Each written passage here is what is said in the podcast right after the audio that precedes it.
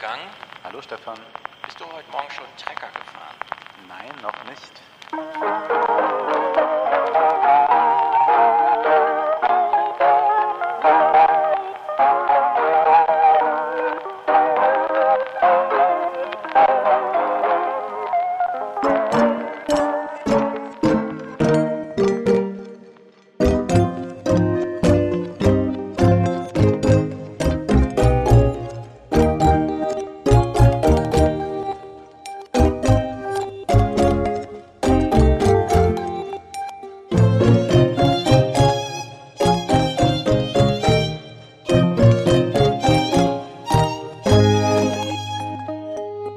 Komme ich auf diese Frage?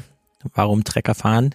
Wir waren auf der Gamescom und haben dort viel Kurioses gesehen, aber Allerdings. besonders bemerkenswert fand ich, dass es Landwirtschaftssimulatoren gibt und dass die sich großer Beliebtheit erfreuen, dass diese Spiele auch kompetitiv wohl gespielt werden, zumindest wurden da Auf irgendwelche Menschen angefeuert, die auf der Bühne live mit dem Trecker durch irgendwelche kleinen Dörfer gefahren sind, um Heu von links nach rechts zu befördern.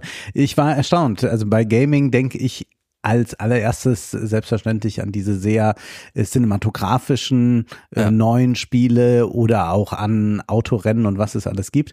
Aber dass man äh, diese Simulatoren jetzt ganz stark vertreten hat. Also wir sprechen da von Riesenständen, ja, also die, die, Mhm. die wirklich mega groß sind, Na, größer können ja als so manch anderes. Wir laufen durch die Gamescon und uns fällt schon auf, das ist hier eine Spielemesse und keine Buchmesse. Hier gibt's keine Bühnen, hier redet keiner irgendwas. Es sind einfach nur Bildschirme ohne Ende und die Kids dürfen halt was testen. Also es gibt gar kein reflektorisches Programm oder so. Die einzigen Spektakel, die dann sind, man kommt bei Ubisoft vorbei, also so wie ich es verstehe, ein sehr großer Verlag oder sowas. Und äh, da steht dann Lamborghini, weil sie Ja. ihre neuen Spiele. Und man denkt so, oh, das fällt schon auf, hier wurde ein bisschen Platz geschaffen, mal keine Bildschirme, hier steht ein Auto. Und dann geht man weiter, plötzlich riesige Bühne, Landwirtschaftssimulator, ein ausgewachsener Traktor mitten im Raum. Ja. Also war schon, das ist auch schon äh, architektonisch, was den Messebau angeht, ein Highlight gewesen. Der Landwirtschaftssimulator. Ja. Also es ist wirklich erstaunlich, was man da so sieht. Aber auch LKW-Simulatoren und Busse, Busse. Nahverkehr. Ja, man fährt, also man macht das, was äh, in der Realität mitunter schwierig ist, weil man im Stau steht Ja, genau. oder Bus fahren will man eigentlich nicht, aber äh, da kann man es dann machen. Und wir hatten ja äh, kompetente Hilfe mit dabei, Human Nagafi vom Corporate Therapy Podcast, der auch selbst Gamer ist, konnte Mhm. uns dann einiges erklären und sagte, dass das ein Riesenphänomen sei und dass das äh, viele Menschen abends äh, spielen zur Beruhigung und man kann auch einen Auftrag erfüllen, ja. Man fährt äh, eine Ladung von A nach B und hat dann, wenn man so möchte, zumindest digital etwas äh, geleistet. Das Korn muss eingeholt werden. Meine spontane Idee war ja die von Enders Game. Ja. Also da sitzen sehr viele junge Leute einfach zu Hause und fahren Trecker und am Ende sind die aber wirklich irgendwo angeschlossen. Ja. Weil wir haben ja die Bilder aus der Ukraine und so gesehen, wo Landwirtschaft anders betrieben wird als hier, wo der Traktor einfach 1,7 Kilometer geradeaus fährt, wendet und wieder zurück. Mhm. Riesige Felder, wo es keinen Sinn macht, noch Personal mit dazu zu schicken, weil da gibt's keine Hürden, keine Bachläufe, keine Bäume, das fährt man einfach nur auf und ab. Und dann, ja, hat man so ein, Willst du das verknüpfen, also die Ja, genau. äh, Digitalität mit der Realität? Eigentlich wie auch in diesem Film jetzt Gran Turismo, wo der Gamer, der sonst immer nur an seinem Simulator, an seinem Rennsimulator Mhm. im Kinderzimmer saß, äh, plötzlich dann tatsächlich realer Rennfahrer wird, aber man könnte es dann auch mal anders machen. Also hier, äh, man bleibt tatsächlich zu Hause, macht Homeoffice, wenn man so möchte, genau. und äh, bestellt aber tatsächlich ein Feld. Ja, am Ende, es ist ja so, klar, man könnte jetzt diese Verantwortung, das Feld abzuernten, wirklich jemandem übergeben, der dann aber denkt, nee, der spielt dann so wie ich, der läuft lieber Amok in GTA. Ja. Man könnte aber das Feld an 20 Leute vergeben Mhm. und dann die Durchschnittssteuerung ausrechnen und die dann wirklich weiterleiten. Ah ja. Weil dann hast du die kleinen Ausreißer, die dir das äh, Spiel zerstören wollen, also das Feld, Ja. äh, ausgemerzt. Und produktive Also- Arbeit wäre geleistet. Ja. Ohne dass es jemand merkt halt. Das, das ist der Punkt Ja, für mich. ja, Also ja. Wie bei Enders Game. Ja, sobald man es ja als Arbeit macht, ist Genau. es ja Arbeit und dann möchte Es man es das nicht Spiel tun. bleiben. Denn offenbar äh, äh, haben ja nicht alle Leute, die jetzt diese Simulatoren bedienen, eigentlich den unglaublichen Traum, Mhm. äh, tatsächlich in die Landwirtschaft zu gehen oder tatsächlich Busfahrer zu werden. Und damit hätten wir auch ein großes Problem gelöst. Ich vermute, du hast den Clip nicht dabei, ich habe ihn auch nicht dabei, wie Özdemir sich gegen den Mindestlohn in der Landwirtschaft ausspricht. Ja. Da hast du es. Die Leute Ja. müssen arm bleiben, weil und so. Und dann haben, Ja. machen wir das Angebot, wie sie arm bleiben können, ohne dass es jemand merkt. Ja, es ist, es ist wirklich perfide, dass gesagt wird, äh, damit wir hier noch weiter Landwirtschaft betreiben können, äh, dürfen wir jetzt aber nicht den Mindestlohn anheben in der Landwirtschaft. Denn Ja. dann sind wir ja nicht mehr konkurrenzfähig, wo man drüber nachdenken kann, naja, welches System hat man da eigentlich produziert, wo das so ist? Und Mhm. wieso muss eigentlich die deutsche Landwirtschaft, äh, wenn es ja jetzt nur um die eigenen Sachen geht, so konkurrenzfähig zum Weltmarkt sein? Deutschland braucht 750 Millionen getötete Tiere im Jahr. Mhm. Eine Produktion, und wir sind ein großes Land, 40 Prozent über den Eigenbedarf beim Fleisch zum Beispiel. Ansonsten geht's nicht in Deutschland offenbar. Es ist äh, wirklich wahnsinnig verrückt. Das Einzige, was wir ja nicht haben, ist irgendwie der Gemüseanbau. Das ist ja wetterbedingt, aber selbst das rückt ja irgendwie zu uns ran. Also ich habe Özdemir ja die letzten Monate sehr wohlwollend verfolgt. Das waren Ja. ja, echt gute Sachen so insgesamt. Aber dieses Statement habe ich irgendwie so nicht so ganz verstanden. Naja, ich meine, wenn man sich eine, also einen Industriezweig anschaut, man spricht ja immer noch so vom primären Sektor Landwirtschaft, aber der ist ja schon so tertiärisiert durch diese Hyperautomatisierung, da arbeiten ja eigentlich gar keine Leute mehr. Mhm. 1000 Tonnen Getreide an einem Tag in einer Mühle und da machen drei Ingenieure Schichtdienst und das war's. Mhm. Also wo man da noch, äh, also warum man da überhaupt noch Lohnkosten, es ist so ein bisschen wie diese Energiekosten. Ne? Also ich meine, klar, es gibt riesige Konglomerate, die dann diese riesigen Kochtöpfe da im Ruhrgebiet und so und das kostet alles Energie. Aber soweit ich das jetzt verstanden habe in der Diskussion, kein Unternehmen kommt über drei oder vier Prozent Anteil an der, am verkauften Produkt an Energiekosten. Ja. Also da kann es doch nicht so schwer sein, das einfach mal hinzukriegen. Mhm. So, aber gut. Wie ist denn dein Gamescom-Fazit? Äh, also wie schon gesagt, ich fand's, äh, also ich, ich finde es immer interessant, so Spaziergänge zu machen. Das Ding ist aber, nach vier, fünf Stunden in den sechs Messehallen oder die sind, ist es dann auch abgelaufen. Also ich bin kein Man müsste Gamer. dann selbst spielen. ja, man sich müsste aber auch lange anstellen, Ja, um genau. Man, zu können. Ja, das ist eben echt ein Problem. Also man kommt jetzt nicht wirklich nah ran, bedauert so ein bisschen die Jugendlichen, die glauben, sie müssten da jetzt mal nah ran und dann stehen sie da irgendwie so rum. Die einzige kleine Abwechslung, die es ja gab, war die Rocket Beans Bühne. Ja, da Du war ich ja ja gleich Stream zu den- Gast, ja. Wen hast du angesprochen? Wir müssen es nochmal. Michael Krugmann. Michael Krugmann, das ist ja wirklich ein Spektakeltyp. Ich folge ihm seitdem auf äh, Instagram und ich sehe nur noch, wie er da durch die Hallen fliegt und von Ja. irgendwelchen Fans aufgefangen wird und so. Also da ging es ordentlich zur Sache. Wir haben unseren kleinen Backstage-Einblick bekommen. Klar, wir machen ja auch irgendwie Podcast, aber äh, die kommen ja dann gleich mit den Kinokameras, stellen die da reinweise auf und filmen sich da auf der Bühne. Also ist ja schon mal Ja. ein anderes Level, muss ich sagen, dieses, also diese allgemeinen Gespräche über Games. Vielleicht kriegt man Podcasts auch nochmal auf das Niveau, ohne dass man sich gleich in die Tagesthemen verwandelt. Mhm. Ja. Aber gut, also in der Hinsicht, äh, ja, wir, sind, wir haben es jetzt einmal gesehen, würde ich sagen. Es war sehr amüsant. Wir sahen sehr anders aus als die anderen Leute, die da waren. Ja. Ich glaube, wir sind ein bisschen aufgefallen.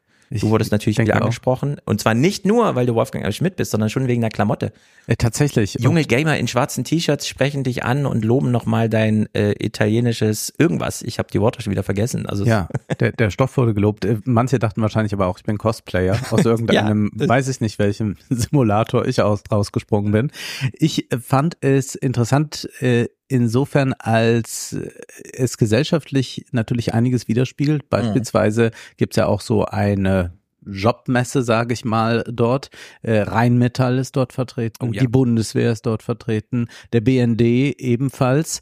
Äh, das heißt, äh, da sieht man schon, wie diese Gamifizierung natürlich ideologisch äh, sehr gut nutzbar gemacht werden kann für Aufrüstung etc.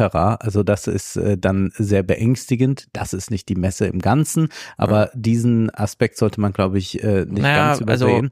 Ich weiß nicht genau, ob wir jetzt durch den Haupteingang rein sind oder so. Was war? Ich fand schon auffällig, dass wir hier reinkommen und das, der allererste Stand ist Bundeswehr, ESA, BND, also der Reihe ja, nach. Airbus, ja. inklusive, genau, Airbus inklusive Flugsimulatoren, Menschen in Uniform, die dort Gespräche und Unterschriften sich abgeholt haben, für was Ja. auch immer, welche Ja. Terminzusage Das das ist schon eine abliefern. Rekrutierungsmesse. Ja, und auch so einem äh, komischen, ich fahre durch die Wüste und bin aber ganz gut gepanzert Auto, das da noch rumsteht, wo ich mir auch wieder dachte, klar, die Bundeswehr hat jetzt irgendwie geschafft, Aufmerksamkeit auf sich zu ziehen, aber wir haben ja auch Pistorius gehört, wie er nochmal meinte, naja, manche kommen ja schon mit falschen Vorstellungen. Ja.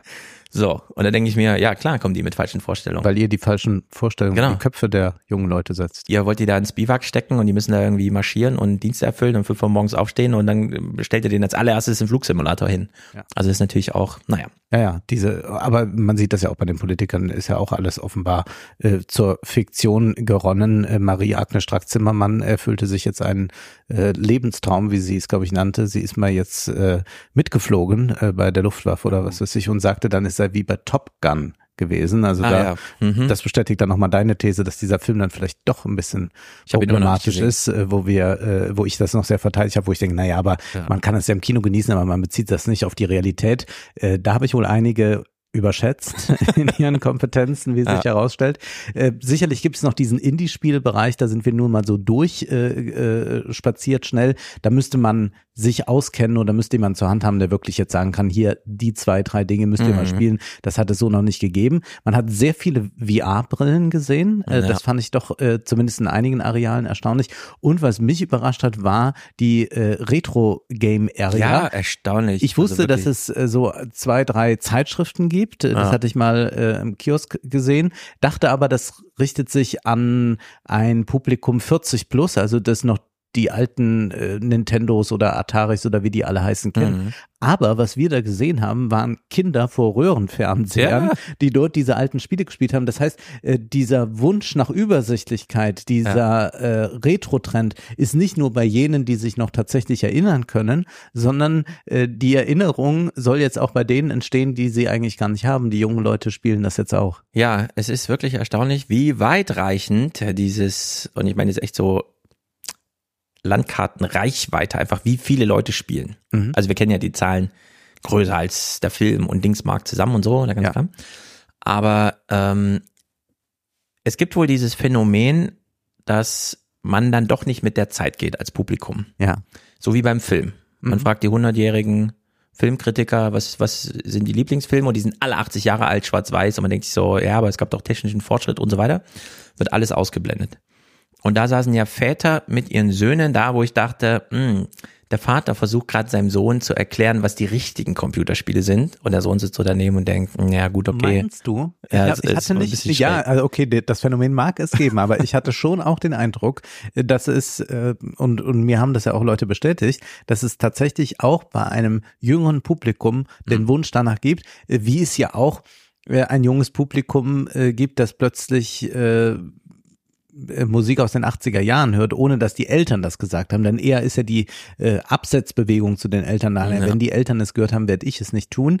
Und hier, glaube ich, gibt es schon auch den Wunsch, dass es einfach ist. Und wenn ich jetzt mal äh, das vergleiche mit dem, was wir dann noch beobachtet haben, wir sind ja noch äh, zu einem äh, zu einem Event dann dort in einer Messe, Messehalle. Mhm. Und zwar wurde da ein Mobile Game, also ein Spiel, das man auf dem Handy eingespielt, äh, kompetitiv ausgetragen. Es gab da Ja. zwei Teams, die waren da aufgestellt. Es gab eine unglaublich äh, laute äh, Moderation dazu und die haben ein Handyspiel gespielt und dieses Handyspiel äh, sah ja auch nicht wesentlich anders aus als das, was äh, Super Nintendo früher gemacht hat. Das stimmt. Äh, Das heißt, dieser Wunsch nach Übersichtlichkeit, das ist ja nicht alles Death Stranding und solche unglaublich beeindruckenden Spiele, bei denen man sagen kann, ja, das ist schon filmisch, Hm. sondern da sind ja Spiele, wo einfach sehr äh, klobige, sehr bunte Figürchen aufeinander losgehen und äh, sich Ja. mit irgendwas bewerfen und das wird da kompetitiv ausgetragen und eigentlich hat sich dann doch nicht so viel gewandelt, äh, wie man das vielleicht auch äh, sagen kann. Natürlich gibt es technische Innovationen beim Film und natürlich äh, werden auch Filmsprachen weiterentwickelt, auch wenn es ja in der Kunst nie so einen Fortschritt in dem Sinne gibt. Aber wenn man sich sieht, sich ansieht, wie funktionieren eigentlich die wirklichen Mainstream-Filme, ja, äh, dann unterscheiden die sich auch nicht von diesen ganz äh, typischen Mainstream-Filme der 30er Jahre Ja. in der Art, wie sie, wie sie aufgenommen sind. Und das fand ich äh, sehr erstaunlich, dass man also mit so wenig zufrieden ist. Diese Mobile Games sind irrsinnig erfolgreich, ähm, inklusive äh, dieser ganzen ähm, Ingame-Käufe, die man dann noch machen kann und so. Also auch ein Riesenmarkt, ja. Aber das fand ich äh, so erstaunlich, dass das einfach kompetitiv da auf iPads ausgetragen wird und da offenbar Fans äh, dieser einzelnen Teams sich dann im Publikum befinden. Mhm. Zumindest war es sehr laut. Ja, wir reden hier von Brawl Stars und wir kamen zufällig in der Halle an, als gerade das Grand Finale ausgerufen wurde. Ja. Wir wussten nicht, worauf wir uns einlassen. Wir haben es, glaube ich, auch währenddessen nicht verstanden. Nein. Äh, es war aber so, dass äh, ein T-Shirt in uns Richtung flog, ich es anzog, ich dann noch sah, okay, alle anderen, die auch eins bekommen haben, sind irgendwie gleich in Ohnmacht gefallen, ausgerastet oder sind dem Ja. fliegenden Hemd so entgegengesprungen. Es kam irgendwie durch Zufall einfach in meine Hände geflogen. Ich habe es angezogen, daraufhin haben wir ein Instagram-Foto gemacht, wo ich es anhabe. Daraufhin haben dann viele geschrieben, oh, Brawl Stars und so weiter. Äh, nur dadurch wissen wir es. Man guckt dann aber nach im App Store. Mhm. 4,6 Sterne, durchschnittliche Bewertung scheint recht gut zu sein. Und das ist auch eine sehr valide Angabe, denn es sind sieben Millionen Bewertungen, Okay. die das ergeben. Ja, also keine Bei sieben Nische. Millionen Bewertungen denke ich, okay, das sind dann 300 Millionen Downloads allein auf iOS. Also es, äh, wir haben neue Welten kennengelernt Ja. und äh, sie nicht verstanden. Äh, die Stimmung war da trotzdem ganz gut, fand ich. Viele Zeichen, die wir nicht entziffern konnten. genau. Und naja, ich kenne das so ein bisschen von Twitch. Ich habe mich ja vor Jahren, also 16, 17 so, abgelenkt, indem ich einfach Redaktionsschluss schrieb und dann nachmittags einfach erstmal zwei Stunden King Cathalion auf äh, Twitch geguckt habe. Der hat natürlich Destiny und sowas gespielt, Destiny 2.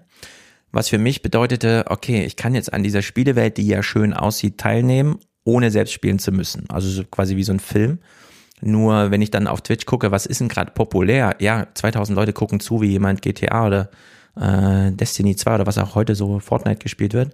Aber 30, 40, 50, 60.000 gucken zu, wenn einfach nur auf Vogelperspektive von oben auf äh, die Spiele geschaut wird, unter anderem Brawl Stars, wo einfach nur Sachen hin und her fliegen, wo man sich wirklich einarbeiten muss, bevor man es versteht. Also es ist Ja. ich finde es auch beeindruckend irgendwie, dass, dass man da, klar, am Ende, nach einer Woche hat man es halt irgendwie drin und wenn man es selber spielt sowieso, aber es widerspricht allen auch politisch angegliederten Diskussionen zum Thema Killer Games oder sowas. Ja. Also dieser ganze ästhetische Aspekt wurde komplett rausgezogen, um sich auf die Taktik konzentrieren zu können. Und das finde ich schon erstaunlich. Also in der Hinsicht äh, hat man wieder mal gesehen, dass auf der größten Bühne das visuell kleinste, aber taktisch, spielerisch größte Spektakel stattfindet. Mhm. Das ist schon erstaunlich. Ja, es gibt eine große Sehnsucht nach dem Analogen auf äh, so einer doch sehr digitalen Messe. Das kann man daran sehen, dass unglaublich viel Merch verkauft wird. Äh, also vor allem äh, irgendwelche Stofftierchen für 20 Cent produziert, für 40 Euro verkauft.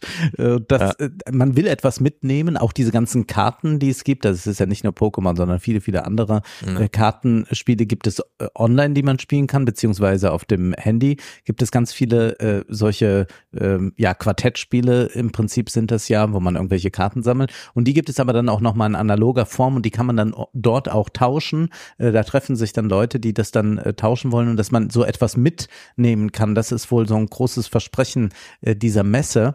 Und ich habe dann auch nochmal drüber nachgedacht, warum geht man eigentlich auf eine Messe? Gut, wir wollten jetzt mal ein bisschen diesen Zeitgeist inhalieren, aber warum geht man eigentlich auf eine Buchmesse, wenn man jetzt nicht unbedingt ein Autor ist oder so? Und mir ist es nie so ganz klar geworden. Ich war vor ein paar Jahren nochmal auf der Frankfurter Buchmesse und äh, dann ging ich da so zwei Stunden durch und hatte noch äh, ein äh, Treffen mit äh, Freunden. Und als dieses Treffen dann zu Ende war, wurde mir plötzlich dieser Irrsinn klar, warum bin ich eigentlich hier? Ich habe ja jetzt nicht mit einem Verlag zu verhandeln oder Ja. was und bin sofort gefahren, bin sofort ins Also- Museum. Und, und hier äh, ist es auch so ein Nicht-Ereignis zugleich. Also man hat dieses Wahnsinns-Event, aber Mhm. dann stehen Leute äh, eine Stunde Schlange, um sich mit einem Lamborghini fotografieren zu lassen Ja. oder um irgendwelche Bälle in einen Korb zu werfen, weil RTL irgendein neues Spiel bewirbt. Ja. Aber den großen Unterschied will ich nochmal markieren. Die Buchmesse gibt dir jenseits der Bücher nochmal ihre Autoren.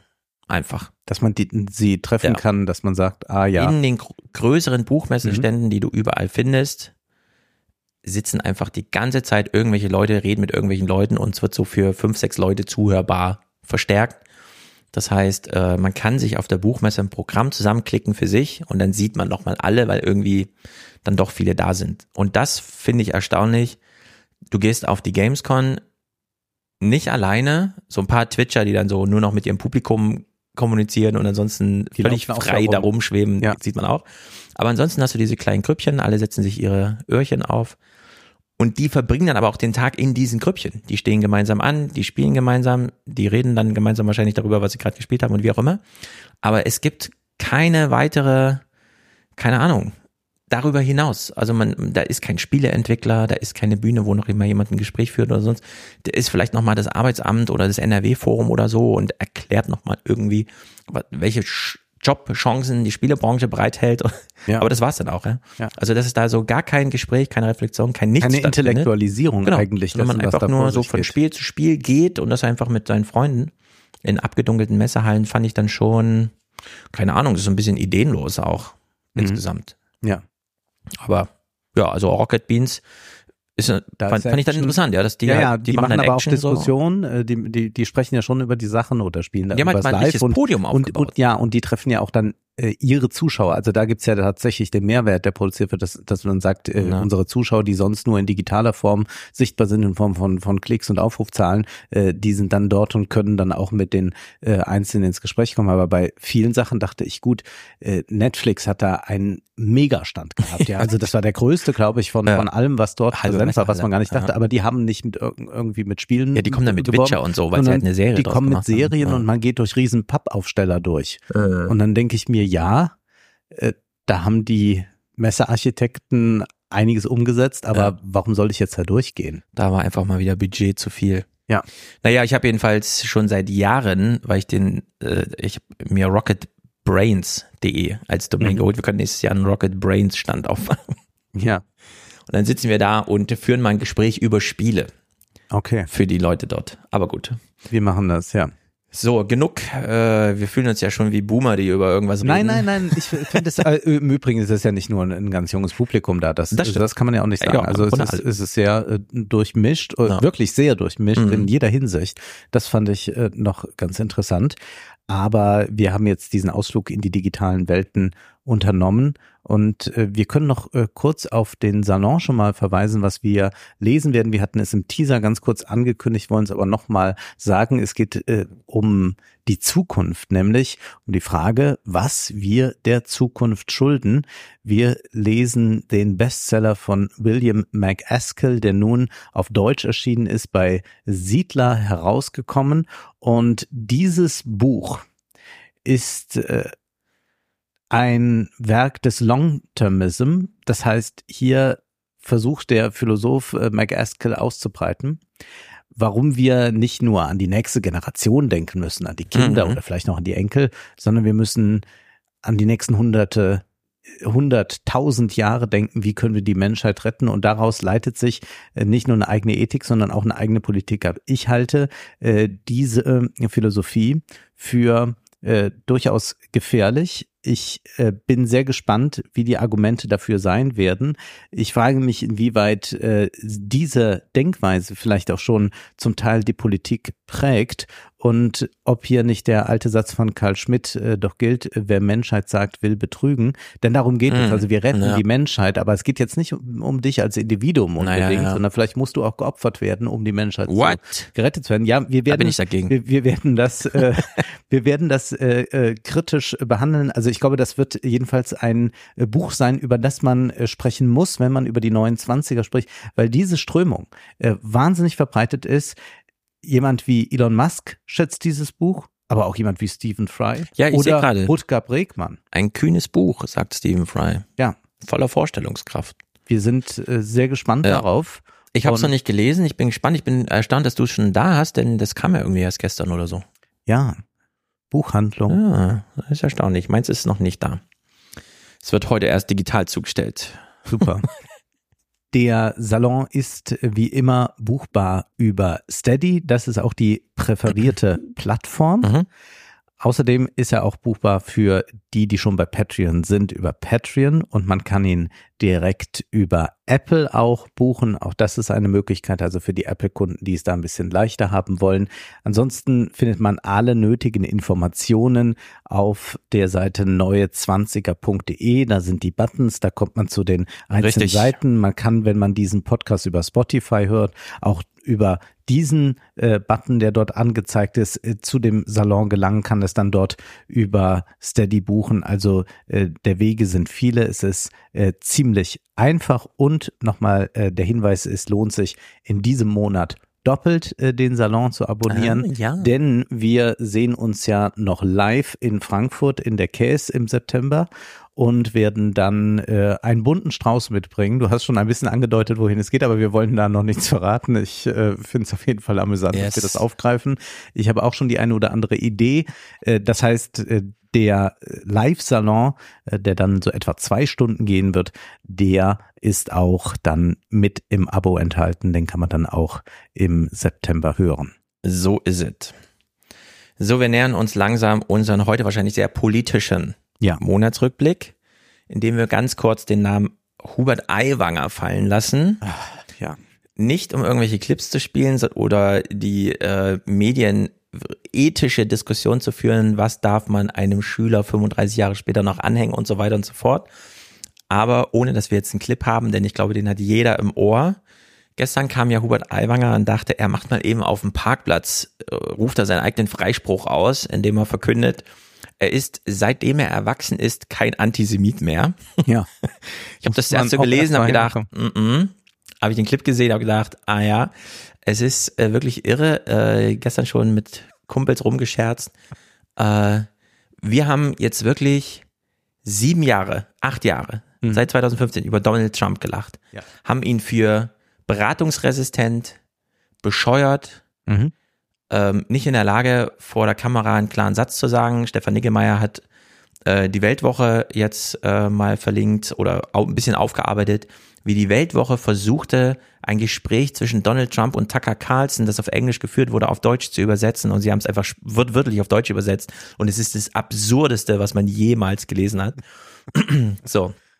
Und dann sieht man aber Hubert Aiwanger, der ganz klar und für alle leicht verständlich sich nicht eine Sekunde hat beraten lassen, nicht eine Sekunde darüber nachgedacht hat, sondern einfach so ein Statement rausgibt. Ja. Da habe ich mir gedacht, ey, das, das ist, wir dürfen auch nicht mehr über Donald Trump einfach so lachen. Wir müssen das Schicksal einfach hinnehmen. Ja, in Amerika wird vielleicht Donald Trump wieder regieren und wir werden vielleicht, äh, Markus Söder weiß ja gerade auch noch nicht genau, wie er das Zauberwerk verbringen soll, aber natürlich nach dem 8.10. keine CSU-grüne Koalition führen, sondern irgendwie sich mit diesen freien Wählern weiter durchwursteln, ja. weil sie ihm wirklich zu Füßen liegen und jetzt liegt ihm dieser Brocken da. Ja. Also sozusagen diese zwei Männer, die das jetzt irgendwie hinbiegen müssen die nächsten Wochen, es ist wirklich absurd. Ja. Ich muss auch sagen, dass ja. ich so fürchterlich, also ich finde es eigentlich alles so ekelhaft. Dieses ganze, es ist, es ist so, es ist so widerwärtig, dass man, dass man sich auch gar nicht damit beschäftigen will. Also ich lese nur Überschriften dazu, die ich so mitbekomme, aber ich lese keinen längeren Artikel dazu, weil das mir alles so unter aller Würde ist, dass äh, ich äh, ja. eigentlich fassungslos bin und, und so schockiert darüber, dass man solche Zustände, also ich bin ja äh, nun, nun niemand, der äh, von der Regierung besonders viel erwartet oder so, aber dass so eine, so ein, so ein gewisses Mindestmaß an, an Form und Anstand eingehalten wird. Ja, oder IQ das, einfach, ne? Ja, man, man oder IQ. das ist völlig bescheuert, mir, das, das ist mir wirklich äh, in einem äh, sehr, sehr hohen Maße zuwider. Ja. Und ich wollte es eigentlich nur aufgreifen, weil ich gestern einen ganz fantastischen Tweet dazu gelesen habe. Holger Bleich hat kurz gefragt, kennt ihr eigentlich jemand jemanden, dessen Weltbild und politische Grundhaltung sich grundlegend verändert hat, seitdem er 17 Jahre alt und Jahrgangskollege im Gymnasium war? Also mir ist das in all den Jahrgangstreffen nie begegnet. Hashtag Eiwanger. Und wir kennen ja diesen alten Spruch. In der Jugend ist man irgendwie links und dann äh, wirft man irgendwie Steine oder macht irgendwas und so und dann wird man irgendwann Bundesminister und dann wird man Innenminister oder Außenminister und dann ist man die rechteste Socke überhaupt. Also so mhm, im, ja. im, üblichen Spektrum, ne? So, und äh, das kennen wir. Nur wenn jemand sein politisches Denken schon als Hubert Aiwanger beginnt und dann uns 35 Jahre später sagen will, nee, seit meinem Erwachsenenalter bin ich kein Antisemit mehr, da ist doch wirklich Hopfen und Malz verloren. Also das ja. ist doch wirklich. Ja, in jeder Hinsicht, ja. Also politisches äh, Bewusstsein ist, äh, ja. ja. also man kann doch es ist ganz erstaunlich, sagen. Ganz erstaunlich, was so passiert. Naja. Kommen wir zu den Kindern. Ein, es ist ein wirklich, weiteres Trauerspiel. Es ist wirklich, es ist, also ich finde keine Worte. Ich habe auch versucht, die Clips, die wir gleich gucken werden dazu, irgendwie eine Reihenfolge, irgendwie einen roten Faden. Und ich dachte mir, nee, diesen ersten Block, wir, wir hauen den einfach chronologisch so raus hier, wie er in den Nachrichten lief und machen uns so spontane Gedanken dazu. Ich verspreche aber, es äh, werden größere, größere Bögen dann noch äh, geschwungen. Die Brücken werden auch ans andere Ufer angeschlagen und wir kommen auf Maurice Höfgen und Fratscher und so weiter. Ein paar mhm. Kommentatoren zurück, die uns das nochmal einnorden. Ich war nur für mich, ich, ich, also ich komme jetzt aus zwei Wochen Urlaub.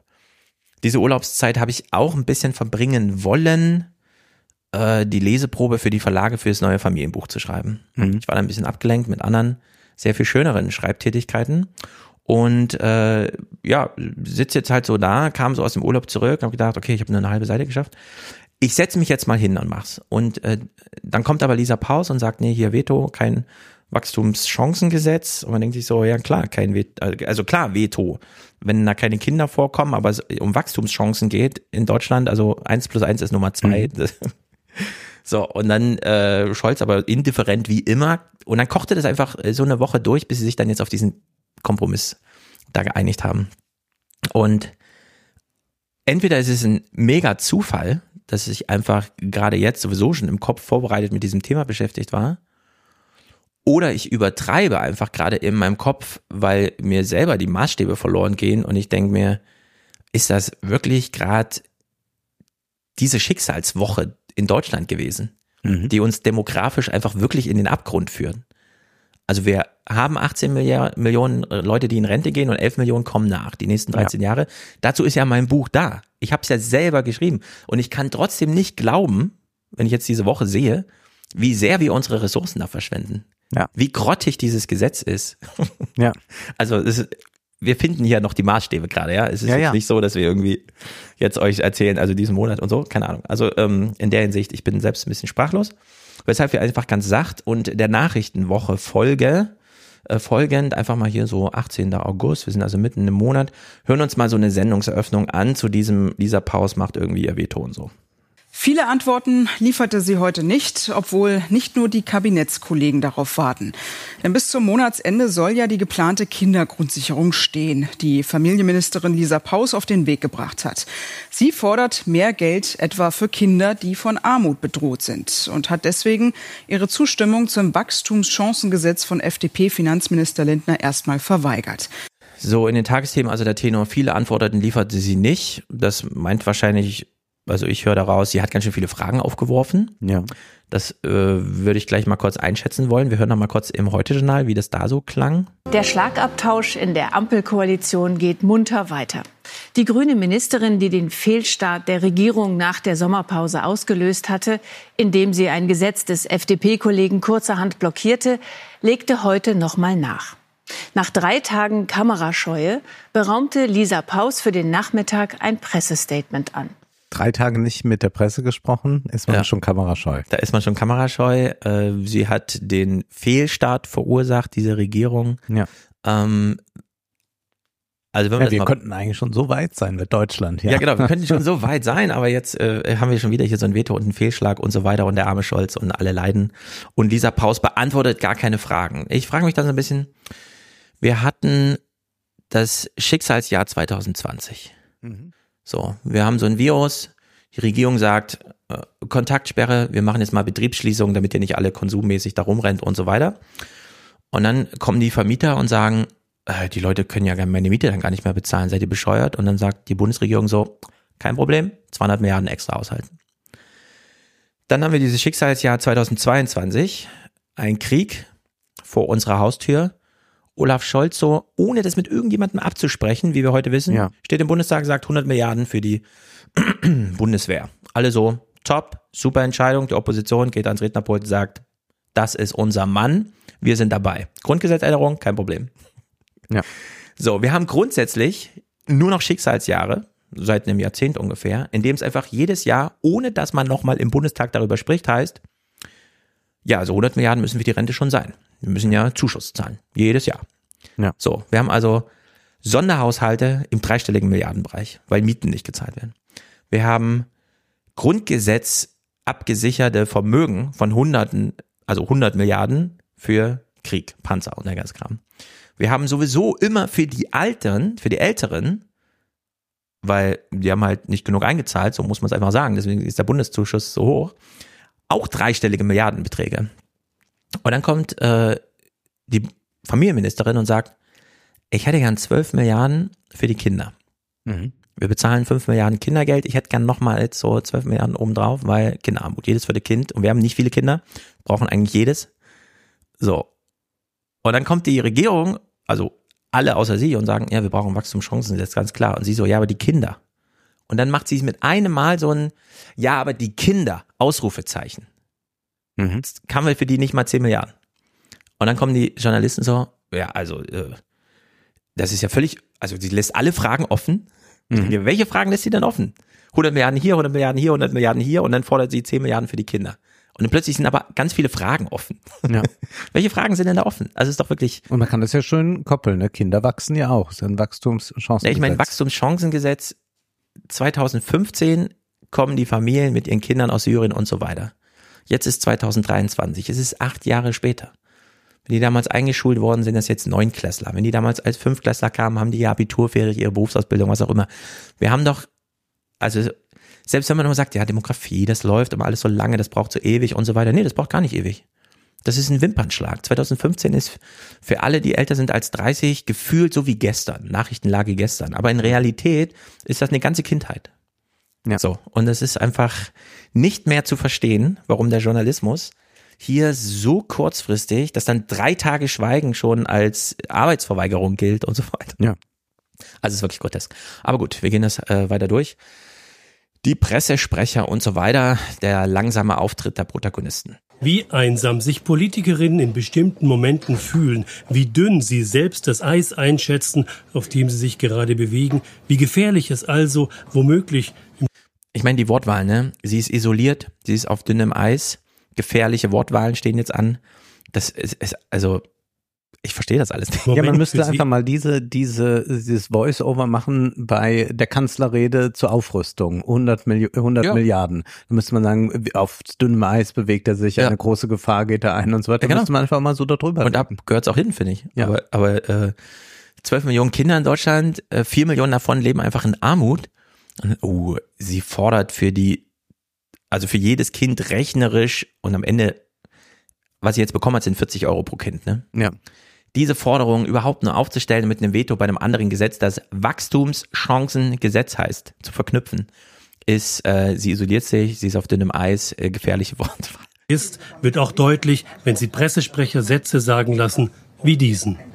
Ich bitte darum um Verständnis, da wir das kurzfristig anberaumt haben, dass es danach keine Zeit für Rückfragen geht. Wir mussten das in den Kalender der Ministerin reinquetschen. Deswegen, Frau Ministerin, bitte Ihr Statement.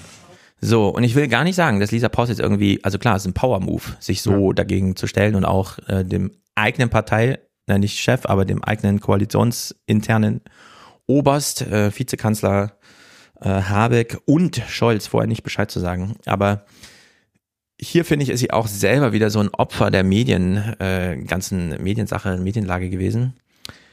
Diese Regierung arbeitet nun mal nicht im, wir sind ja eine Familie, wir verstehen uns so gut oder was auch immer, sondern die arbeitet im Konfliktmodus. Und das ja. gestehen die sich selber nicht zu. Ich finde, wenn man so einen Move macht, was fehlt denn dann noch an, also Restmut, um dann einfach vor die Presse zu gehen und zu sagen, sorry, aber wir sind hier nicht in der Lage, das vernünftig zu klären. Deswegen gibt's hier leider von mir ein Veto ich mache das über die formale Ebene. Das ist äh, sozusagen das, was auch im Angesichts des Bundespräsidenten und seiner Hoheit über die Verfahren müssen bitte regulär ablaufen. Da bleibt das Menschliche leider auf der Strecke. Ob sie dann noch hinterher schiebt, ich hasse die FDP oder nicht, ist ja dann geschenkt ja. so. Aber dass man es einfach offensiv macht, statt sich ja. hier so, äh, sie hat leider wenig Zeit, deswegen heute keine Rückfragen. Ja. Weißt du? Man muss dann einfach hingehen und sagen, Kindergrundsicherung hat sich herausgestellt, müssen wir im Konflikt lösen. Ich weiß aber, dass Sie nur Fragen zum Konflikt stellen. Mir geht's aber um die Sache, deswegen keine Rückfragen. Punkt. Ja. Einfach mal. Ja, man kann ja davon ausgehen, deutlich. dass die Presse keine einzige vernünftige Frage stellen würde. Ja, genau. Also warum diese das Spielchen? Das ist ja logisch. Ja, warum diese Spielchen? Na gut. Scholz und Lindner reagieren. Im Streit der Ampelkoalition über die geplante Kindergrundsicherung hat Bundeskanzler Scholz die Kabinettsmitglieder zur Zurückhaltung aufgerufen. Beim Tag der offenen Tür der Bundesregierung appellierte der SPD-Politiker, die Diskussion nicht öffentlich auszutragen, solange das Gesetz noch in Arbeit sei. Ja, was ist das für ein Appell? Sie hat drei Tage geschwiegen. Also ist das jetzt, hat sie es richtig gemacht, nämlich nicht in der Öffentlichkeit ausgetragen oder nicht? Also mhm.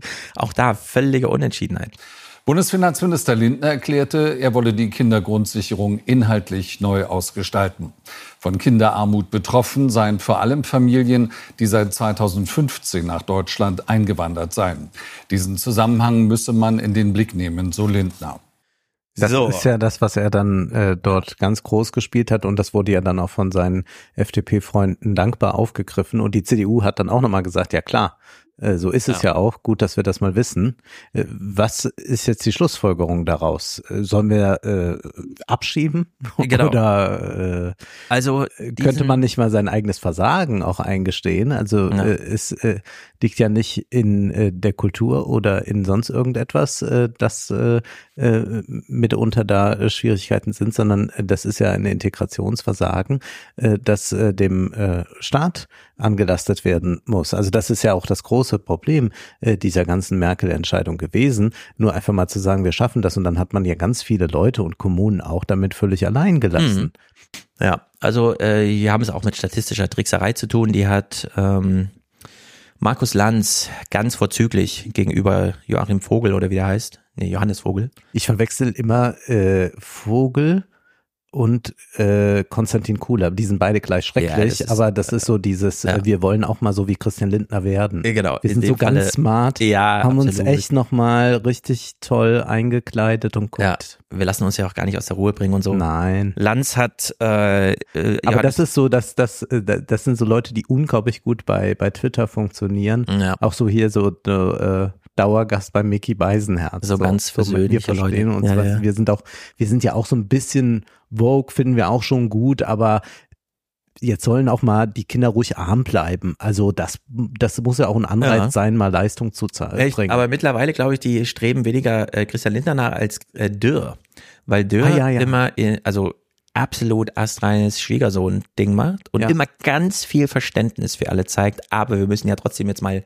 vernünftig sein. Ja. Nee, also wir brauchen schon eine systematische Verarmung und genau. auch mal einen Druck auf die, die ohnehin schon wenig haben. Ja. Aber wir fahren auch beim Christopher Street Day nochmal hoch auf dem gelben Wagen. Genau. Also dieses Lindner-Ding mit dem Ausländeranteil und so, das wird natürlich im Buch eine riesige Rolle spielen. Ich will es nur ganz kurz machen. Lanz hat es äh, ganz wunderbar äh, zusammengefasst gehabt. 2015 gab es Kinderarmut natürlich und der Ausländeranteil daran spielte kaum eine Rolle. Dann kamen 2015 aber viele Ausländerkinder dazu, denen wir seitdem nicht weiter geholfen haben, sondern wir haben es ja dann erst durch den Ukraine-Krieg erlebt, was es bedeutet, wenn wir Flüchtlinge hier haben, die einfach eine Arbeitserlaubnis haben. Ja. Zack, fällt das statistisch nicht auf. Aber wenn wir sie erstmal alle zusammenpferchen in, an den Stadtrand und sagen, und arbeiten dürft ihr auch nicht, ja, dann versauen die halt auf ihren drei Quadratmeter Bett, die sie da irgendwie haben. So, und es kam einfach seit 2015 die armen, zugezogenen, hergeflüchteten Kinder noch dazu, wodurch der Anteil der Deutschen relativ gesunken ist, aber nicht absolut. Ah, ja. Also wir haben genauso viele deutsche arme Kinder wie damals. Niemand wurde aus der Armut gerettet, weil die Eltern plötzlich zur Arbeit uns ermuntern ja, ja. oder was auch immer. Dieser ganze Quatsch. Also das ist ähm, sowieso schon ein Problem, das so in eine Debatte einzubauen, weil ich würde sagen, ja, man kann durchaus mit der Zahlengrundlage arbeiten und sich dann aber fragen, naja, aber wenn wir jetzt wissen, dass wir seit 1971 eine Unterwassergeburtenrate haben, was die, und damit meine ich nur unser Wohlstandsniveau angeht. Mhm. Und dann haben wir plötzlich einen Zuzug von jungen Kindern. Also wir importieren genau das Potenzial an Erwerbstätigkeit, das wir selber nicht haben. Und lassen die aber versauern und sagen dann acht Jahre später, der, die sind ja alle versauert. Also das ist, das darf eigentlich kein Argument sein. Daran sieht man wieder, okay, wir sind demografisch wirklich nicht aufgeklärt. Also Lindner geht einfach alles durch. Ich will aber das eigentlich nochmal anders frame. Wenn man, du hast ja eben Human angesprochen. Ich war ja mit Human auf der Gamescom, wir sind ja hin und her gefahren und so. Wir haben uns natürlich auch so ein bisschen über unsere biografischen Wege unterhalten und so. Und wenn man das dann so hört, ne? Junge Menschen ziehen im Kindesalter nach Deutschland, kämpfen sich zur Hauptschule durch und danach geht's aber richtig los auf eigenen Füßen und so weiter, alle Gelegenheiten genutzen, die so eine Kommune zum Beispiel bieten, unabhängig davon oder vielleicht sogar gegen äh, so eine Haltung von der Bundesregierung. Mhm. So, also Kämpfernaturen, die einfach irgendwo ankommen und dann einfach im Alltag irgendwo sind. Wenn man dann zurückblickt, also wenn man dann einfach so, so Lindner-mäßig sich so, so anzieht und denkt, ja, ich stehe jetzt hier so bei Rewe, er hat ja auch schon mal dieses Bäcker-Ding gemacht und so, man weiß ja gar nicht, wer hier so Deutsch spricht, ne? Und wieso kann es überhaupt eine Kategorie sein, dass man dann denkt, ah, klar kauft er jetzt nur für 30 statt für 50 Euro ein, der ist ja ein Ausländerkind gewesen. Mhm. Weißt du? Ja. Das ist ja völlig verquerer Gedanke. Ja. Dass das irgendwann in diesen ganz alltäglichen, beruflichen, familiären Situationen noch mal eine Rolle spielt, was man vor 25 Jahren, wo man herkam, was man getan hat und so weiter. Ja? So. Ja. Also überhaupt diese, diese ganze Verbindung, wir kommen das aber nachher mit Fratscher, will ich das nochmal, weil der macht es ganz wunderbar, dröselt es nochmal auf.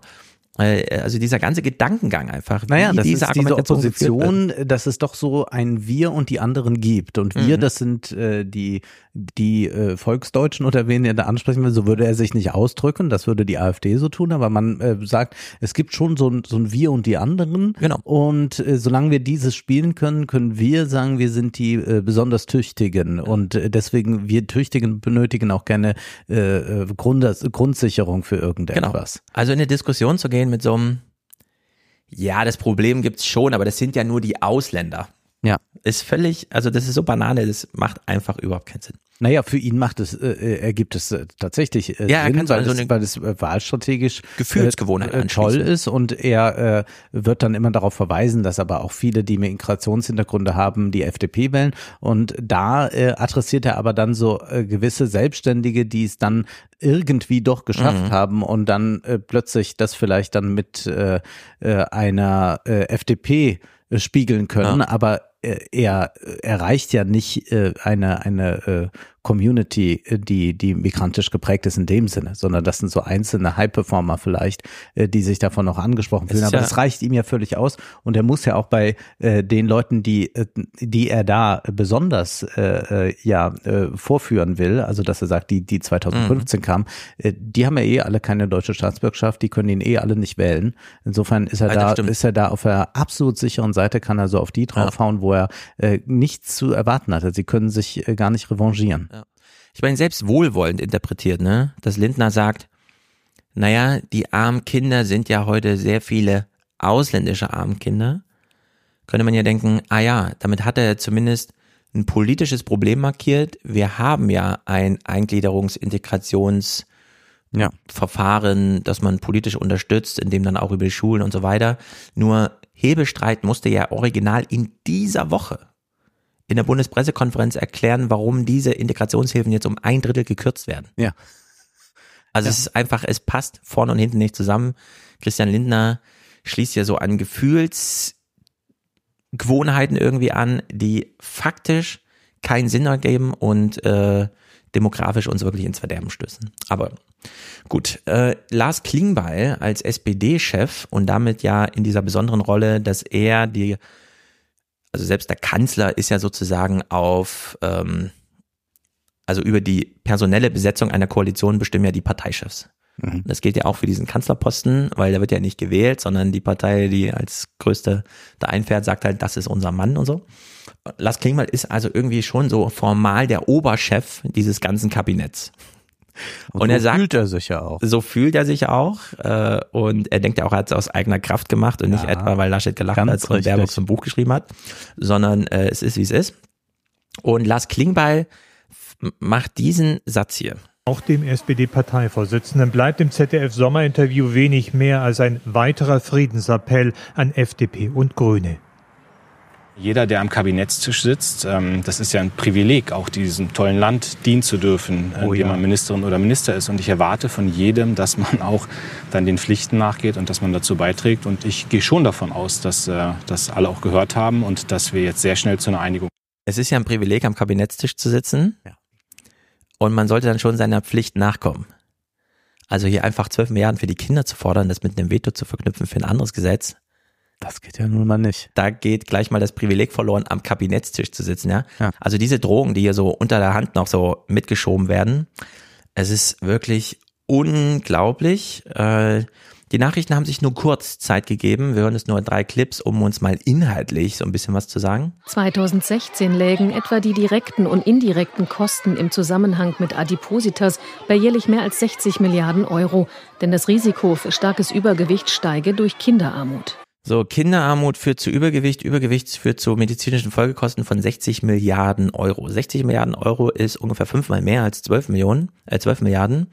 Hier liegt also schon so ein gewisser Faktor drauf, der uns sagt, Momentchen mal, haben wir es hier nicht mit einer Investition zu tun? Sollte nicht Christian Lindner besonders wachstumschancengesetzmäßig hier Ja. äh, davon Abstand nehmen zu glauben, hier wird einfach Geld verbrannt oder sowas, ja, sondern das ist doch, und hier geht's wirklich nur ums Übergewicht. Mhm. Das ist ja wirklich nur ein Ja, ein kleines Problem. sehr geringer Teil, ja. Sachen. Aber gut, äh, da kommen wir nachher. Da sind wir noch nicht bei Fachkräftemangel und jetzt andere Ja, Themen, die dann ja auch auch nicht bei- abgedeckt werden könnten, wenn man äh, Kinder aus der Armut hebt und sie gut ausbildet. Ja, genau. Also Übergewicht heißt ja schon mal, das ist ja eine körperliche Zuschreibung. Was heißt denn das für die Psyche, die ja übergewichtig ins Erwachsenenalter reinkommen soll? Also Naja, gut. äh, So ein paar das- Folgeprobleme, Die Statistiken sind ja alle bekannt, dass äh, äh, Kinder aus armen Familien äh, viel schwieriger es haben, den entsprechenden Bildungszugang zu finden Zum und dann auch nachher erfolgreich zu sein im Job. ja. So, zweiter innerlicher Snippet, der für uns ganz interessant ist. Derzeit sind 11,2 Prozent der Familien mit zwei Kindern armutsgefährdet. Durch die von der Bundesregierung geplante Kindergrundsicherung und einfacheren Zugang zu Leistungen wären es nur noch 10,3 Prozent. Erhielten die Familien pro Kind einen weiteren monatlichen Zuschuss pro Kind von 50 Euro, sinke die Quote auf 9,4 und bei einem Zuschuss von 100 Euro auf 8,5. So, Also man hat gar nicht das Ansinnen zu sagen, wir versuchen da mal bei Null hinzukommen. Wir sind ein sehr reiches Land, das Familien mit zwei Kindern, was eigentlich wünschenswert ist, äh, Mhm. volkswirtschaftlich äh, gerechnet, äh, dass die nicht arm sind. naja, volkswirtschaftlich gerechnet, also ganz nüchtern, sind zwei Kinder pro Familie zu wenig. Eigentlich das, ja. Bräuchtest immer Drei. mal auch drei. So, immer also mal auf, muss auf drei. über okay, also wir sind 2,1 jetzt hier beim absoluten Ja, ja. Minimum Mhm. eigentlich schon angekommen, was, was äh, wünschenswert wäre. Und da rechnet man das jetzt durch und sagt, okay, bei 50 äh, Euro Zuschuss würde das von 11,2 auf 9,4 Prozent gehen und bei 100 dann auf 8,5 Prozent. Also dann hätten wir immer noch bei 100 Euro Zuschuss pro Kind, hätten Mhm. wir immer noch 8,5 Prozent aller Familien mit zwei Kindern, die arm sind. Ja. In einem reichen Land wie Deutschland. Also die Zahlen sagen zu uns zum einen, die sind wirklich extrem arm. Ja. Und nicht armutsgefährdet, wie das hier Ja, immer so sind formuliert wird. armutsbetroffen. Ja. Also ich weiß gar nicht, warum das immer bedroht und gefährdet. Es ist einfach armutsbetroffen. Also es gibt da noch so eine sozialwissenschaftliche Definition man und so kann weiter. einfach sagen, aber- die sind arm, fertig. Genau, die Ja. kommen dann immer mit diesem, ja, wenn es auf Dauer gestellt ist und so. Ich denke, ja, wenn es auf Dauer gestellt ist, also die ganze Kindheit oder was. Naja, an diesen Zahlen, bei sowas denke ich mir immer, naja, aber liebe Journalisten, ihr habt euch jetzt drei Monate lang Christian Dürr angehört, wie er einfach immer wieder sagt, ja, da gibt's ja gar kein Konzept. Die Lisa Paus muss ja erstmal ein Konzept vorschlagen. Ich weiß ja gar nicht, was die Kindergrundsicherung sein soll und so weiter und so fort. Und hier, das ist ja, also mehr ja- auf eins plus eins ist Das kann zwei, ja kann man es gar nicht runterbrechen. kann das ja ausrechnen. Ja, ich habe eine arme Familie, weil sie liegt ja unterhalb von 60 Prozent des Medians im Monatseinkommen, im verfügbaren Monatseinkommen. Wenn ich denen jetzt 50 Euro mehr pro Kind gebe, kann ich auf die Kommastelle in Prozenten ausrechnen, wie viel weniger Kinder dann unter 60 Prozent fallen. Ja. Wenn ich ihnen 100 Euro gebe, kann ich es auch wieder ausrechnen. Dann sind es nicht 9,4, sondern 8,5. Wenn ich jetzt äh, 200 Euro zahle, bin ich vielleicht schon bei 5 Prozent oder sowas. Ja. Was ja bedeutet, ah ja, es ist ja, das habe ich ja im Buch geschrieben, es war ja für mich auch ein bisschen wie ein Schuppen von den Augen gefallen. Die Grünen, ich habe seinen Namen nicht mehr vor Kopf, äh, im Kopf, standen im Bundestag, Rede und so weiter und dann kam so eine Argumentation, ja, wir müssen hier gar nicht umverteilen, umschichten, irgendwas. Ähm, wir haben eine relative Armutsdefinition, es ist diese 16 Prozent äh, Median und eben nicht Durchschnitt. Das heißt, alle oberhalb des Medians, also alle, die, die, also wenn man es einfach in zwei Teile einteilt, diejenigen, die mehr verdienen als die untere Hälfte, bei denen kann man alles so lassen. Man müsste nur diese Lücke schließen zwischen der große Benchmark 60 Prozent des Medians und alle, die darunter liegen, kriegen das mal theoretisch einfach Aufgestockt. aufgestockt. Bis auf diese 60 Prozent. Die Armut wäre damit in Deutschland beseitigt. Ja. Oder, wie ich im Buch schreibe, sozialromantisch ausgedrückt, besiegt. Mhm. Das kann man einfach politisch entscheiden. Man weiß ja, wie viel Geld die Familien haben. Und dann gibt man ihnen einfach das dazu, sodass niemand unter 60 Prozent des Medians kommt. So, und dann habe ich ja diese Rechnung anhand des, ähm, das war nicht der Ulrich Dings selbst vom Wohlfahrtsverband, sondern äh, einer seiner Mitarbeiter, der dann in so einer Ausschusssitzung einfach mal aufgedröselt hat. Ja, wollte man, äh, also wenn man sich einfach das deutsche Vermögen anschaut, und wir haben jetzt schon nur über die untere Hälfte gesprochen, die untere Hälfte besitzt 0,5 Prozent von allem. Ja. Die obere Hälfte 99,5 Prozent. Wir reden also nur über diese 0,5 Prozent und da auch nur über diese kleine Lücke. Also wir reden hier über 0,05, 0,07 Prozent des Gesamtvermögens, das wir bewegen müssen, um die Armut abzuschaffen. Und wir sind dazu nicht in der Lage. Ja. Also wirklich grotesk. Das ist so grotesk, man kann es sich nicht vorstellen. Lass mich noch eine Anmerkung machen. Wir hatten jetzt sehr viele Zahlen zum äh, Thema Rezession. Wir schlittern ja immer weiter in eine hinein. Äh, ja. Vieles lässt nach, auch auf äh, dem globalen Markt, aber immer wieder war da zu lesen, ja lange Zeit hat ja äh, dann doch der Service-Sektor in Deutschland noch gut funktioniert und mhm. da bricht auch die Nachfrage ein. Das heißt also, Leute gehen äh, auf Deutsch gesagt weniger zum Friseur, weniger zur Kosmetikerin, was auch immer. Ja. Und dann kommt noch hinzu, ja, die Kaufkraft hat auch nachgelassen und dann gab es einige Artikel, äh, auch bei den öffentlich-rechtlichen, dann äh, dazu, äh, warum jetzt äh, dann doch gerade weniger konsumiert wird. Und dann ist immer das Argument, ja, unsichere Zeiten die Menschen sparen. Das trifft aber nur auf die Leute genau. zu, die wirklich viel Geld haben oder ja. die so gutes Geld haben, dass sie sagen, gut, ich äh, lege jetzt mal 500 Euro, 1000 Euro diesen Monat zurück. Auf all die anderen, über die wir jetzt gerade gesprochen haben, hm. äh, diese unteren 50 Prozent und auch dann nochmal die äh, Armen, also die äh, nur 60 Prozent des äh, Medianeinkommens haben, auf die trifft das ja in keiner Weise zu, sondern die haben de facto weniger Geld in der Tasche durch Inflation, höhere Energiekosten etc., äh, bekommen jetzt auch nicht wesentlich mehr Geld, wird alles von der Inflation ja aufgefressen, mhm. sowohl diese äh, etwas angehobene Kindergrundsicherung wie auch äh, der etwas angehobene Mindestlohn. Das heißt, diese Leute haben eine extreme Kaufkraftschwächung erfahren.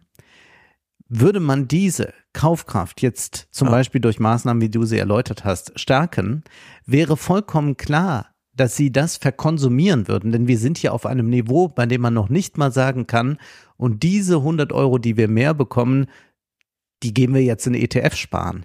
Dieses Geld ist nicht vorhanden. Also das ist eine Diskussion. Ich gebe 100 Euro mehr in ETF sparen oder sonst wohin. Äh, die Leute haben die meinetwegen Lehrergehalt oder sowas. Ja. Da findet so eine Überlegung statt.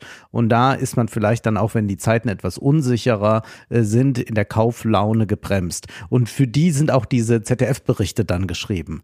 Ja. Aber für einen Großteil der deutschen Bevölkerung spielen diese ganzen Fragen von Konsum, Aufschub und so überhaupt keine Rolle, sondern die haben wenig Geld. Und wenn sie etwas mehr Geld bekämen, dann würden sie dieses Geld verkonsumieren, zum Beispiel in besseres Essen, das Geld ausgeben oder äh, was äh, Kinder dann brauchen für die Bildung, äh, vielleicht äh, dann doch mal mhm. einen eigenen Computer, äh, vielleicht äh, ein paar Bücher. Diese ganzen äh, äh, Kauf, Käufe würden getätigt. Das würde eigentlich der Konjunktur sehr gut tun. Also es ist wirklich ein Wahnsinn, dass man hier ausprobiert. Also das scheint mir, und damit meine ich nicht, dass da einer einen großen Plan hat, aber so im Retrospektiv wird man sagen, man hat es ausprobiert und vielleicht hat es geklappt dass man sagt, eine Bevölkerung, ein Land kann auch damit leben, dass es eine äh, kleine, sehr, sehr reiche Gruppe gibt und noch eine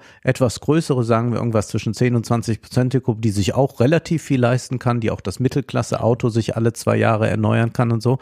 Und die anderen sind arm. Also wir haben ja Länder, in denen es das gibt, wo wir 20 Prozent haben, die sehr gut verdient und dann nochmal so, so drei Prozent, die richtig, richtig reich wir sind. Ja, alle westlichen Länder tendieren dazu. Alle ten, tendieren immer mehr dazu und äh, in äh, südamerikanischen Ländern oder so ist diese Ungleichheit ja viel, viel größer äh, ja. dann noch und da gibt's dann nur noch diese Spitze und Volkswirtschaften funktionieren und ich sag mal, äh, die äh, Konzerne, bei denen äh, Kuhle, Vogel und Lindner einkaufen, äh, profitieren von solchen Entwicklungen, also wo die Ungleichheit äh, wächst, äh, steigt der Profit in der Regel äh, nicht nur für LVMH und andere Luxuskonzerne, sondern da kann man ja eine ganze Wirtschaft drauf aufbauen. Unsichere Zeiten, äh, äh mehr Beschaffungskriminalität, alles was da so dranhängt. Also braucht man mehr Sicherheit. Ja, es ist ja äh, ganz klar, dass man äh, auch auf so einen Katastrophenkapitalismus äh, Mhm. profitable Geschäfte errichten kann. Ja. Das ist gesamtvolkswirtschaftlich gesehen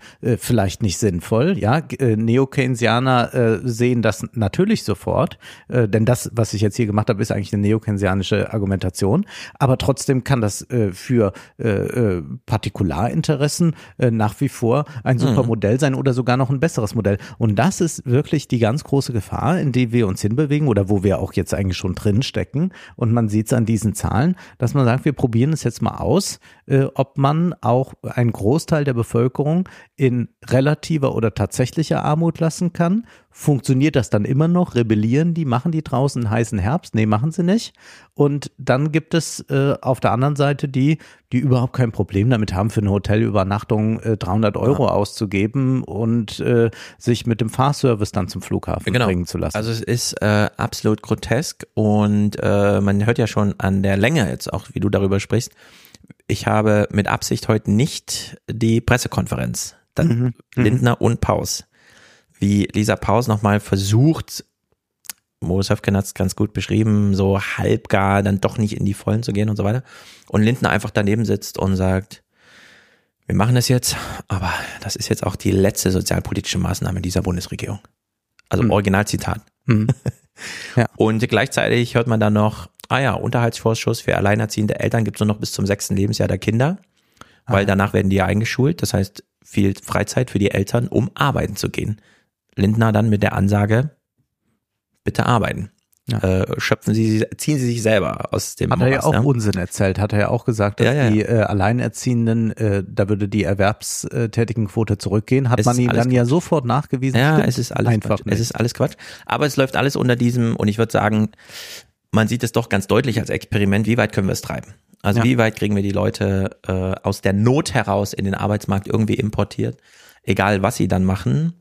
Denn ja, äh, Büros müssen geputzt werden, äh, Lieferservice ja, und, und, so und es wird ja auch dann journalistisch so argumentiert, ja, aber lohnt sich dann noch arbeiten, äh, wenn Kindergrundsicherung nach oben geht oder sonst was? Und dann denke ich mir ja, aber wir haben doch jetzt gerade erfahren, dass äh, ein Viertel der Arbeitenden in Deutschland unter 14 Euro verdient und dass damit für sie die Altersarmut gewiss ist. Ja.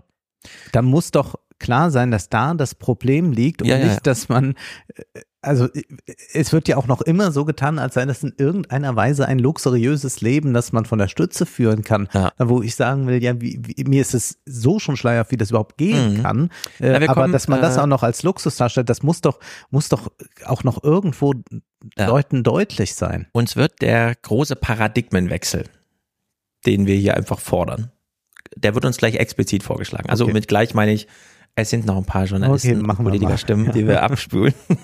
Wir müssen uns aufladen, um dann Fratsche richtig zu verstehen. Ähm, hier nur noch zu diesem Punkt, äh, du hast es angemerkt, wir haben, das hören wir nachher auch, eine ausführliche Studienlage zur Frage, was machen bitterarme Eltern mit Kindern zu Hause, wenn sie 50 Euro mehr kriegen? Wir müssen da nicht drüber spekulieren oder klar, gar Christian Lindner glauben, dass das irgendwie äh, ja, entsprechend sachfremd verwendet wird. Ja, Christian Lindner wird's verrauchen. diese Familien wissen, wie sie mit Geld umgehen. Ich würde sagen, für eine Partei, die sich auf Wirtschaftskompetenz und so weiter besinnt, nirgendwo kann man mit besser, äh, besser mit Geld umgehen als in einem alleinerziehenden Haushalt. Ja, ich würde mir, wenn ich manche FDPler, man darf ja hier nichts sagen, wenn ich mir die ansehe, würde ich sagen, die sollten vielleicht mal ein paar andere Dinge ihr, Ja, das sind ihr Geld nicht mehr Überlebensleistungen. investieren. Und es ist jetzt wirklich kein Quatsch, wenn man das so vergleicht. Diese Familien haben alleinerziehend mit zwei Kindern weniger Budget als Christian Lindner an einem Tag. Ja. Jeden Tag. Also es ist einfach jenseits von allem. Der weiß nicht, worüber er spricht. Und er kann vor allem diese große Verknüpfung zur wirtschaftlichen Sicherung und vor allem den Wohlstandsfragen, die wir haben, einfach nicht ziehen. Aber die müssen sich ja nicht orange ansprühen lassen. Um Wie das meinst du? einfach mal so stehen zu lassen. Ich glaube, manche konnten sich ja noch mal ein paar Bilder ansehen. Ah, ja, okay, verstehe. ich glaube, ich verstehe. Hier nochmal äh, die Tagesthemen. In dem Fall haben wir uns einen Verweis auf die Diakoniearbeit gegeben, die wir ja dann gleich in der Bundespressekonferenz nochmal ein bisschen ausführlicher hören. Zuspruch bekam Paus heute von der Diakonie. Die hat vom Deutschen Institut für Wirtschaftsforschung berechnen lassen, was Kinderarmut langfristig kostet. Die Forscher sind überzeugt, wenn man Kinderarmut heute nicht bekämpft, wird es morgen um ein Vielfaches teurer. Ja, und damit sind dann so 3,4 Prozent BIP. Wir kriegen das nachher aufgeschlüsselt. Das sind auch wieder im dreistelligen Milliardenbereich. Die Diakonie, und das finde ich auch wieder so, es sind so viele Kinder. Es ist so eine gigantische Schicksalsfrage. Und die Diakonie ist dann die einzige, die überhaupt mal sagt, aber wir interessieren uns dafür, wir machen mal, wir haben jetzt hier gehört, eine Studie. Nee, nicht mal die war in der Lage, noch eine Studie zu machen, sondern die haben sich einfach, das ist mehr so eine, äh, wie soll man sagen, so ein, so ein Handapparat, was für Texte gibt's denn gerade und so, ja. Also nicht mal die haben so richtig den Taschenrechner rausgeholt, was ich grotesk finde.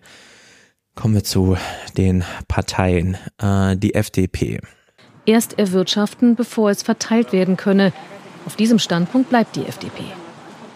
Wir können uns in der jetzigen Situation nicht eine Ausweitung des Sozialstaates erlauben. Das geht nicht, sondern derzeit geht es darum, den Wirtschaftsstandort Deutschland wieder zukunftsfähig, wieder wettbewerbsfähig zu machen, damit wir überhaupt in der Lage sind, gute Jobs zu haben, damit die Menschen dementsprechend auch später ihre Familien durch Jobs, Arbeit ernähren können. Ich glaube nicht, dass wir Kinderarmut effektiv bekämpfen, indem wir einfach pauschal den Eltern äh, irgendwelche Summen überweisen. Das ist aus meiner Sicht keine überzeugende Lösung gegen Armut und all ihre Folgen. Hilft nur ein was, Geld. Ja. Das ist die Definition von Armut. Zu wenig Geld, ja. zu wenig Handlungsvermögen. Wie man hier dann sagen kann, ich glaube nicht, dass das hilft. ja. Ich glaube nicht, dass gegen Durst hilft, jetzt ein Glas Wasser zu trinken. Nee. Vielleicht solltest du lieber noch mal draußen in den Wald, vielleicht findest du irgendwo und keine Ahnung, aber was jetzt einfach ein Glas Essen. Wasser trinken. Ja. Das, das wäre doch so. Also. Christian Dörr hat natürlich auch noch ein bisschen abgeliefert. Wir ordnen die Migration nach Deutschland in den Arbeitsmarkt, nicht in die sozialen Sicherungssysteme. Und ich hätte mir gewünscht, ganz offen am vergangenen Mittwoch, dass es alle so sehen wie Robert Habeck, der Bundeskanzler und wir als FDP, nämlich dass Deutschland ein Wachstumschancengesetz braucht, damit wir auch wirtschaftlich durchstarten. Wir sind ein sehr starkes und tolles Land. Die Unternehmen brauchen aber bessere Rahmenbedingungen. Das kam unter der Vorgängerregierung zu Kurs. Da wollen wir besser werden. Und es ist schade, dass jetzt eine Ministerin da ihr Veto eingelegt hat, jedenfalls vorläufig. Also das sind natürlich äh, für mein Anliegen, mein Buch, ja, sind es äh, wirklich zehn Seiten zu solchen ja. Dingern, weil dieses, wir brauchen jetzt Rahmenbedingungen für die, für die Unternehmen. Ja, aber was ist denn eine Familie? Jetzt mal so ganz, ich will ja mit Absicht nicht dieses nächste weinerliche Buch über uh, die armen Kinder und so. Was ist eine Familie? Eine Familie ist der einzige Ort, und zwar in allen, zu allen historischen Zeiten und in allen Politikmodellen, wo die Kinder herkommen die später in Unternehmen arbeiten. Ohne Mitarbeiter sind Unternehmen nichts wert. Also diese Automatisierungsgrade wird es hier niemals geben. Ähm, klar kann man jetzt sagen, äh, das ist aber irgendwie komisch, wenn man jetzt so Familien als Unternehmen betrachtet und so weiter. Aber jetzt mal so ganz funktional betrachtet. Nicht mal im Nationalsozialismus, nicht bei den Chinesen, nicht bei den Russen, nirgendwo. Man hatte diese Idee von Kaderschmiede und hier und da und so. Aber diese Idee von wir zeugen und erziehen, sozialisieren Kinder jenseits von Familien. Hat niemals funktioniert. Nein. Man kann jetzt nicht einfach kommen und sagen, ja, die Unternehmen, die Unternehmen und dann blenden wir aber die Familien aus. Wenn Unternehmen Rahmenbedingungen brauchen, dann Familien auch. Hm. Also es ist einfach, das passiert nicht einfach so. Ja? Also wir haben ja diesen Text gelesen in der New York Times über, man hat sich halt sehr lange auf die Mutterliebe besonnen. Ja, die Mutterliebe macht das schon. Die wird ja nicht ihr Kind äh, verdorren lassen und so, ja. Sondern äh, ja, da müssen wir gar nicht eingreifen politisch. Das ist jenseits der Politik. Wir dürfen uns da nicht einmischen. Und äh, so freizügig und fordernd innerhalb eines Satzes über Unternehmen zu sprechen, mhm. gegen Familien, sie auszuspielen, ist einfach völlig Banane. Also das passt einfach wirklich nicht zusammen. Das ergibt keinen logischen Sinnzusammenhang. Dürr noch ein bisschen weiter. Warum fällt der FDP das Regieren mit den Grünen so wahnsinnig schwer? Nein, das ist ja in der Sache vom vergangenen Mittwoch. Sie sprechen ja auf die Kabinettsentscheidung an. Da ist ein großes Paket verabschiedet worden, aber es fehlt ja das Wachstumschancengesetz, was alle, alle sagen, wir brauchen es. Die Unternehmen in Deutschland, äh, die Wirtschaftsverbände sagen, dass die Forschungsinstitute und natürlich auch große Teile der Koalition. Und es waren sicher auch der Bundeskanzler, der Bundeswirtschaftsminister von den Grünen und äh, diese lange Reihe von wer sich alles einig ist und wie isoliert also Lisa ja. Paus ist, ne?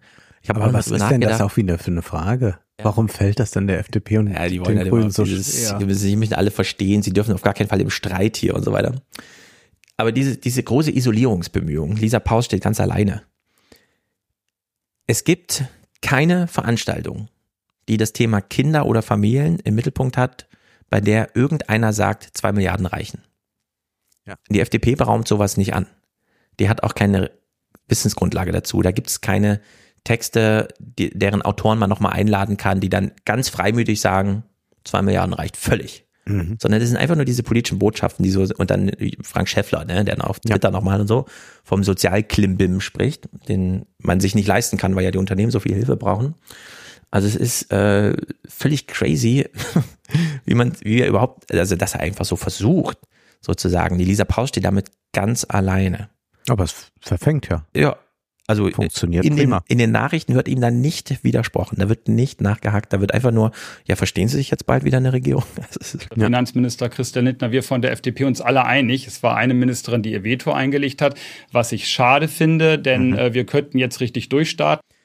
Das ist dieses Chaos. Wir können doch, wir könnten doch uns einfach mal vernünftig sein. Die Sache ist nur aufgeschoben, nicht aufgehoben. Ich bin sicher, das Gesetz wird kommen. Es ist notwendig. Und im Übrigen, das will ich kurz sagen, Frau Gerlinek, weil äh, die Familienministerin zu Recht auch auf Kinderarmut hinweist. Die, das größte Risiko für Kinderarmut ist ja die Arbeitslosigkeit der Eltern. Ja. Und da müssen wir besser werden, dass mehr Menschen in Jobs kommen. Und das heißt Wachstum. Und äh, an der Stelle, glaube ich, äh, wird sie sich eines Besseren äh, besinnen, hoffe ich jedenfalls. Und ich würde mich freuen, wenn die Grünen sich da intern einig werden. Wie gesagt, das ist kein Diskurs so sehr zwischen FDP und Grünen, sondern eher, inner, eher innerhalb der Grünen Partei. Also ja, das ist natürlich Habeck gleich, soll da jetzt mal maßregeln, Ja, was er auch. im Prinzip auch getan hat. Ja, also hier einfach äh, so, klar, das ist natürlich die marktwirtschaftliche Doktrin, die Ideologie, mit der man rangeht. Wir haben eine Marktwirtschaft und alles hat sich zu fügen. So wenig, wie wir politisch in Familien reinregieren können, können wir auch marktwirtschaftliche oder überhaupt wirtschaftliche Prinzipien einfach in sie reinkopieren. Eine gute, gelingende Kindererziehung ist ja nicht einfach äh, eine erfolgreiche interne Leistungsabrechnung, Ja. bei der die Kinder dann besonders tapfer rauskommen und leistungsfähig sind, wenn du jede kleine Hilfestellung, die du von ihnen erfahren hast, irgendwie abrechnest mit irgendwas oder so. Ja, so funktioniert's ja nicht. Und äh, dass Familien für uns politisch und wirtschaftlich so elementar sind und wir gleichzeitig keine politische und keine wirtschaftliche Handhabe haben, mit den jeweiligen Macht- oder Profitprinzipien da irgendwas zu steuern. Das schafft vielleicht mal eine Oma, ja, die dann irgendwie zu Weihnachten kommt und sagt, also wenn du heute ganz artig bist, kriegst du morgen ein großes Geschenk. Ja Mhm. gut, diesen einen Tag artig sein, kriegt das Kind dann irgendwie hin, aber Mhm. darüber hinaus ist einfach Sense mit solchen äh, Prinzipien, ja. Für die FDP spielt das alles gar keine Rolle. Das ist, das ist irgendwie auch, finde ich, so der, als ob die alle so, so lieblose Leben führen. Weißt du? Als ob das einfach, die kommen, die gehen nicht nach Sonst geht Hause ja und nicht lieben ihren FDP. Partner und ihre Kinder oder Da so. muss ja irgendwas nicht stimmen, äh, wenn man in der FDP ist. Würde Ja. schon äh, mutmaßen. Äh, Es ist doch erstaunlich, dass wir zum einen es im Diskurs nicht fertigbringen, einmal unter wirtschaftlichen Gesichtspunkten Familien zu betrachten, denn dann käme man ja bei all dem heraus, was wir schon hier aufgeführt haben. Und zugleich ist es dem Journalismus nicht möglich, die Koalition einmal funktional zu betrachten, sondern hier versucht man eigentlich die Koalition wie eine Familie, die sich zankt, Ja. die ganze Zeit uns zu inszenieren. Ja, ja. Und jetzt sollen sich aber Papa, Mama und die Kinder wieder lieb haben. Und äh, die eine komische Tante, die Lisa Paus, die schlägt ja immer raus. Die müssen wir jetzt auch mal wieder zurück an den Tisch holen. Und Also, das ist ja. äh, so toll, wie hier alle Kategorien Jetzt, wo durcheinander sagst, geworfen fällt werden. mir auch auf, ja, das ist wirklich grotesk. Der Journalismus redet mit Politikern darüber, wie man mit Familien umgeht. Und die ganze Zeit kreist sich das Thema um, die Wirtschafts- und Politikprinzipien müssen in der Familie so richtig einmal wirken. Gleichzeitig hat man aber als Gesprächspartner Leute, die in einem politischen Kontext Geldentscheidungen treffen. Ja. Und von denen verlangt man aber die ganze Zeit wie eine Familie zu funktionieren. Ja. es ist, es ist wirklich, ja, es ist einfach, es ist wirklich, also Alle müssen an einem Strang ziehen. ich finde keine Worte dafür, wie, wie grotesk das sowas ist, ja. Es ist wirklich so bescheuert. Dürr noch ein bisschen weiter? Stattdessen hat Ihr Parteichef Christian Lindner, Finanzminister, heute ja die Sinnfrage gestellt, ob die Kindergrundsicherung überhaupt der richtige Weg ist. Das klingt ja so, als ob Sie sich jetzt nicht einigen wollen. Ich will das kurz einordnen, Frau Gellig. Ich sagte vorhin schon den ersten wichtigen Punkt. Die Arbeitslosigkeit der Eltern ist das größte Risiko für Kinderarmut in Deutschland. Und da müssen wir besser werden. Mehr Wachstumschancen, das erwähnte ich vorhin. Ich bin sicher, dass das entsprechende Gesetz bald kommen wird. Zum Zweiten äh, ist es so, dass man schon die Frage stellen muss, ob einfach nur höhere Sozialtransfers, und Deutschland ist ja international da auf dem Spitzenplatz, wir haben hohe Sozialleistungen in Deutschland, ob das schon reicht gegen Kinderarmut oder ob wir nicht über bessere Bildungschancen reden müssen. Klar haben wir hohe Sozialleistungen. Ich will noch mal dran erinnern, 117 Milliarden pro Jahr für die Rente. Das fällt natürlich alles unter Sozialleistungen. Ja. Ich würde auch mal noch einhaken bei diesem Argument, dass Kinder arm sind, wenn die Eltern nicht arbeiten. Nun ist es ja aber so, dass ja sehr viele Kinder arm sind, obwohl die Eltern arbeiten. Mhm. Also wir haben ja eine relativ geringe Arbeitslosenquote in Deutschland. Wenn wir Eineinhalb Millionen Arbeitslose, aber über fünf Millionen Aufstocker dann, die Hartz IV beziehen. Ja. Das ist ja. Und da stimmt doch etwas an dem System nicht. Ja. Also man kann ja nicht sagen, wir haben zum einen äh, etwa zwölf Prozent der Familien mit zwei Kindern, die arm sind und dann hat man aber eine geringe Arbeitslosenquote. Das heißt, die sind ja gar nicht alle arbeitslos, äh, die nee. dort äh, aufgeführt werden, sondern die sind ja ist nicht Arbeit. das Problem dort. Ja, Arbeitslosigkeit Aktivität. ist ja. gar nicht das Problem. Und ja. sie arbeiten ja dann, wenn, so wie äh, Dürr das will, in Jobs, bei denen sie arm trotz Arbeit sind. Arm trotz Arbeit, das ist die Lösung, genau. Und ich will nochmal dieses qualitative Argument hinterher schieben. Der Job, den alleinerziehende Mütter hauptsächlich ergreifen, ist die Raumpflege. Ja. Mit einer Arbeitszeit, das Kind kommt gerade aus der Schule, die Mutter geht zur Arbeit. Es ist wirklich absurd. Gut, äh, richtig schlimm fand ich aber, ich meine, Dürr, das kann man alles, das weiß man, ja. Man kriegt angekündigt, okay, Dürr kommt. Die Journalisten haben ihm nichts entgegenzusetzen. Aber Habeck, also Habeck fand ich hier wirklich, äh, das ist schlimm. Sie sind gerade aus dem Urlaub zurück. Wie schön ist das denn, wenn man im Urlaub damit quasi aufwacht, dass eine Parteifreunde den nächsten großen Konflikt in der Koalition vom Zaun gebrochen hat? Das hat mit Urlaub ja nichts zu tun. Das ist natürlich jetzt kein Glanzstück gewesen. Andererseits kommt das Wachstumsbeschleunigungsgesetz jetzt in der Kabinettsklausur in Meseberg und auch bei der Kindergrundsicherung sind wir auf gutem Weg. Also wenn man mal jetzt den Streit beiseite lässt, kein Schaden in der Sache. Wir kriegen das alles gut hin. Kein Glanzstück. Wir wissen, dass das im Politikersprech der Todesstoß für dieser ja. Pause ist, parteiintern. Ja. Äh, ja gut, wenn die sich alle so selber, ich meine, Annalena Baerbock kommt ins Amt mit diesem Buch, wir haben es ja gelesen, ich habe es sehr gut gefunden, es handelt von 90 Prozent nur die Kinder, die Kinder, die Kinder. Ja. Und ich dachte mir so, ah ja, eine Mutter in einem Ministerposten, das ist ja auch mal neu.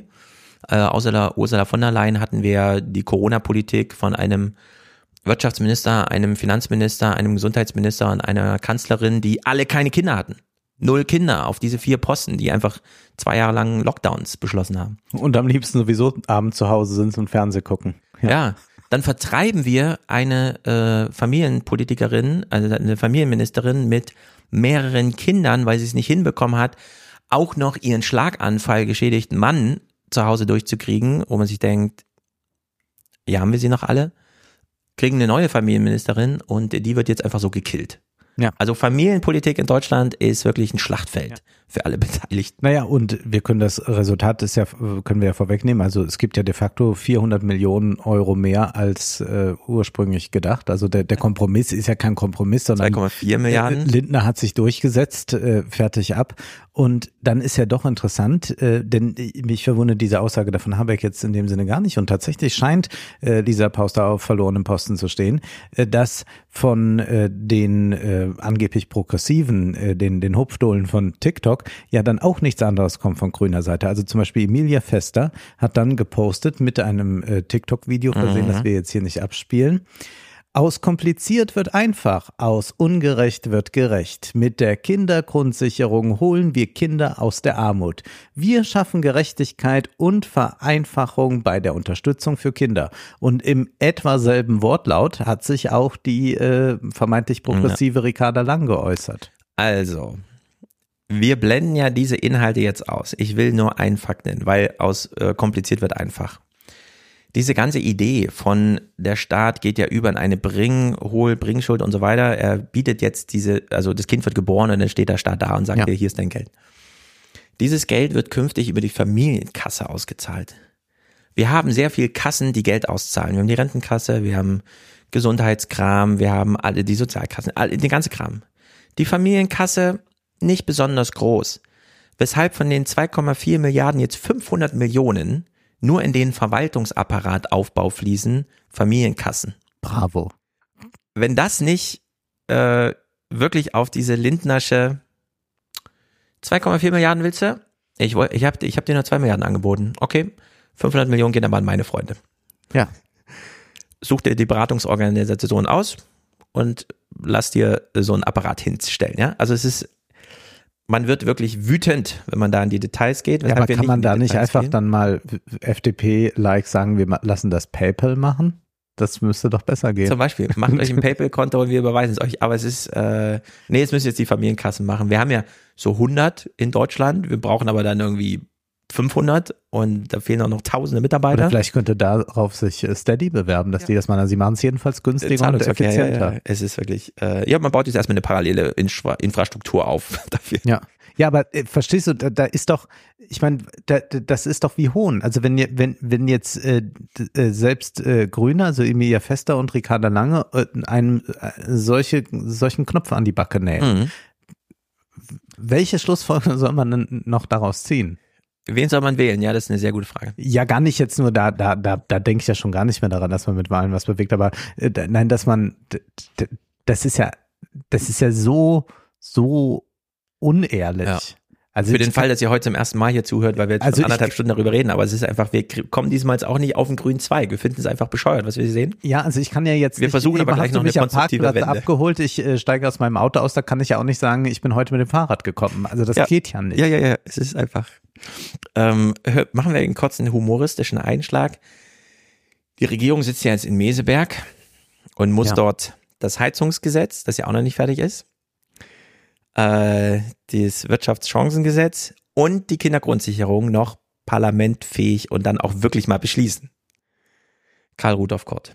Wenn Sie so in die nächste Woche blicken auf Mhm. Meseberg, wie würden Sie Ihre Erwartungen formulieren? Wird das gelingen, da irgendwie ein neues Miteinander zu finden? Nein, nur schöne Bilder. Ich erwarte da gar nichts.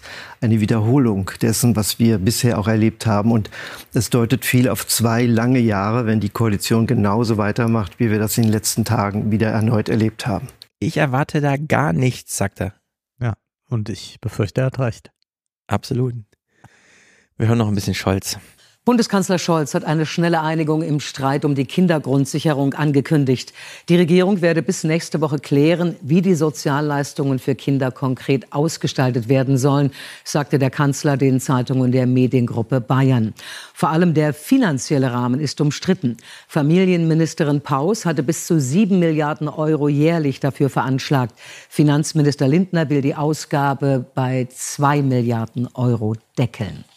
Scholz gibt uns jetzt mal zu erkennen, dass er mal wieder, wie bei so vielen Themen, ja, ich kenne mich da aus, keine Sorge, ich hab's im Griff. Kleiner Gruß aus Berlin. Stimmt es, dass Sie das Gesetz, den Gesetzentwurf von Frau Paus schon gelesen haben? Da habe ich äh, sehr dafür gesorgt, dass es äh, einen großen Fortschritt gibt. Und wie ich schon bei verschiedenen Gelegenheiten gesagt habe, wir sind mit äh, 99 Prozent, vielleicht sind es nur 98, je nachdem, was man zählt, fertig. Den Rest schaffen wir auch noch. Was ist für eine Detailversessenheit? 99, wenn man anders zählt, 98 Prozent des Gesetzes fertig. Es geht ja um die Frage, ja, sind es jetzt zwei Milliarden oder wie die andere Gegenseite wünscht, fünfmal mehr, sechsmal mehr? Ja. Äh, wenn das im 1%-Bereich der noch offenen Fragen, dasselbe Statement im ZDF. Ja, aber das ist eine, eine Argumentation, die du auch bei, bei diesen komischen Funkleuten äh, gefunden hast, äh, Schippmann und wie die alle heißen. Das war ja immer, naja, sie hat das Gesetz ja gar nicht richtig ausgearbeitet. Ja, ja, als als genau. ging es jetzt um irgendwelche funktionalen Details, äh, als müsste ich jetzt genau wissen, äh, wer, wer mit was betraut ist als Bürger. Das Ja. ist ja völlig irrelevant.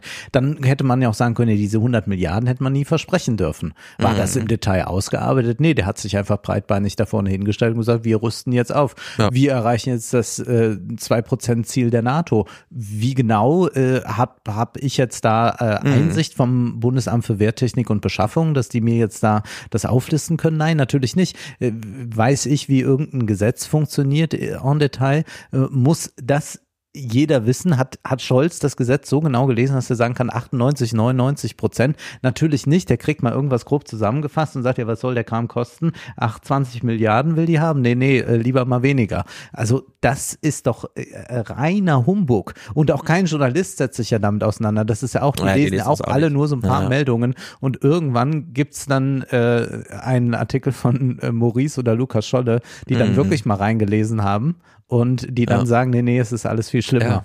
Also ich empfehle sehr die, das letzte Wirtschaftsbriefing von Maurice und seinem Kollegen, den er da dauerhaft hat, Name gerade nicht präsent. Die gehen auch nochmal schön die Kindergrundsicherung so ein bisschen inhaltlich dadurch.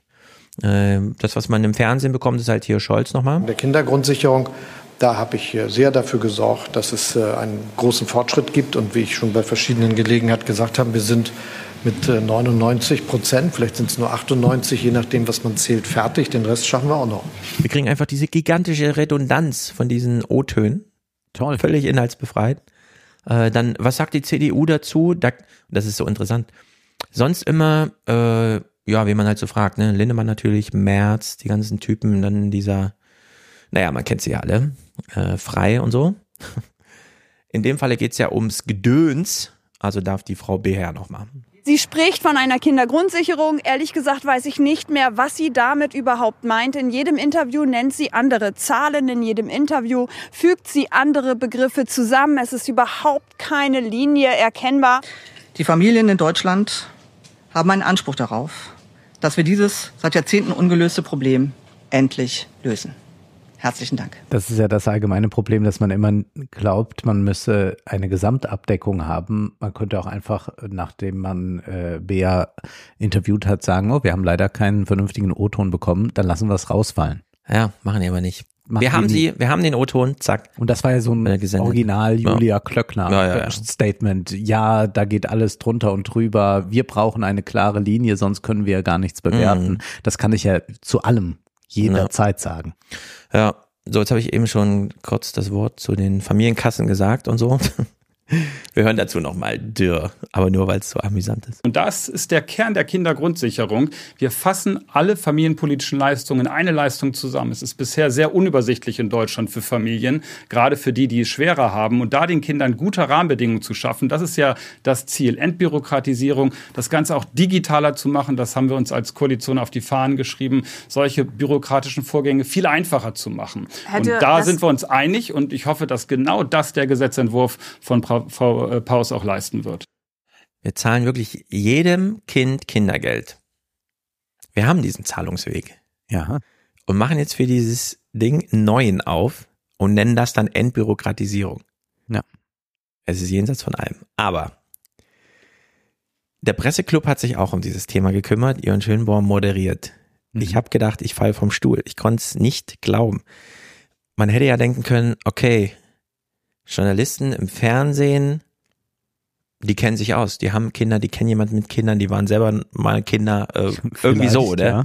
Es ist vielleicht, liegt es irgendwie nahe irgendwie, dass er so einen lebensweltlichen Touch hat. Irgendwas Politisches, also aus ihrem Metier. Realität allgemein. Stattdessen erste Frage von Jörg Schönborn. Ich will beginnen, Frau Thomé, mit äh, etwas, was man so bei Seminaren und Workshops immer macht, um die Fantasie zu erweitern. Da heißt es dann, stellen Sie sich vor, Sie hätten Zauberkraft und Sie könnten eine Maßnahme bewirken mit dieser Zauberkraft. Es geht um arme Kinder in Deutschland. Von welcher Maßnahme würden Sie träumen, von der Sie glauben, die wäre die beste? Bundesjugendspiele wieder nach den alten Bewertungskriterien einführen. Ja, ich meine, das große FDP-Thema gerade. wir haben ein Gesetz da liegen, ne? Man könnte das lesen, besprechen, wie auch immer, fürs Publikum aufdröseln. Man ist ja im Lese- und Schreibebusiness. Stattdessen, ja, wenn wir jetzt so eine Zauberkraft hätten. Ja. Also, das ist doch wirklich jenseits von allem. Natürlich machen dann alle mit. Ich würde auch bei den Schulen ansetzen. Ja. Ähm, Wo sonst, ja?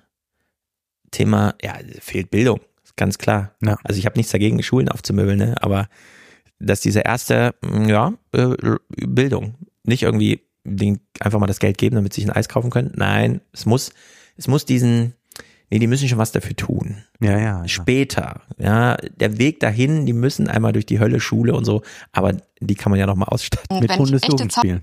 Mit Bundesjugendspielen. Das ist das große Thema jetzt. Ich wusste es gar nicht. Äh, Du hast Kinder, ich äh, Ich mache ja mein Sportabzeichen jedes Jahr. Ich war mal ein Kind, viele werden es nicht glauben. Ja. Und ich äh, muss sagen, ich habe die Bundesjugendspiele natürlich äh, in äh, ganz jungen Jahren als große Qual äh, erlebt, weil ich dachte, ich müsste mich messen, äh, bis ich dann aber Mhm. relativ äh, früh zur intellektuellen Reife gelangt bin und äh, wusste, nein, äh, die Bundesjugendspiele sind eigentlich ein ganz guter Tag, um sich mal mit Freunden auf eine Bank zu setzen und zu unterhalten. Und dann äh, wollte ich auch nur noch die Teilnahmeurkunde oder was weiß ich haben. Ich, äh, ich habe, glaube ich, einmal eine Siegerurkunde bekommen. Ja, schon sehr gut. Also ich reklamiere die gewisse Reife im Kopf auch für mich und gehe trotzdem jedes Jahr auf den Sportplatz und mache mein Sportabzeichen. Du machst ein Sportabzeichen. Nehme, noch. ne, das ist ja, Bundesjugendspiele heißt ja, die Kinder gehen im Klassenverband auf den Sportplatz und machen Sportabzeichen. Naja, also die machen Kugelstoßen und, Genau. und äh, Ja, die kriegen das Sprinten und dann Sportabzeichen, bekommen aber die dieser- aber doch so eine Urkunde. Genau, aber das ist immer, das, Irgendwelche Punkte sammeln, sammelt man. Genau. Das ist ja immer, dass die, die Sportlehrer bereiten sich Monate darauf vor. Sagen sie immer, sagen sie immer. Also- bestimmt hier welche zu, wir kriegen böse E-Mails. Das Witzige ist ja, die FDP hat ja jetzt gefordert, dass die Leistungsbewertung wieder reinkommt in die Und die Bundesjugendspiele. war weg, das wusste ich gar ja, nicht. die ist ja gar nicht weg. Das ist ja nur künftig. Das ist, glaube ich, geplant, dass sie wegkommt. Ah, so. Also seitdem, was ich bei meinen Kindern mitkriege und bei mir, da wird noch knallhart abgerechnet. Also wenn der Weitsprung nicht klappt, dann klappt's halt nicht, ja. Also Ja. dann kommt niemand und sagt, ja, äh, trotzdem Gold oder so, ja. Sondern Ja. nee, es muss halt schon passen. Und die Und- FDP glaubt ja, damit werden dann unsere Sportler allgemein äh, wieder. Ja, die FDP glaubt jetzt, wenn wir künftig die Leistungsdings nicht rausnehmen, schaffen wir rückblickend für die letzte WM wieder Medaillen bei der Leichtathletik. Und alle, die ja da äh, angetreten sind, die hatten ja noch die alten Bundesjugendspiele. Und ich hatte ja mal die Gelegenheit, mich äh, mit einem äh, Zehnkämpfer zu unterhalten, Hm. der auch äh, an den Olympischen Spielen schon teilgenommen hat. Und das große Problem ist ja einfach die Zeit. Also man muss ja überhaupt einen Job finden, wo man das machen kann. Und dann kann man zur Polizei oder zur Bundeswehr Ja, gehen. ja, genau. Und viel mehr ist da ja gar nicht. Das heißt, in Deutschland wird dieser Sport ja äh, werden, also wenn man jetzt nicht gerade so Fußballprofis oder so, wird man ja sehr, sehr gering unterstützt. Und die Vor allem, was Vereine bekommen auch 36? immer weniger Geld und genau, was macht man dann? Äh, Das heißt, äh, da sind ganz, ganz große Probleme, Ja, aber ja, die ja. möchte natürlich die FDP nicht angehen, sondern mit Leistung allein und den Absolut. entsprechenden Maßstäben kann man es schaffen. Es, äh, Deutschlands Schicksal hängt an den Bundesjugendspielen und den, Ja. es ist wirklich, es, ja, es ist ganz schlimm. Aber Sie haben sich schon mal auf das Thema Schule besonnen. Zauberkräfte hätte, würde ich alle Schulen im Land, wo das nötig ist, einmal baulich tippitoppi schön hinzaubern. Ich war ja auch schon ein paar Mal im Presseclub, ne? Wie kann man diese Frage so ernst nehmen? Da muss man wirklich, es tut mir leid, Herr Schönborn, aber Ordentliche Gebäude, prima Ausstattung, schöner Freizeitbereich. ja, schön. Und dann gleich noch dafür sorgen, dass die personelle Ausstattung stimmt, dass da Mhm. Fachkräfte sind, dass Natürlich. da auch Sonderpädagogen, Sonderpädagoginnen sind, die den Kindern helfen können, die das brauchen. Ich glaube, das hätte, wenn man Zauberkräfte hätte, den allergrößten Effekt. Herr Herder? Ich würde mich meinen beiden Vorrednern anschließen. Ich würde, wenn ich nur einen Wunsch frei habe, auch in der Tat ähm, dafür sorgen, dass Schulen und Kindergärten das sind, was sie in Sonntagsreden immer oder als Sonntag, in Sonntagsreden beschrieben werden, nämlich die Kathedralen unseres Landes. Die Kathedralen unseres Landes. Da kriegt man Tränen in die Augen. Wenn man ja. Ach, das ist wirklich, na gut. Schönborn zieht hier mal Lindners Argument raus. Ich zeige mal kurz, damit man das noch besser versteht, äh, eine Grafik über die Gruppe, über die wir sprechen. Das sind jetzt die Kinder, die in Familien leben, wo Grundsicherung, früher hieß das Hartz IV, jetzt Bürgergeld bezahlt wird. Die beiden Säulen 2015 und ganz aktuell. Und man sieht, die Säulen sind gleich hoch. Also wir reden über einen Kreis von etwa zwei Millionen Minderjährigen. Also nicht nur Kinder, sind auch Jugendliche jetzt mitgezählt. Und der blaue Anteil sind Familien, die ähm, ja, einen, einen deutschen Hintergrund haben oder sehr lange in Deutschland leben. Das waren vor acht Jahren ungefähr drei Viertel und jetzt nur noch etwas mehr als die Hälfte der Betroffenen. Ja, also das ist die relative Armutsdefinition, ne? Mhm. In absoluten Zahlen ist es, äh, ist der blaue Balken genauso groß wie der, äh, also von 2015, 2023 macht keinen Unterschied. Es wurde einfach Ja. nur gedrückt durch, ah ja, mehr arme Kinder, gut. Jetzt äh, ne, rutscht das einfach von der Etage weiter. Und sie äh, fangen an mit dieser Zauberei, ja, wenn sie zaubern könnten, lassen sich diese Zahlen hier zeigen, gehen, das schlüsseln das nicht auf, Also es ist wirklich äh, grotesk. Aber ja, man hat noch ein bisschen mit Zahlen um sich geworfen. Zumal da teilweise auch Zahlen ähm, in die Debatte geworfen wurden, jetzt auch gerade noch mal ganz aktuell, wo ich mich auch ein bisschen frage, wie belastbar ist das? Also es hat ja äh, vor vergangene Woche noch mal diese Kurzstudie des DIW äh, für Aufsehen gesorgt. Ähm, da wurde quasi mit Verweis auf die OECD gesagt, Kinderarmut kostet uns 3,4 Prozent des Bruttoinlandsprodukts pro Jahr. 3,4 Prozent, das ist also mehr als diese Gasmangellage und ein Krieg in der Ukraine mhm. und alles, was ja. man zuletzt so hatte. Ne? Das ist natürlich eine absolut furchteinflößende ja, Schreckenszahl. Ähm, da heißt es dann, ja, das sind quasi ne, die aktuellen äh, Kosten und die Folgekosten von früherer Kinderarmut, weil eben jemand vor 30 Jahren arm war und dann jetzt vielleicht nicht den Job hat, den er haben könnte. Um in und dem da kann man dann Dschungel einfach sehr viel reinrechnen. Und Gestrüpp von Zahlen unser Publikum jetzt nicht Ja. stolpern und, und sich äh, verschlingen zu lassen. Ähm, oh, sie hat 3,4 Prozent BIP minus genannt. Jetzt bloß nicht in den Zahlen verstolpern. Wir müssen mal zurück zur Zauberei oder was? Wo will er denn dahin? Also es ist wirklich äh, grotesk. Aber wir können ja noch ein bisschen ähm, Schönborn zuhören.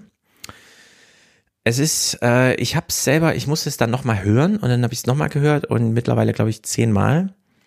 Der folgende Clip ist wirklich total schräg. Ja. Denn Sehr gespannt. Kinderarmut ist ja das eine. Also wir haben Kinder und die sind arm.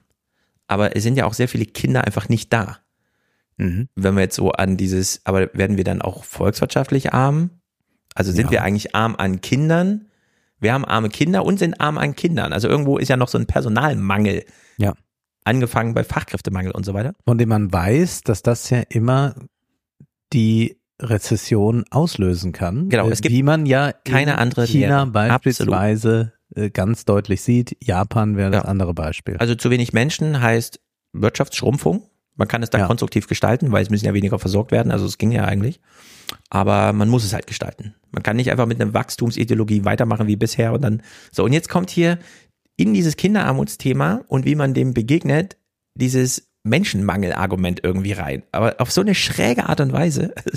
Wir merken auch in der Diskussion, es gibt eine Decke, an der gezogen wird. Sie haben das Beispiel genannt mit dem, was im Bundeshaushalt Langzeitarbeitslose und so gestrichen wird, damit man auf der anderen Seite denselben Familien dann über Kindergrundsicherung vielleicht was geben kann. Also das hat einfach mit der Begrenztheit von Geld zu tun. Aber ist es das alleine? Wir haben gehört, die Organisationskraft, etwas an die Richtigen auszuzahlen, spielt auch eine Rolle. Welche Rolle spielt einfach der Mangel an Menschen, die die Arbeit machen können? So, gegen Kinderarmut hilft also Geld, aber auch Menschen, die diese Arbeit machen können. Nämlich sich um die ärmeren Kinder irgendwie zu kümmern. Wir haben ja gerade gehört in der Zauberidee, wir zaubern uns Lehrer her und so. Und jetzt stellt er fest, naja, wir haben ja jetzt zu wenig Menschen, die überhaupt in, also verfügbar wären, um sich um arme Kinder zu kümmern, weshalb wir ja Kinderarmut haben, die dazu führt, dass wir, da wir schon zu wenig Kinder haben, deren Potenzial dann nicht ausschöpfen. Also das eigentlich zu vermeidende Folgeproblem, zu wenig Kinder und dann noch von denen, die da sind, zu wenig gut ausgebildete, um das Wohlstandsniveau zu halten, wird jetzt schon als Katalysator angeschoben, wodurch zu wenig Fachkräfte. Mhm. Und wenn man, wir hatten mal gehört, wie langsam und überlegt er ihm das so kam, also das so, weißt du, Mhm. muss man sich da mal kurz redaktionell hinsetzen und sagen, ja, vielleicht sollten wir die Sendung doch anders gestalten. Also nicht mit so einem, wenn wir jetzt zaubern könnten und so anfangen, sondern einfach mal Zahlen, Daten, Fakten, ohne zu glauben, wir überfordern jetzt das Publikum und müssen da wieder weg von, weil mal jemand 3,4 Prozent BIP genannt hat oder so. Ja. Also es ist wirklich wahnsinnig grotesk. Aber wir kommen jetzt zu unserer konstruktiven Wende. Bleiben damit aber noch im Presseclub, denn der Presseclub hat ja Zuhörer. Ja. Die dürfen ja anrufen. Mhm. 45 hört die Sendung in der ARD auf, dann geht's bei Phoenix weiter und bei Phoenix hört man ja plötzlich Zuhörer. Und wir hören uns mal zwei Zuhörer an. Dann würde ich sagen, gehen wir nach Berlin. Thorsten Hund hat das Wort. Hallo. Ja, hallo, guten Mittag, guten Tag alle zusammen im Studio und hier auch an den Fernsehzuschauer. Mir stellt sich hier bei der ganzen Diskussion die Frage und hier offenbart sich mir auch vor allen Dingen die Problematik, wie schäbig und wie asozial wir als Gesellschaft mit unserem wertvollsten Gut, nämlich unserem Nachwuchs umgehen. Warum begreifen wir nicht, ich weiß, meine Gedanken sind vielleicht 50 Jahre voraus, äh, dass wir als wertvollstes Gut immer nur die Kinder haben. Und was nützt uns eine von Christian Lindner unterstützte Wirtschaft, wenn die Kinder nicht entsprechend gefördert werden, wenn, gerade wenn sie jung, wenn, wenn sie in ihrer Ausbildung, in ihrer Jugend nicht die richtigen Impulse bekommen, dann kann Christian Lindner mit seinem Geld machen, was er will, das geht alles den Bach runter. Abgesehen mal davon, dass die, äh, unser gesamter Kapitalismus sowieso uns gerade um die Ohren fliegt, wie wir sehen. Wir sollten bei Kindern mal endlich darauf achten, dass egal wie viel es kostet, es ist vollkommen egal, alles, was die Kinder brauchen, muss finanziert werden. Dann muss es eben woanders weggenommen werden. Und alle Menschen, die mehr als äh, genug Geld auf dem Konto haben, die aber jetzt keine Steuern zahlen müssen, beziehungsweise nur marginal, müssen viel härter herangezogen werden. Jeder hat da sich dran zu beteiligen, weil ohne Kinder hat die Menschheit keine Zukunft. Ich würde mal sagen, das sind eine Minute 28. Ja. Also es ist nahezu perfekt. Mir den fehlt sollte hier man nichts. eigentlich mal in den Presseclub einladen. Absolut. Dann kann man das soll den Bürgerclub machen. Ja. Weniger zaubern, Ja. mehr Ja. all in. Also lassen wir so stehen. Genial und äh, wir hören noch eine zweite Stimme. Ähm, in Osterrode am Harz ist Lutz Brinkmann in der Leitung. Herr Brinkmann. Ja, guten Tag. Äh, Ich will mal sagen, natürlich muss man das Geld in die Familie geben und nicht äh, politisch irgendwie verwalten oder machen. Ne? Das, kann, das kann nicht richtig sein. Meine Mutter war allein, alleinerziehend. Ich bin Jahrgang 54. Meine Schwiegermutter war alleinerziehend. Ja, und wenn Sie was lernen wollen, dann können Sie mich fragen. Ich kann Ihnen da helfen. Das ist eine ganz andere Geschichte. Und wenn wir es nicht wollen, okay, dann müssen wir eben einen anderen Weg gehen. Aber die Eltern haben halt einfach mal die Pflicht, ihre Kinder groß zu kriegen und alles mit auf den Weg zu geben, was sie wollen. Und die werden das auf jeden Fall, oder die allermeisten jedenfalls, auf jeden Fall hinkriegen. Egal wie. Und wenn Politik sie nicht beteiligen will oder meint, man muss die schwarze Null halten oder irgendwelchen Unfug, dann ist das eben so. Aber das ist rausgeschmissenes Geld. Alles, was heute nicht erledigt wird, wird in Zukunft sicher teurer werden. Ja, und das sollte man vielleicht den Herrn Lindner mal fragen, wo er das dann hernehmen will. Dankeschön, Herr Brinkmann. Ähm, das ist jetzt mehrfach gesagt worden. Äh, vertraut den Eltern und hört auf mit dieser Diskussion. Das Geld kommt nicht an, mag im Einzelfall der Fall sein, aber die allermeisten werden es schon so einsetzen, dass es der Familie hilft. Ja, den Mann kann man auch einladen. Ja. Auch ideal für die nächste Also, Sendung. äh,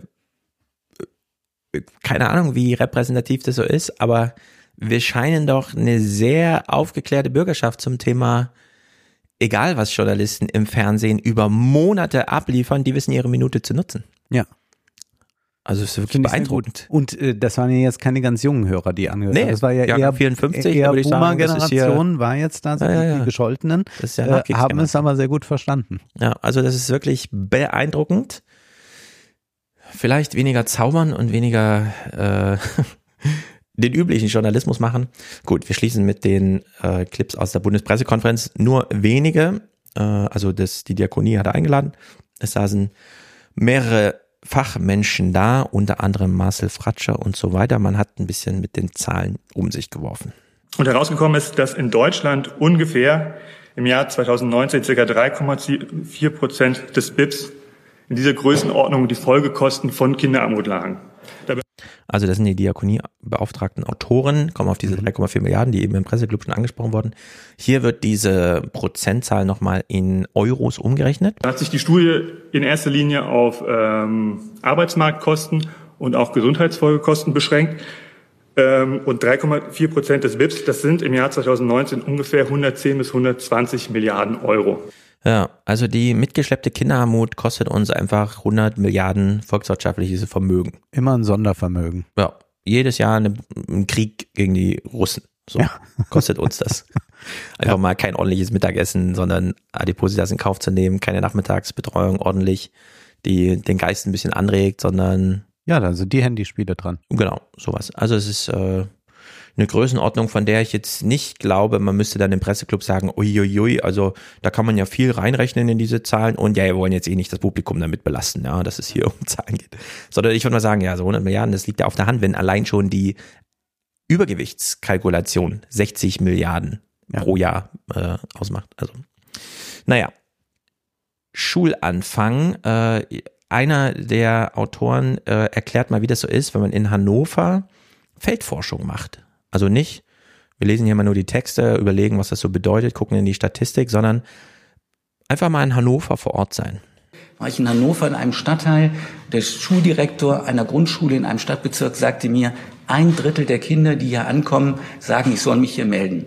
Die stehen da ohne hier irgendjemanden anderen, die haben keinen Ranzen dabei, gar nichts. Die sagen, und was passiert denn jetzt hier? So sieht der Schulanfang für diese Kinder in Hannover aus. Ja, unvorstellbar, ja. Und ja. trotzdem ja überall. Also das ja, ist ja das Interessante, dass äh, wir das auch jetzt hier nur über eine Pressekonferenz hören mhm. und es aber doch auch nicht erfahren. Also das ist ja schon interessant, dass man in einer Gesellschaft lebt, äh, wo man sich ja nicht selbst in einer gated Community befindet und sagt, äh, mhm. man ist äh, nie mehr aus dem Luxushotel rausgekommen oder so und ja. deshalb weiß man es nicht. Aber dass es eigentlich äh, ganz nah ist, äh, äh, du selbst hast ja Kinder und dass ähm, man hier solche Zahlen dann nochmal hört und ist einfach so schockiert darüber. Mhm. Ja, das ist einfach ganz schlimm und äh, also ich meine, ich, habe jetzt das dritte Kind in der Grundschule. Morgen ist ja wieder großer, nee, am Dienstag ist großer Einschulungstag und so. Ja. Also nächste Woche geht's ja eh wieder los. Äh, das ist, ja, es ist ja nicht nur, dass äh, Kinder, wie er sagt, so einfach, ja, da steht der, also der Vater schickt's dann einfach rein und sagt, ne? Ja. Wird schon irgendwas passieren, keine Ahnung, ich habe davon auch keine Ahnung oder so. Äh, sondern du hast ja auch dieses grundsätzliche Eltern super engagiert und dann Klassenkasse. Mhm. Bitte fünf Euro für die Klassenkasse mitbringen. Und dann glühen die WhatsApp-Gruppen, ob man das auch nächste Woche mitbringen kann und überhaupt und so. Man muss erstmal warten, dass. Also äh, zu meiner Zeit hatte ich immer noch den Eindruck, kann natürlich trüben, dass das so ein bisschen versteckt wurde irgendwie. Ach, und das ist jetzt ja, ja, mittlerweile so, ist diese Armut unter Eltern einfach ganz offenes Thema. Also da äh, ja, ja. Ist einfach völlig klar, wenn ein Ausflug ist oder so, dann muss da vorher organisiert werden und dann hängen auch die Lehrer da mit drin und ja kümmern sich halt. Ich frage mich dann auch, wenn man jetzt nochmal so zehn Jahre vorausdenkt, ob man es nicht doch nochmal irgendwie organisiert kriegt. Mhm. Weißt du? Diese, also diese offen sichtbare Schicksalsgemeinschaftlichkeit, die da so drin steckt. Ja. Aber wir sehen ja bei der ganzen Diskussion, Thema Vereinfachung und so, man weiß halt nicht genau, wie man es politisch kanalisiert. Mhm. Weißt du? Also auch Kommunalpolitik schon ist halt äh, sehr anonym. Äh, man weiß nicht genau, wo sind die Adressen, wo kann man hier mal äh, ein bisschen für Aufmerksamkeit sorgen, aber mittlerweile glaube ich, so ein bisschen sprechfähig ist es schon. Also Armut ist jetzt nicht mehr dieses Megatabu, sondern mhm. mal gucken, wohin es führt. Gut, kommen wir, ach so, diesen einen äh, Punkt wollen wir uns natürlich den einen Fakt noch anhören zum Thema Studienlage. Was machen Eltern mit Geld, wenn man es ihnen einfach so gibt, ohne weitere programmatische, aber wenn mir diese politische Zielsetzung und überhaupt, da muss dieser wirtschaftliche Ertrag rauskommen, sondern einfach nur mal pro Monat mehr Geld geben. Das wirklich obszöne Vorurteil, dass Eltern einkommensschwache Familien Hilfen nicht an ihre Kinder weitergeben, wird ja immer wieder beschworen. Bereits 2018, liebe Damen und Herren, hat eine Bertelsmann-Studie, die jetzt nicht als linksradikale Organisation verschrien ist, gezeigt, dass gerade Eltern in schwachen wirtschaftlichen Verhältnissen alles bereit sind dafür zu tun, dass es ihren Kindern besser geht. Ja. Und das finde ich auch intuitiv so, da brauche ich jetzt keine Studienlage, aber gut, dass es sie gibt für die, die sie noch brauchen. Aber die brauchen sie auch nur aus instrumentellen Gründen. Ja. Äh, also wenn es anthropologische Konstanten gibt, dann wohl diese. Das nehme ich mal an, ja, ja, genau. So, Marcel Fratscher. Man hat sich ja auch irgendwann mal entschieden, Kinder zu haben. Also das ist ja auch mit Ja, selbst wenn nicht, wenn sie dann da sind, ist man halt trotzdem ja. anders im Kopf. Ne? Ja, ja, klar. So. Die Natur sorgt dann schon dafür, dass man die ganz frühen Sachen relativ zügig vergisst. Also nicht nur die Kinder, sondern auch die Eltern. Und dann ja. wächst man da so rein. Und klar, quält man sich zum Teil auch durch. Aber das sind, nach dem, was ich mitbekomme, dieses, ah, das ist so anstrengend mit Kindern und so weiter. Es sind die äußeren Umstände. Also mhm. es ist jetzt nicht irgendwie, äh, mein Kind ist so hässlich oder sowas, ja, sondern nein, es ist nur, immer ja. nur dieses, oh, ich würde gern, ich möchte gern, es geht nicht, keine Zeit, kein Geld und so weiter. Man quält sich da so durch. Also äh, in der Hinsicht haben wir es eigentlich mit, ich weiß ja auch nicht, das ist eigentlich das einfachste Problem der Welt. Ja. Kinder haben zu wenig Geld. Was hilft gegen Armut? Geld. Also gibt man ihnen Geld, fertigste Laube. Aber nein, aber nein. Gut, Marcel Fratscher macht jetzt so einen Punkt, von dem ich sage, na, das kommt nicht nur eins zu eins in meinem Buch, sondern das wird noch in alle Richtungen entfaltet. Im Grunde dient das ganze Buch nur dazu, dafür nochmal die Grundlage zu legen, damit es eben wenn man es einfach nur so weghört, nicht einfach direkt wieder verschwindet, sondern damit man wirklich versteht, gerade jetzt in dieser krassen, mega historischen, demografischen Zäsur, wir wachsen nicht mehr. Und alles, was wir bisher als menschliche Errungenschaft von der Aufklärung, von Wohlstand, von technischem Fortschritt und so weiter, das hat alles nur mit Bevölkerungswachstum zu tun. Eins zu eins. Einfach nur eine Folge davon. Und jetzt wachsen wir nicht mehr. Was machen wir jetzt? Und Marcel Fratscher, ich glaube, ich werde ihn auch nochmal fürs Gespräch anfragen. Eine wirklich wichtige Veränderung bei der Kindergrundsicherung wäre, was ich Bringschuld und Hohlschuld vorhin genannt habe, dass man wirklich die Logik des Sozialstaats zumindest bei diesem Element umdrehen würde. Nicht, dass die Berechtigten es einfordern müssen, beantragen müssen, was häufig eben mit extrem viel Bürokratie verbunden ist, sondern dass der Staat in die Pflicht geht zu sagen, wir stellen sicher, dass die Menschen es bekommen, die dies wirklich, ähm, die, die einen Anspruch haben. Und es würde natürlich, äh, also ist eigentlich schockierend, 35 Prozent nur nehmen diese Leistung in Anspruch, in vielen Fällen eben gar nicht. Und das betrifft eben nicht nur die, den Kinderzuschlag, sondern eben viele andere Elemente wie das äh, Bildungs- und Teilhabepaket und andere Elemente. Und auch hier nochmal zu denken, wir müssen weg von einem Sozialstaat, der passiv ist, der konditionierend, sanktionierend ist, hin zu einem Sozialstaat, der befähigend, unterstützend ist, der vorbeugend ist, ähm, gar nicht erst die Probleme entstehen lässt. Ich glaube, das ist ein ganz wichtiges Element und will ich nochmal betonen. Ich glaube, gerade bei der Kindergrundsicherung geht es nicht nur um die Verbesserung, Erhöhung der Leistung für Bedürftige, sondern eben auch um diese Veränderung in der Logik. Und das wäre wirklich ein großer Beitrag, den der Kindergrundsicherung dadurch leisten könnte könnte, sie wird ihn nicht leisten. Es wird ja. diese Umkehrung der Logik nicht geben. Äh, für unsere Bundesregierung ist weiterhin 1917, wir haben das ja im Film im Westen nichts Neues. Im Buch steht es vielleicht auch so deutlich drin, aber du hast es ja auch schon mal aus dem Film so zitiert. Dieses, also grundsätzlich das Paradigma im Westen nichts Neues, aber der nächste Jahrgang wird es vielleicht richten. Mhm. Jetzt muss man sagen, es wird keinen neuen Jahrgang geben sind Menschen auf dem Feld und da sind sie. Ja. Das, die entscheiden das Schicksal. Wenn die jetzt einfach alle totgeschossen werden, im Westen nichts Neues, sind alle tot.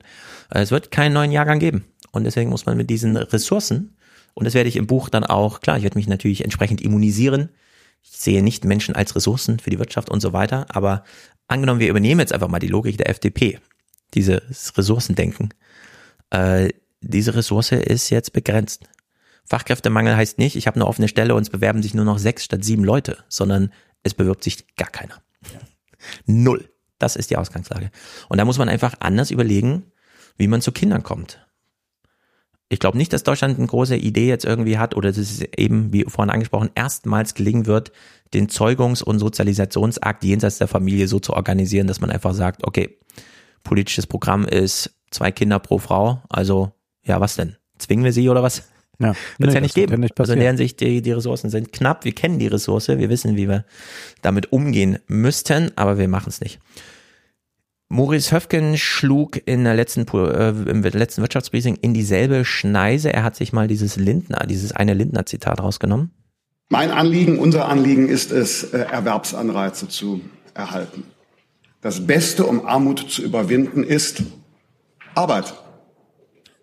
Denn der Grund für Kinderarmut ist ja oft die ähm, Armut an Arbeit, an äh, Integration, an Sprachkenntnissen der Eltern. Deshalb darf von einer Reform der sozialen Unterstützungsleistungen für Familien kein Anreiz ausgehen, nicht sich um Erwerbsarbeit, um Integration, um Sprachkenntnisse äh, zu bemühen. Diesen Satz, den fand ja. ich so Wahnsinn, weil was er übersetzt hier sagt ist, Kinder sollen arm bleiben, damit die Eltern auch weiterhin jeden mies bezahlten Drecksjob annehmen und damit, dass die Eltern sich um Jobs kümmern sollen, die es gar nicht gibt, weil es sind immer noch mehr Menschen arbeitslos, als es offene Stellen gibt. Der spart gerade mitten in eine Krise hinein. Es wird also äh, Arbeitslosigkeit dadurch gefördert. Es gibt strukturell für viele gar nicht die Chance und wälzt das hier komplett das Thema arme Kinder auf die individuelle Verantwortung der strukturell benachteiligten Eltern ab. Wahnsinn. Ja. Ja, also Kinderarmut als Katalysator, um den Schrottarbeitsmarkt Billiglohn ja. zu füllen, weil ja die Elternliebe dazu führt, dass man dann wenigstens auch diesen Job noch annimmt, damit ja. es dem Kind ein bisschen besser geht. Wird nicht mehr lange aufgehen. Also da, da ist, alle Vorzeichen sind umgedreht. Ja, ja.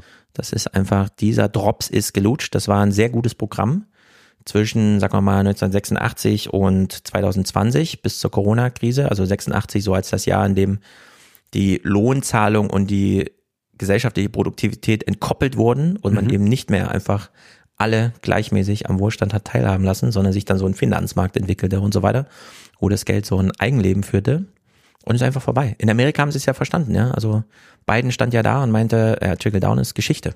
Hat ja jetzt nochmal so ein Twitter-Video gemacht, ich weiß nicht, ob du es gesehen hast, wo er das nochmal so richtig, einfach so eine Tafel neben sich und er malte das so auf. Ja, das trickelte dann so runter, das war die Idee, aber das, so ist nicht mehr.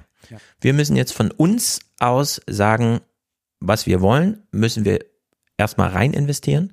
Also machen wir Geschenke einfach durch die Gesellschaft. Und das bedeutet aber auch höhere Löhne. Und das ist das Zum Beispiel. Erstaunliche, dass es diese Lohnentwicklung, obwohl es so viel Mangel an Arbeitskräften gibt, diese Lohnentwicklung nach oben nicht gibt. Äh. Es ist so erstaunlich, denn in den USA hat es sie schon gegeben, nicht überall und noch nicht äh, genug sicherlich. Scott Galloway sagt, wir brauchen eigentlich 25 Dollar Mindestlohn. Das ist Ja. eine interessante Überlegung, die er da hat. Er sagt, die Gewerkschaften als solche waren in Amerika, obwohl sie durchaus Macht hatten, nicht besonders erfolgreich. Man müsste eigentlich so eine Massenbewegung haben für einen Mindestlohn von 25 Dollar. Ich würde das auch mal adaptieren wollen für den deutschen Rahmen. Würde man es schaffen, eine Massenbewegung herzustellen, also in Form von Streiks oder Demonstrationen, denken wir an irgendeine so Mischung aus äh, Mhm. Fridays for Future und dem, was Gewerkschaften sonst so machen, für einen höheren Mindestlohn, aber nicht nur für die, die jetzt gerade Mindestlohn bekommen, dass die jetzt da dran mitwirken, sondern dass man wirklich sagt, wir wollen 18 Euro Mindestlohn, also Ja. deutlich mehr als jetzt. Äh, Jetzt waren wir bald dann 12,41 Euro. Und man weiß aber, mindestens 14 Euro müssen es sein, um nicht äh, völlig arm zu sein im Alter. Und wenn man jetzt auf 18 Euro geht, dann würde man damit natürlich äh, einen enormen Druck auch äh, auf alle jene ausüben, äh, die momentan äh, so ein bisschen über Mindestlohn bezahlen, Mhm. aber die eigentlich alle zu wenig verdienen. Wenn ich finde es sehr erstaunlich und ich würde es jetzt mal so auf dieser Privatunternehmer-Sicht betrachten wollen.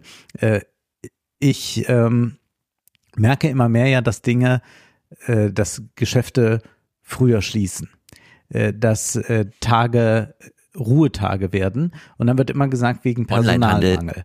äh, und ja, dann geht's in Onlinehandel, aber ich äh, gebe dir, geb dir ein äh, äh, Beispiel, ähm, eine, äh, ein Kosmetikstudio, das ich kenne. Ja, das ist ja was das, das ähm, wahnsinnig gut läuft, hat jetzt plötzlich einen Ruhetag. Mhm. Und es läuft aber so gut, dass ich sagen würde, gut, die könnten wahrscheinlich noch äh, nachts um drei äh, aufmachen und es würden immer noch Leute kommen. Und das sind Behandlungen, die sind ja relativ teuer. Da geht man ja, Ja. nicht hin und äh, zahlt 10 Euro, sondern da sind ja ganz schnell 60, 80, 90, 140 Euro für, für verschiedene Dinge da. Äh, die, die machen irgendwelche aufwendigen Make-up-Sachen, auch die sind dann noch teurer. Was auch immer. Und da ist doch interessant, dass da kein Personal für beschafft werden kann, das da arbeitet, so dass die einen Ruhetag einlegen müssen.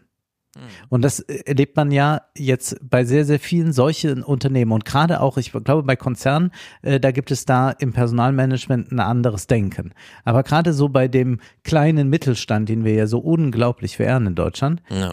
sagt man eher schließe ich einen Tag, als dass ich mehr Lohn zahle und Leute damit anlocke.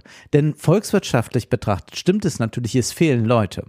Und das ist ja äh, das eine. Aber man kann es ja jetzt für sich als privater Unternehmer schon durch höhere Löhne schaffen, äh, dass, dass man Leute bekommt. Genau das machen ja äh, große Unternehmen, dass sie einfach sagen, gut, wir bieten 10.000 Euro mehr, fertig. Und Ja. hier äh, wäre es ja die Frage, äh, werden also in diesen äh, äh, Friseure ist auch ein klassisches Beispiel dafür. Restaurants ist auch ein äh, ähnliches Beispiel.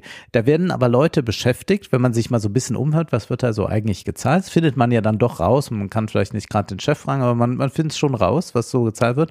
Dann stellt sich doch heraus, dass selbst in diesen äh, Restaurants oder, oder, oder Kosmetikstudios oder was, wo relativ hohe Preise verlangt werden, Löhne bezahlt werden von 12, 13, vielleicht mal 14 Euro, mehr aber nicht. Und es gibt da auch keinen Lohnanstieg. Und das ist erstaunlich, also dass sich da nicht eine äh, Kultur der Lohnerhöhung durchsetzt, um dann einfach äh, bessere äh, äh, oder überhaupt mal Mitarbeiter zu bekommen. Und deswegen glaube ich, muss man jetzt einen erheblichen Druck, also gerade nicht wie Cem Özdemir jetzt sagt, jetzt müssen wir mal alle noch äh, retten und schützen, indem wir die, die Löhne niedrig halten, sondern ich glaube, man braucht jetzt eine richtige Disruption und man muss sagen, 18 Euro, Mhm. Und daran richtet sich ja dann auch alles, was darüber hinausgeht. Das heißt, alle Löhne werden nach oben Ja. gehen dann entsprechend. Und ja, das wird einige Geschäftsmodelle kaputt machen. Da würde ich aber sagen, da habe ich auch kein Problem mit, dass gewisse Geschäftsmodelle äh, dann nicht mehr rentabel sind. genau. Denn damit muss man einfach leben. Also ist, äh, was ist denn das für eine Herangehensweise, dass man glaubt, wenn man Leute so schlecht bezahlt, dass sie im Alter arm werden, dass man dann eine Existenzberechtigung als Unternehmen hat. Also ich äh, kann ja auch nicht sagen, ich hätte jetzt gerne einen Assistenten, dem gebe ich fünf Euro die Stunde Mhm. und der trägt mir die Koffer hinterher oder so. Da muss man sagen, ja, dann äh, bist du halt schief gewickelt, dann musst du, dann, äh, dann, dann, dann geht's halt nicht. Und genauso muss man, muss man diesen Unternehmen dann einfach sagen, ja, dann, dann ist die Zeit vorbei oder sie nehmen dann entsprechende Preisanpassungen vor. Und da, da, das ist ja das Verrückte äh, in, in einem Restaurant, äh, wo, wo man zu zweit äh, ist und, und dann äh, ist da schon fast ein dreistelliger Betrag für das Essen fällig, ja, für Mhm. zwei Hauptgerichte. Ja. Und dann soll aber nicht kann man nicht von diese, da gibt's nicht genügend Ge Gewinnmarge, um zwei Euro mehr Lohn die Stunde zu zahlen. Da, oder bei einer, bei einer Kosmetikbehandlung, die 90 Euro kostet, da ist dann alles aufgebraucht und da können nur Ja. 12 Euro gezahlt werden äh, dem Angestellten. Ich glaube nein. Oder wenn es denn so ist, da muss man sagen, kostet halt diese komische Kosmetikbehandlung ab jetzt 92 Euro und die zwei Euro gehen dann eben an die Mitarbeiter. Aber das ist so interessant, dass jetzt auch hier, wir hatten äh, äh, so einen Bericht, ich weiß nicht, ZDF oder ARD, Tankstellenbesitzer, äh, die sagten, ja, also jetzt mit dieser Mindestlohnerhöhung, ähm, die jungen Leute haben nur noch Urlaub im Kopf. Ich sage Ihnen mal, wenn wir jetzt die Mindestlohnerhöhung haben, Ja. das kostet mich äh, äh, dann ähm, äh, im Jahr 5000 Ah, das ich gesehen. Ja, das Ja. kostet mich dann im Jahr 5000 Euro mehr, die ich an Lohn zahlen muss. Dafür könnte ich auch schön Urlaub machen. Ja, also, sein äh, Originalzitat war, das wäre auch für mich ein schöner Urlaub gewesen. ja, also man wirft den jungen Leuten vor, sie wollen Urlaub und er sagt, ja, da muss ich jetzt, Ja. wenn die Mindestlohnerhöhung kommt, so, und dann muss man einfach sagen, ja, dann hast du ein nicht profitables Geschäft offenbar, dann Mhm. lass es sein, dann musst du untergehen oder du machst so. Preisanhebungen. Die Tankstellenpreise sind ja sowieso so eine Sache. Wir haben ja eben die älteren Herrschaften im Presseclub gehört, die ja, also da muss man ja wirklich sagen, alle stabil. Mit denen könnte man ja zusammen äh, Mhm. das eine oder andere anstoßen. Ich habe gestern einen Tweet gemacht, der natürlich auch wieder ein bisschen kontrovers gelesen wurde. Die Jugend ist einfach nicht bereit anzupacken, Ausrufezeichen, sagen die Älteren. Die sagen aber auch, und dann Politbarometer, Fachkräftemangel. Sollte der vorzeitige Renteneintritt erschwert werden? 79 Prozent sagen nein. Also, wir haben es hier offenbar mit, ich würde mal sagen, wohlwollend einer Missverständlichkeit zu tun im Sinne von, nee, wir können ruhig der Jugend so ein paar diese Freiräume lassen, die ja sowieso schon begrenzt sind, aber auch den Rentnern. Also eigentlich sind sich in Sachen Lebensarbeitszeit, Jugend und die Älteren Freizeitgestaltung. ziemlich ja. einig, dass Ja. sie nicht länger und auch nicht früher und auch nicht überfordernd arbeiten wollen. Alles ganz vernünftig. Und jetzt will ich einen letzten Clip spielen von Marcel Fratscher, auch mit dem Verweis auf, dass ich nächste Woche am 7. abends in Hamburg bin bei der Zeitstiftung bei einer Veranstaltung und am 6.10., also zwei Tage vor den Landtagswahlen in Hessen und in Bayern in Taufkirchen bei der Volkshochschule in München, äh, um dort nochmal einen Punkt auch zu machen. Ich weiß ja, wer da so als Publikum kommt, außer ihr seid jetzt aufgerufen, natürlich da auch zu kommen, mich zu unterstützen. Aber dieser folgende Clip hat es ein bisschen in sich hinsichtlich dieser großen strukturellen Fragen, wie du sie jetzt aufgeworfen hast. Wir hören mal Marcel Fratscher zu und behalten alles im Hinterkopf, was ich jetzt insgesamt schon dazu gesagt habe. Also man darf das Kinderthema ruhig mal ein bisschen unemotional, nüchtern, durchaus im Sinne der FDP. Es geht ja um die Volkswirtschaft und so weiter. Aber es sind eben von 80 Jahren Leben nur 45 Jahre Erwerbsarbeit. Und zwar einfach so mittendrin.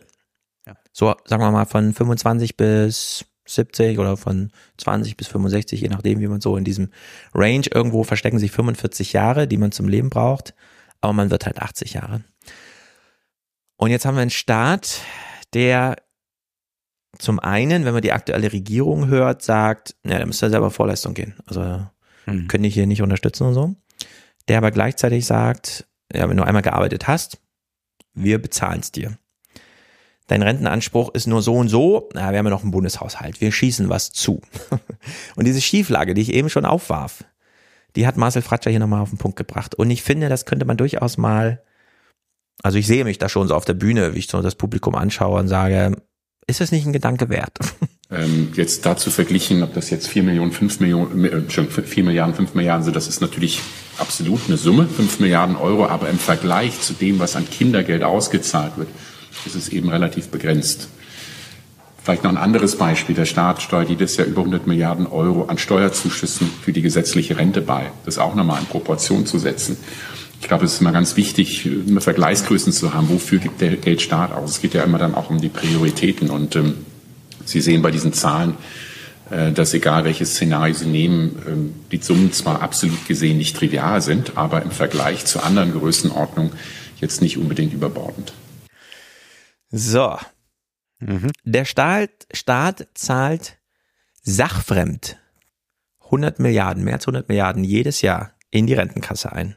Dieses Geld wurde nicht einfach so von den alten Leuten über die Sozialbeiträge erarbeitet oder sowas, sondern das ist eine sachfremde für die Kassen, die das verwalten, zusätzliche Leistung, die wir einfach abknapsen aus unserem volkswirtschaftlichen Durchlauferhitzer, den wir so Volkswirtschaft nennen. Warum haben die Alten einen Anspruch darauf und die Jungen nicht? In dieser Größenordnung. Warum wir wollen wir? den Alten diesen Anspruch nicht nehmen. Wir wollen es nur Absolut. in Relation setzen Absolut. zu den Jungen. Wir wollen und nur sagen, mal ja, über diese Relation nachdenken. Ja. Und dann gemeinsam überlegen, welche Forderungen wir stellen können. Jung und alt. Mhm. Wir wollen es den Alten nicht wegnehmen. Die Rente ist in Deutschland im Durchschnitt dreistellig. Und ob nicht höhere Löhne auch dazu beitragen könnten, dass die Rentenkassen ein bisschen besser gefüllt sind, äh, stelle ich mal so da hin. Und eben grundsätzlich diese Frage Leistungsgesellschaft. Verlangen wir von den Menschen leistungsbereit zu sein und dann geben wir ihnen auch was zurück? Oder sehen wir es als staatliche Aufgabe, Menschen in Leistungsbereitschaft zu bringen? Das ist ja kein Selbstläufer.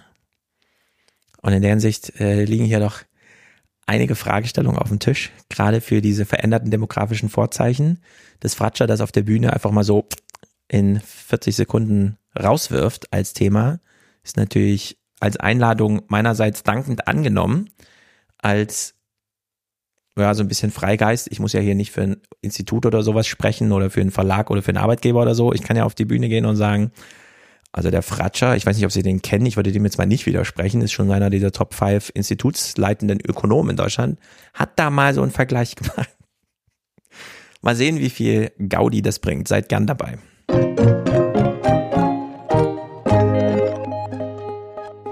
Wir springen ganz kurz zum Krieg. Es ist ja äh, im Prinzip die Lage äh, keine besonders andere. Also es ist äh, nach wie vor alles sehr schlimm. Äh, dieser Krieg dauert an. Viele gehen äh, davon aus, dass er noch sehr, sehr lange weitergehen wird. Äh, man weiß es nicht sehr genau, aber mir sind noch so ein paar Dinge aufgefallen, die ich eigenartig fand. Und zwar gab es ja dieses Vorgehen von Zelensky gegen die Korruption Mhm. im eigenen Land. Und diese Korruption, die sah ja wie folgt aus. Wir hören jetzt hier einen Beitrag von Welt TV. Viele der Ukrainer, die wollen das aber nicht mehr. Die sind natürlich nach vielen Monaten im Krieg auch kriegsmüde. Und deswegen gibt es beispielsweise solche Telegram-Gruppen in Kiew. Und damit warnen sich die Bürger in Kiew gegenseitig, wo Rekrutierungsoffiziere auf den Straßen unterwegs sind. Denn viele Ukrainer haben Angst, dass sie beispielsweise beim Spazierengehen oder beim Einkaufen einfach von der Straße wegrekrutiert werden. Wenn man diesem Video hier Glauben schenken darf, dann läuft das teilweise auch relativ brutal ab. Ein Mann wird von ukrainischen Rekrutierungsoffizieren in ein Auto gezerrt. Wir hatten irgendwann mal im Salon einen Artikel aus der jungen Welt, bei dem ich fast vorsichtig war, ihn vorzulesen, sollen wir es wirklich machen und so Zwangsrekrutierung. Jetzt wird da bei Welt TV einfach mal so drüber berichtet, dass dem so ist und äh, der Korruptionsvorwurf ist, und der hat sich ja dann auch in dem Sinne bestätigt, dass man sich wohl mit so etwa 10.000 Euro aus diesem Rekrutierungsprozess äh, rauskaufen kann, also dass man nicht Ja. rekrutiert wird, äh, dass man dann nicht äh, gemustert wird und sich dann auch eigentlich nicht mehr diesem Kriege entziehen kann. Das heißt also, es wird extremer Zwang vom Staat ausgeübt. Jetzt wurde das vor allem so rezipiert, äh, Zelensky greift durch und wie kann es denn sein mit der Korruption und äh, jetzt aber wird aufgeräumt. Aber man kann ja daran sehen, wenn Leute bereit sind, 10.000 Euro zusammenzukratzen, dass sie nicht rekrutiert werden, Ja. dass sie offenbar nicht ein so hohes Interesse daran haben, in den Krieg zu ziehen für ihr Land. Und ich kann das vollkommen nachvollziehen, dass das so ist. Ich würde, wenn Das ich jetzt einen guten. Freund ja, in der genau. Ukraine hätte und der braucht 10.000 Euro, würde ich äh, das ihm möglich machen, dass er da auch raus kann natürlich. Und daran zeigt sich ja schon mal äh, etwas sehr Deutliches, äh, was aber die ganze Zeit nicht dethem äh, was die, die ganze Zeit nicht thematisiert wurde, jetzt aber plötzlich dann äh, im Zuge einer solchen äh, Korruptionswelle, die da ein bisschen äh, Also- dann angegangen wird, thematisiert wird. Zelensky hat auf, äh, also mit präsidialer äh, Befugnis alle Büroleiter, ja. alle Rekrutierungsbüros entlassen. So flächendeckend war dieses in Anführungszeichen Korruptionsproblem. Ja. Dass junge Männer einfach gesagt haben, für 10.000 Euro kaufe ich mich frei.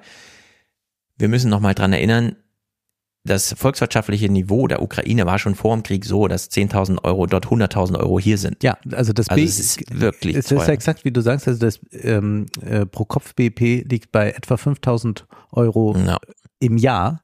Naja. Und die äh, äh, und die zahlen also zweimal das pro Kopf BIP, also eine enorme Summe, was auch wieder heißt, äh, diesen Krieg äh, erleben müssen vor allem die, die diese 10.000 Euro dann auch nicht berappen können. Und weil du eben äh, von manche Argumente muss man mutig voranbringen, ich will nochmal dran erinnern. Wenn der Kongress 40 Milliarden Waffenlieferungen entscheidet, Mhm. dann werden für 40 Milliarden Waffen geliefert. Bevor die an der Front landen, werden, gehen die erstmal durch drei Hände. Also da sind Wertschöpfungsketten drin und so weiter Ja. und so fort. Dass äh, diese, diese Geschichten aus dem Ukraine-Krieg, die so nahe liegen und so zwangsläufig sind, dass man sie einfach wirklich nicht abstreiten kann, einfach so, liebe Hörer. Ich kenne ja, manche unserer Pappenheimer. Äh, wir werden von diesem Krieg noch ein paar Geschichten hören. Ja, und äh, du hast es jetzt gerade angesprochen äh, mit dem US-Kongress. Wir sehen das in Deutschland ja auch. Äh, Rheinmetall äh, auf der Gamescom vertreten. Ja. Und natürlich ein unglaublicher Kriegsgewinnler, auch wenn die jetzt gerade sagen, nee, nee, wir profitieren nicht von diesem Krieg. ja, wovon Ja. denn sonst?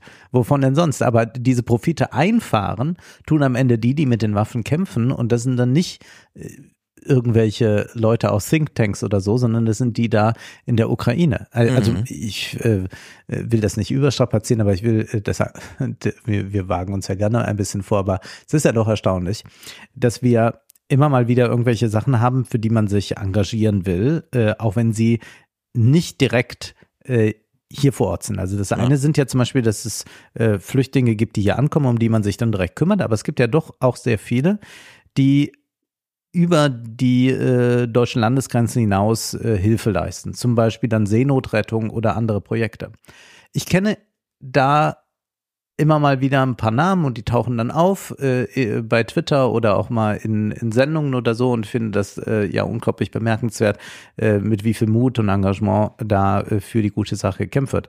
Ich erlebe aber interessanterweise ja beim Krieg, dass wir zwar da unglaublich viele Befürworter haben, die die ganze Zeit sagen, jetzt ist auch mal Schluss mit der Spaßgesellschaft und alles, aber da haben wir noch keinen einzigen Bekannten je gesehen, der gesagt hat, ja, ich kämpfe jetzt damit. Also das steht ja den Deutschen frei. In der Schweiz ist es ja verboten. Ach so, ja, genau. Äh, Die, die Deutschen ja, könnten, man könnte, aber, man ja. könnte äh, sich, aber das, das, äh, also es gibt ja dann ein paar, die zurückgekehrt sind, die aber nicht aus diesem Spektrum sind, die dann auch bei Mhm. Lanz mal gesessen haben und gesagt haben, wie das dann da alles verlaufen ist, meistens sehr chaotisch. Aber da finde ich ja doch interessant, dass man da nochmal sagt, okay, ja, na, also, die sollen das mal machen, aber ich jetzt selbst dann Ja. lieber doch nicht. Was ich sehr verstehe, ich finde nur, da müsste man ja auch schon mal so eine gewisse Kluft merken, dass man sagt, ja, dieser Krieg ist dann doch offenbar nicht so ganz meiner. Das würde ich auch mal sagen. Also Ja. es ist so. Und äh, natürlich, wir wissen auch nicht, wie viele Leute für die Russen damit kämpfen Mhm. aus Deutschland. Mhm. Also wir haben ja auch so eine äh, nicht ganz unterschwellige anti-amerikanische Haltung, die immer noch nicht ganz so wahrhaben möchte, dass vielleicht die Russen und so weiter doch auch und so nicht die allerbesten ja. deutsch-sowjetischen Freunde ja. Nachlassverwalter sind. Und in der Hinsicht äh, geht es drunter und drüber. Also ja. äh, dieser Krieg, wir haben es ja schon ein paar Mal thematisiert, wie viele Jahrzehnte sowas nachwirkt. Ja. Bis hin zu epigenetischen Stressvererbung und so weiter. Und ich bin überrascht, dass wir, obwohl der jetzt schon anderthalb Jahre so geht, diese Art der Bücher eigentlich noch nicht haben. Äh, mhm. Aber wer weiß. Ja, sind momentan offenbar nicht äh, gewünscht. Äh, wir hören jetzt aus den Tagesthemen, Vasili Golot ist dazu geschaltet, da geht es auch nochmal um diese Korruptionsaffäre. Der ukrainische Präsident hat heute alle Leiter der für die militärische Rekrutierung zuständigen Regionalbüros entlassen. Was steckt dahinter?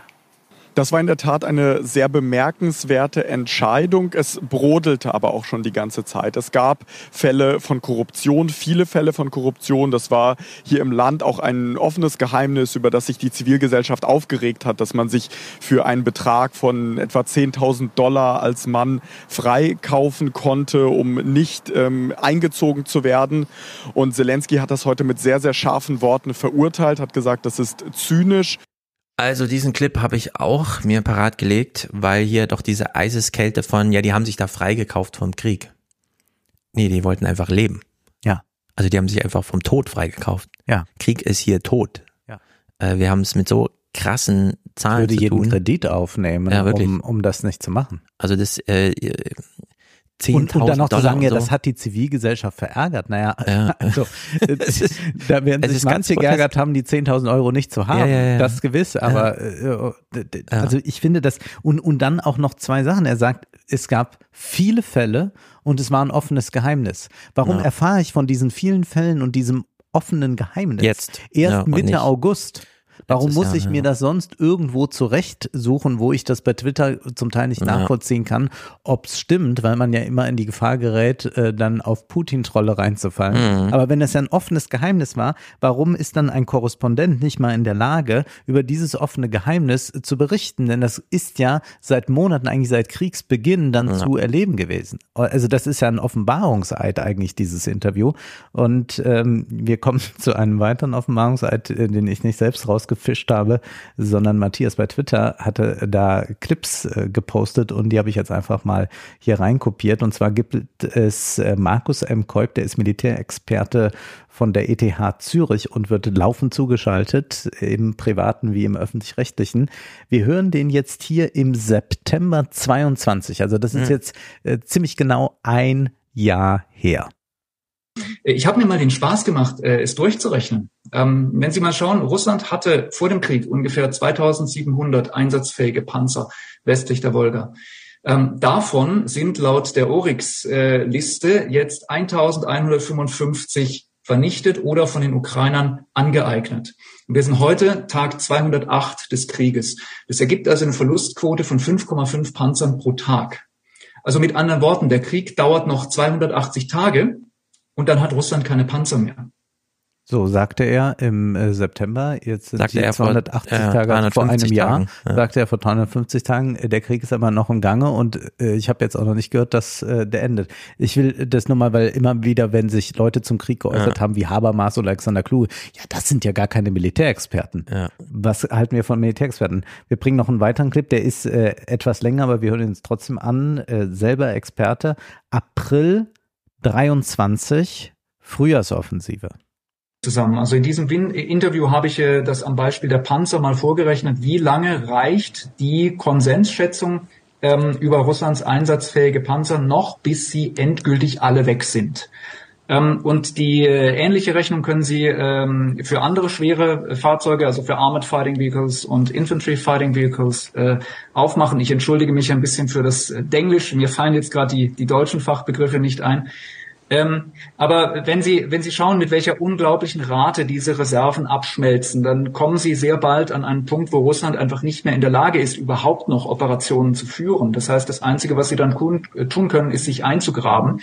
Das ist aber keine gute Idee, weil äh, gegenüber steht ein anderes Technologieniveau. Denn die Ukraine geht jetzt im Laufe des Frühjahr und Sommer eben über von alter sowjetischer Technologie auf westliche Technologie, also insbesondere auf westliche Kampfpanzer und auf westliche Infanteriefahrzeuge, äh, wie zum Beispiel den Bradley oder den Marder. Und das darf man auf keinen Fall unterschätzen, diesen Effekt. Bisher kämpft in diesem Krieg Sowjetmaterial gegen Sowjetmaterial, aber das wird sich fundamental ändern.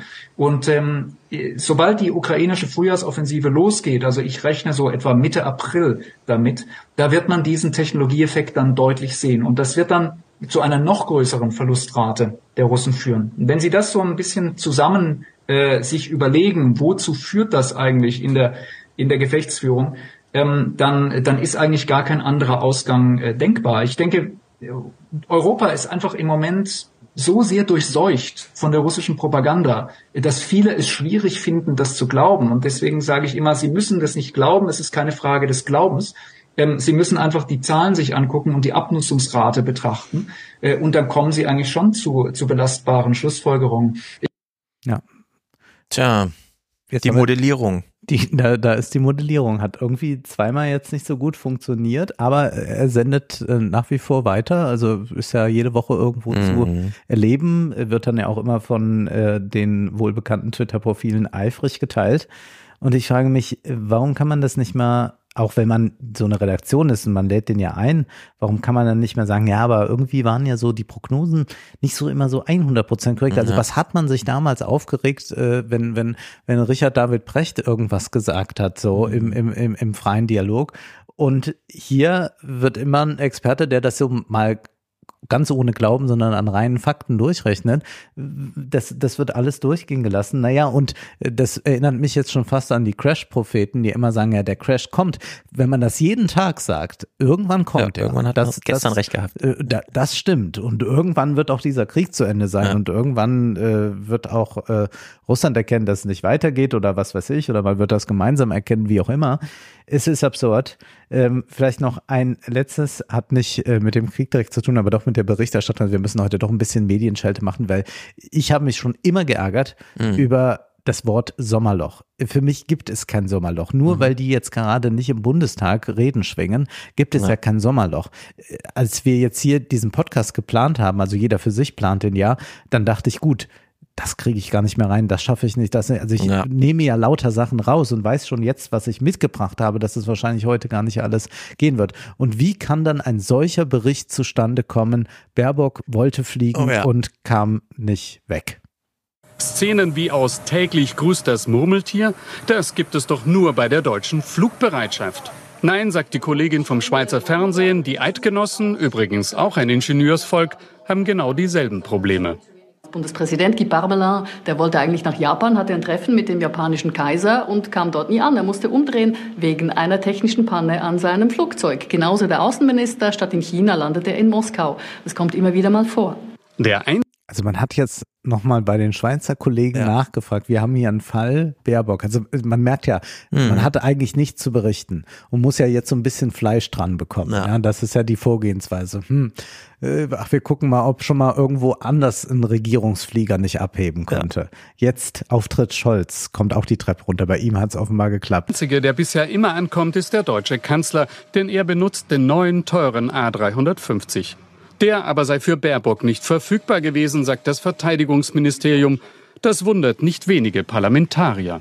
Die Luftwaffe hat ja Langstreckenflugzeuge, ganz neue Airbus A350, die der Haushaltsausschuss genehmigt hat und die auch angeschafft worden sind. Warum ist Annalena Baerbock mit diesem uralten A340 unterwegs gewesen? Hat da die Hackordnung im Bundeskabinett vielleicht daran äh, verhindert, dass die Bundesaußenministerin das für diesen Flug eigentlich geeignetere Flugzeug hätte nutzen können? Behindert also Kanzler Scholz. Ja. Außenministerin Baerbock, damit sie im Ausland nichts mehr anrichten kann.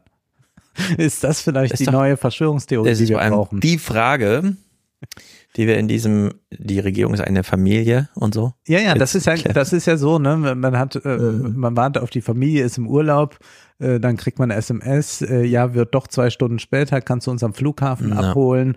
Äh, ach, was ist denn los? Ja, Maschine hat einen Defekt. Also das sind ja genau diese Modi, in Mhm. denen man eigentlich das familiäre oder freundschaftliche versucht äh, unter einen Hut zu bekommen. Es geht noch weiter. Ist also am Ende der Bundeskanzler an diesen Szenen schuld? Also das war jetzt von mir nicht nur so eine verrückte Mutmaßung, sondern ja, sprechen die auch ja, noch mal ja, in den Tagesthemen aus. Oh wei. Bevor Ja, diese Frage schlimm. geklärt werden kann, am Ende zähle, dass alle gesund gelandet seien, sagt die Vorsitzende des Verteidigungsausschusses. Shit happens, das ist blöd, aber möge uns nichts Schlimmeres passieren. Ja, Strack Zimmermann lässt sich auch nochmal dafür Ja. zuschalten. Du hast zum Glück nicht noch diesen CDF-Clip. Ich habe ihn mit Mick im Fernsehpodcast gehört. Nein. Wie der Typ nochmal erklärt, was es genau bedeutet, wenn Annalena, Baerbock dann per Twitter sagt, verflixt. Das heißt nämlich verflixt und zugenäht und noch ein verdammt obendrauf. Also Originalzitat, Ah. Journalisteneinschätzung. Sie haben jetzt bei den Schweizern nachgefragt. Man hätte auch nochmal nachfragen können bei der für uns alle sehr viel wichtigeren als die Bundesregierung Europäischen Kommission. Wie macht's die Europäische Kommission? Ursula von der Leyen hat einen Termin in, sagen wir mal, Singapur. Also geht zu, zu flüge.de oder Booking, bucht sich einen Flug und fliegt dahin. Wollte doch Annalena auch eigentlich machen. Sie wollte doch viel mehr Wollte sie Linie nicht. fliegen. Ja, aber äh, das ist, Alex, Robin Alexander hat diese Frage auch nochmal gestellt.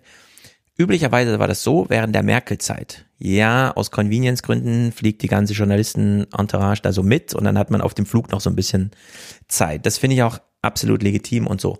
Wenn es aber nicht klappt, hat die Merkel-Regierung einfach umgebucht, hat die Termine trotzdem eingehalten. Die Journalisten mussten halt gucken, wo sie bleiben, konnten ja hinterher fliegen, aber dann selber buchen.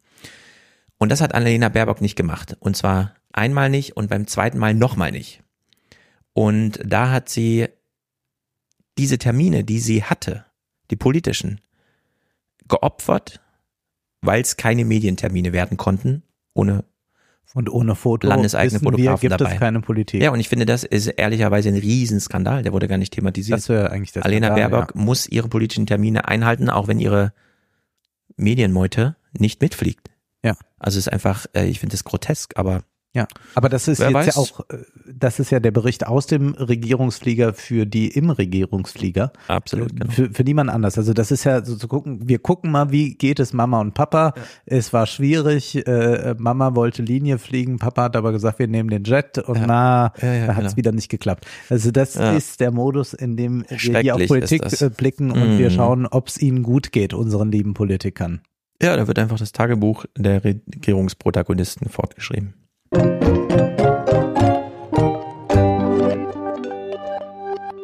Wir sprechen in diesem Podcast so gut wie nie über die AfD, äh, weil äh, diese Partei, wie du so schön sagst, die Partei des Hasses ist. Und ich habe das von Michael Friedmann übernommen, natürlich. Und ich will dazu sagen, gleich am Anfang kann man ja gleich mal so prime. Wenn man über die AfD spricht, redet man über eine politische Partei, die hat natürlich ein politisches Programm und Personal und so weiter. Man könnte über alles mit denen reden, aber, und das ist der Fehler im Journalismus, wenn sie es denn machen, vergessen sie immer diesen Nachsatz dann noch, aber lieber Herr so und so oder nochmal ein Programm nachgucken, warum müssen wir deswegen jetzt Menschen im Mittelmeer töten? Ist ja schön, Ja. dass sie was für die Kinder für irgendwas machen wollen, aber warum müssen dafür jetzt Menschen sterben? Warum hassen sie deswegen die anderen und so weiter?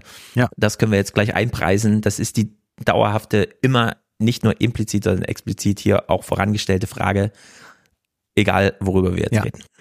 Und ich dachte mir aber heute wäre es doch mal äh, sinnvoll über die AfD zu reden, äh, weil die AfD nach äh, einigen Querelen innerhalb der Partei nun einen Spitzenkandidat für die Europawahl hat, Maximilian Krah. Dieser ist äh, bekannt dadurch auch, dass er mit dem Institut in Schnellroda von Götz Kubitschek äh, zu tun hat. Äh, er dort auch im Verlag von Kubitschek ein Buch äh, publiziert hat, Politik von Rechts, ein Manifest. Ah, ja. Ich habe das Buch jetzt bereits gelesen, habe mich aber jetzt doch entschieden, weil wir so viele Clips haben, äh, nun nicht äh, sehr viel aus diesem Buch äh, vorzutragen, sondern will das in den Salon verlagern, Ah, äh, ja. will äh, mir da die ist? Wirtschaftspolitik ansehen. Es ist jetzt Aktuell? erschienen, es ist Ah. aktuell erschienen.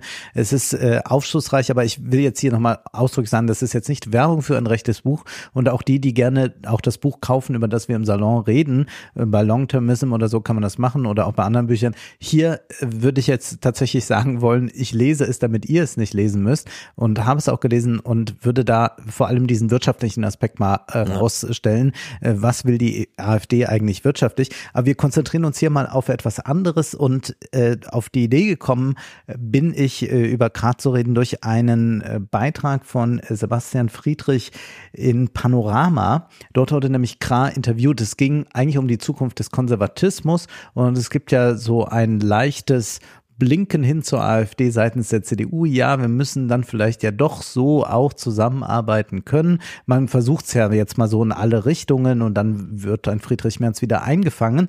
Wie sieht das eigentlich jemand von äh, der AfD? Jemand wie Kra, der, man merkt das schon, wenn er so im Kubitschek-Kreis und so ist, sich als Rechtsintellektueller versteht.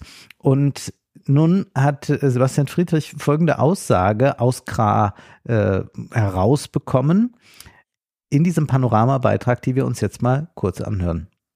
Der europäische Vergleich zeigt, dass die politische Rechte nur dann zum Erfolg kommt, wenn die Christdemokraten verschwinden. Von daher setze ich nicht auf die CDU, ich setze auf die Implosion der CDU. Also die Zerstörung der CDU ist jetzt. Genau, in einen, in, in letztlich in zwei Teile. In einen Teil, der rechtsoffen ist und eben in einen Teil, der am Ende eine Art grüne 2-0 ist. Insofern bleibt die CDU der strategische Hauptgegner und es wird eine neue, nicht von den Grünen dominierte Politik in Deutschland nur geben, wenn die CDU in ihrer heutigen Form verschwindet. CDU muss in ihrer heutigen Form verschwinden, eine Aufspaltung, das hat mich hellhörig werden ja. lassen. Was Aber will dieser Kra? Ist die CDU daran selber schuld, dass sie so zum, kann man jetzt sagen, aus der AfD-Richtung so zum Abschuss freigegeben aus, scheint? Nun, er bezieht sich ja darauf äh, am Anfang und er macht das dann in anderen Interviews, die ich mir angehört habe, auch immer wieder, dass eigentlich die rechten beziehungsweise faschistischen, postfaschistischen Parteien, die in Europa erfolgreich geworden sind, nur dadurch erfolgreich wurden, dass die Christdemokratie verdrängt wurde. Das ja. können wir in Italien sehen, das können wir in Frankreich sehen, äh, das äh, können wir äh, durchgängig eigentlich genau. erleben. Also dieses Kalkül, was er da drin hat, nämlich, dass es in der CDU Menschen gibt, und er schätzt so die Hälfte, die sich dann der AfD anschließen. Mhm. Wir haben ja bisher schon äh, erlebt, dass sehr viele Leute aus der CDU bis hin zu irgendwelchen Staatsministern, Büroleitern und so weiter dann einfach in der AfD so Karriere machen. Er war ja auch CDU-Mitglied. Zum Beispiel. Klar. Ja, also es gibt so, ja, schon einige und man denkt, man schaut sich das an denkt, ja, irgendwie scheint es da sowas zu geben. Und die CDU hat ja nun äh, deswegen sein zweiter Teil, da gibt es so welche, die so Richtung die neuen Grünen oder sowas werden. Die CDU hat sich ja unter Merkel ganz lange diesen Vorwurf anhören müssen. Das ist die Sozialdemokratisierung, die Auflösung und so weiter. Wir haben kein eigenes Fundament. Wer sind wir eigentlich? Und dann gab es ja so eine Zeit, wo man das so bewundert hat. Die CDU ist ein krasser Ausbildungsbetrieb. Da kann man einfach Karriere machen und zwar inhaltlich offen. Man sieht das ja bei den Leuten, die jetzt angekommen sind oben. Hendrik äh, Wüst. Wüst, Wüst mit W, genau. Ähm, Daniel Günther vielleicht ein bisschen ausgeklammert, aber Söder, ja. Söder redet irgendwas von Asyltourismus, sieht dann, oh, hier gibt's irgendwie so ein äh, Bürgerbegehren hinsichtlich rettet die Bienen, na dann werde ich halt grün. Ja. Und dann ist er plötzlich grün. So. Und es passt ja eigentlich nicht zusammen und geht wirklich nur, wenn man inhaltlich sich komplett befreit hat und die einzige Treue zum Politikbetrieb wirklich nur die Karrierechance ist.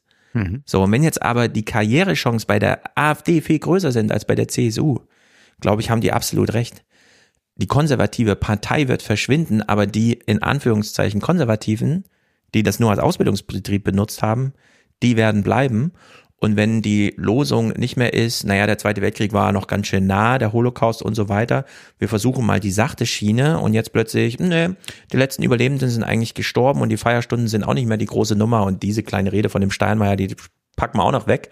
Wir können jetzt eigentlich wieder ein bisschen inhaltlich all in gehen. Das zieht beim Publikum viel mehr dann gehen die wirklich alle rüber ja. und, und machen bei der AfD einfach Karriere, wenn es ja, nur darum das geht. Das ist eine große Gefahr und ich habe äh, aufgrund dieses Beitrags dann gedacht, gut, ich muss mich mal mit diesem Kra genauer beschäftigen und habe nicht nur das Buch gelesen, sondern habe mir zwei einstündige Interviews angesehen, die auch in diesem Monat erschienen mhm. sind. Also diesen Monat ist äh, viel passiert. Und zwar war Kra bei der Weltwoche zu Gast und war dort in, na, es sollte ein Streitgespräch yes. sein zwischen okay. Werner Patzelt, äh, der am rechten Rand der äh, CDU wissenschaftlich fischt, und äh, Kra, wenngleich sie sich sehr einig waren. Wir hören jetzt Patzelt so gut wie gar nicht, hören vor allem Kra und er zeigt nochmal, was sein Problem mit der CDU ist. Ich hatte als Student mal einen äh, denkwürdigen Streit mit einem Assistenten, der jetzt Staatsrechtsprofessor hier in Berlin ist. Und das war eher ein Linker. Und ich muss zugeben, der zog mich zwei Stunden lang am Nasenring durch die Arena. Und er sagte mir unter anderem, Herr Krah, ich würde nie CDU wählen. Aber wissen Sie, wofür ich die CDU liebe?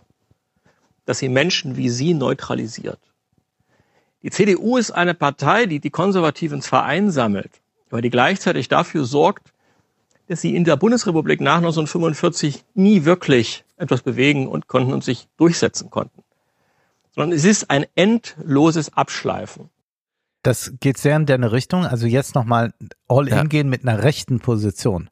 Also äh, das äh, und damit auch eine Profilschärfung Ja. vorzunehmen und nicht zu sagen, naja, wie äh, Strauß gesagt hat, rechts von der CDU darf es nicht geben, äh, was man zum einen so auslegen kann, aha, also die CDU ist also rechts oder CSU ist rechts, Mhm. was aber auch bedeutet, wir fangen die mal alle ein und dann sind die progressiveren mit den konservativeren und so weiter, so alle unter einem Dach und äh, niemand hat mehr wirklich äh, zum Beispiel staatsgefährdende Gedanken, denn das äh, sieht man ja nicht nur an den Untersuchungen des Verfassungsschutzes, sondern generell, was da so artikuliert wird im Umfeld von Schnellroda, dass das nicht unbedingt auf eine liberale Demokratie hinausläuft, um es mal vorsichtig zu sagen. Wenn ich sowas aber höre, denke ich, wie, also das gibt mir irgendwie so eine innere Ruhe. Die Gefahr ist dann doch nicht so groß, denn dieses Argument, ja, die werden dann alle da geschliffen und so weiter. Ja, das ist halt ein Ausbildungsbetrieb. Es wird nur einer dort Bundeskanzler. Aber einer wird eben Bundeskanzler in der CDU. Das ist die Geschichtsschreibung der letzten 60 Jahre. Also trittst du in der CDU ein, bist du im Topf. Wirst du Linker, Grüner oder was weiß immer. Also wenn du vor 30 Jahren in die Grünen eingestiegen bist, die Idee, irgendwann mal einen Ministerposten zu, war völlig jenseits von allem. Das war halt bei der CDU immer anders. Deswegen hat man sich diesem Ausbildungsbetrieb und dann, das hat ja Brecht vor Jahren schon bei Thilo mal gesagt, ja, im Politikbetrieb wirst du halt abgeschliffen. Die Frage ist nur, wer schleift hier wen ab? Also hat man eine CDU, die die ganzen etwas zu rechts denkenden Typen einfach abschleift und aussortiert? Oder haben wir eine AfD, die seit zehn Jahren einfach die andere Seite, ja, Petri raus, Lücke raus, äh, zuletzt Meuthen und so weiter und im Kern bleibt dann eben doch Ja, ja, das die- übrig als abgeschliffen, ne? die die die äh, schleifen sich äh, dahin ab, dass sie dass sie äh, immer rechter werden, wenn man das so formulieren kann. Er war CDU-Mitglied und war dann auf so einer CDU-Veranstaltung. Äh, Merkel trat dort auf und äh, das war jetzt gerade nach dieser Flüchtlingspolitik von 2015 und das war für ihn so ein äh, Umkehrerlebnis. Und ich bin ab jetzt euer Feind, weil ich habe auch noch sechs Kinder und ich möchte, dass die vielleicht dieselben Chancen der Ausbildung und des Aufstiegs haben am selben Ort, wie ich sie selbst gemacht habe und ihr macht's kaputt. Und deshalb sage ich ganz klar, die CDU muss weg. Sie hat sich aufgegeben und ist eine Bedrohung geworden. Ja, das ist eine Schlussfolgerung dann daraus. Äh, dann äh, tritt er in die AfD Ja, aber ein. ich meine, diese Idee von, wenn wir es nur richtig machen, im Sinne von ethnopluralistisch, das ist unser Gebiet, ihr und so weiter. Wir haben jetzt diesen, diese Landratswahl. Wir wissen, was das für die wirtschaftliche Standortbestimmung dort bedeutet. Also äh, solche Namen schon, Sömmer da und so weiter, das ist verbrannte Erde. Niemand investiert da irgendwas. Da haben jetzt 44 Prozent Mindestlohn bekommen und das ist halt der Zustand. Ja. Wir hören dann zwar immer wieder, ja, es läuft aber doch ein bisschen besser als sonst und die Arbeitslosigkeit ist geringer als sonst. Ja, warum ist nochmal die Arbeitslosigkeit geringer als sonst? Ach so, ja, genau. Weil nämlich alle Jungen gehen. Klar ist die Arbeitslosigkeit da geringer als sonst. Also, ähm, wenn man mit diesem Anspruch einen wirtschaftlichen Standortvorteil haben möchte, kriegt man ihn genau nicht. Das ist genau dieses Paradox, Ja. dass Zuwanderung dort als allergrößtes Problem gesehen ist, wo Abwanderung faktisch das größte Problem ist. Ja. Und in der Hinsicht, ja, seine sechs Kinder äh, werden sich wahrscheinlich eh ihre Jobs aussuchen können, nur auf entsprechendem Niveau.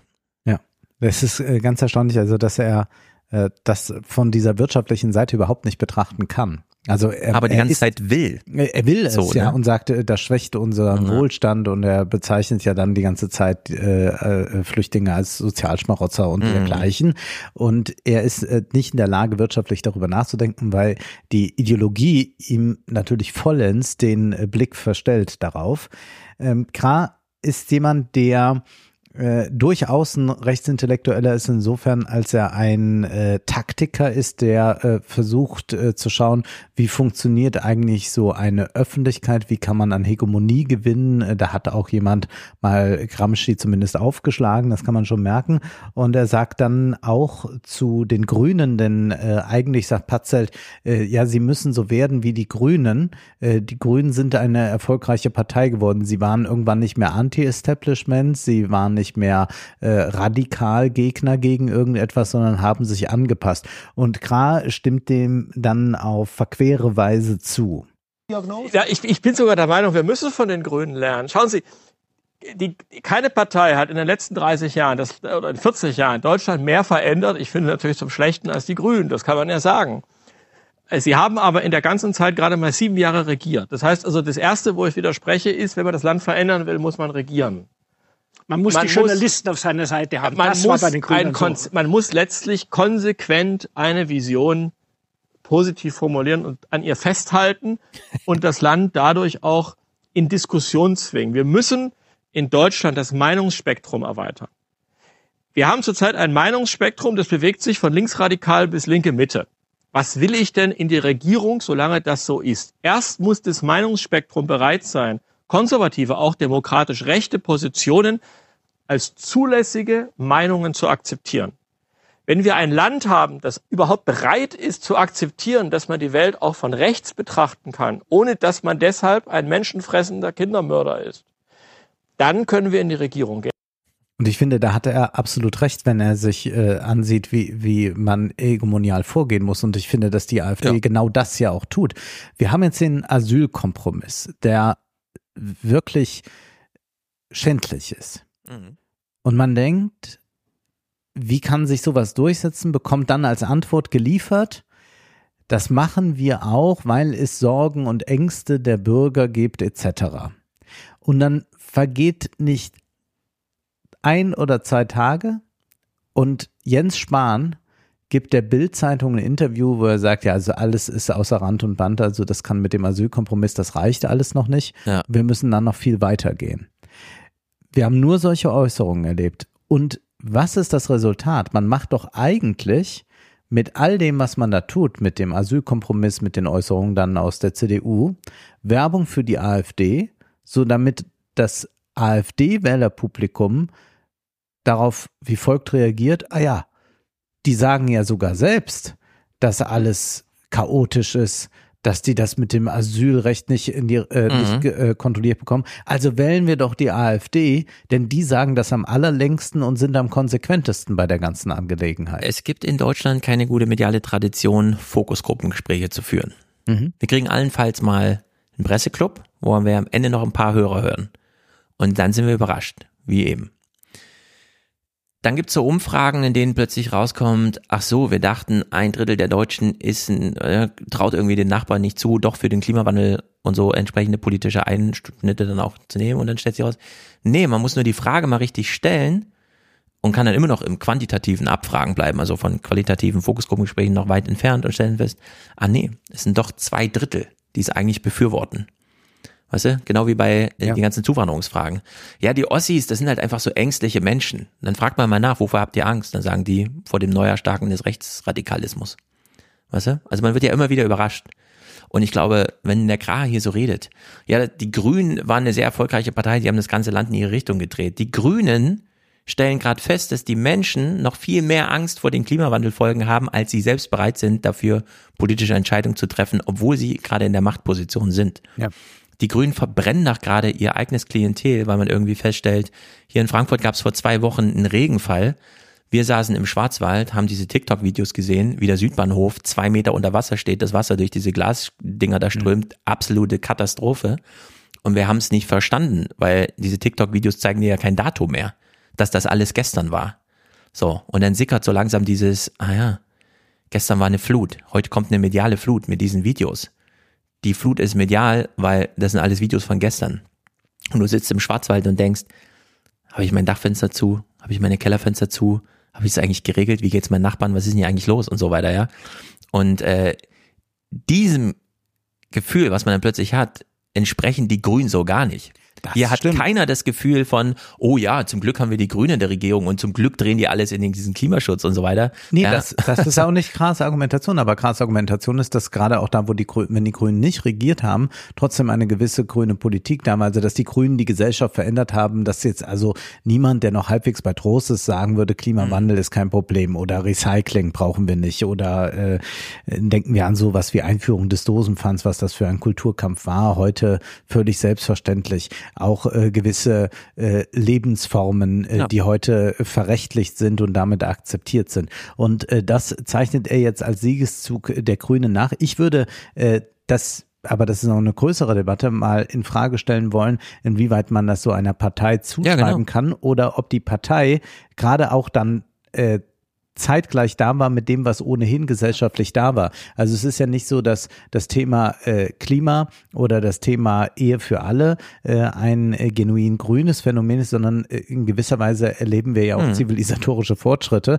äh, so dass wir anerkennen, äh, das ist äh, nicht mehr so äh, richtig, äh, dass wir Leute, die andere Lebensformen leben, auf diese Weise diskriminieren. Also sollen die auch heiraten können. Wie auch gut möglich ist, dass in zehn Jahren man eher verdutzt auf die heutige Zeit blickt, was den Fleischkonsum Hm. anbelangt, dass man sagt, ja, also das war wirklich verrückt. Da hat man Ja. sieben Tage die Woche Fleisch gegessen. Also, Wer hat denn sowas gemacht? Ja, diese Idee. Und da war es aber dann nicht die Grüne Partei, die das dahin gebracht hat, sondern äh, die Grüne Partei hat dem vielleicht hin und wieder Ausdruck äh, verliehen oder war mal Sprachrohr des einen Mhm. oder anderen. Aber äh, ist es nicht so da. Aber also was, also man könnte da von einer all- allgemeinen äh, Entwicklung ausgehen. Nur was man, glaube ich, festhalten muss, ist, dass man schon äh, so etwas äh, erleben kann bei der AfD gerade oder seitdem sie da ist, dass die Politik sich gerade mit Blick auf die Migration nach rechts entwickelt hat und zwar immer weiter und dass ein irrsinniger Glaube vorherrscht, dass wenn wir jetzt noch so ein, zwei, drei Verschärfungen machen,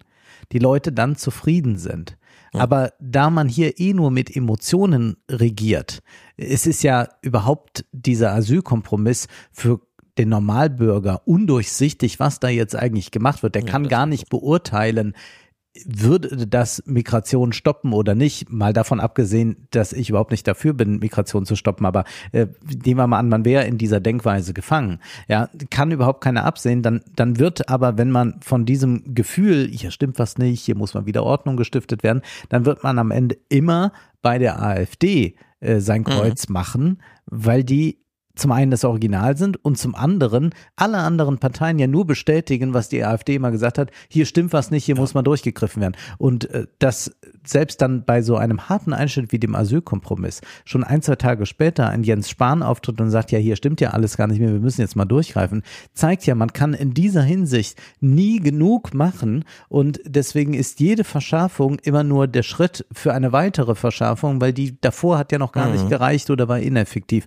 Und deswegen sehen wir schon, dass eigentlich hier äh, von äh, Mitte-Links-Parteien äh, wie auch äh, konservativen Parteien AfD-Politik gemacht wird. Ja, also ich meine, wenn man jetzt umfragt, und die Umfragen gibt's auch aktuell, Deutschland Trend und so, die Deutschen äh, vertrauen nicht mehr, dass die Regierung die Sache im Griff hat, allen voran bei der Flüchtlingspolitik.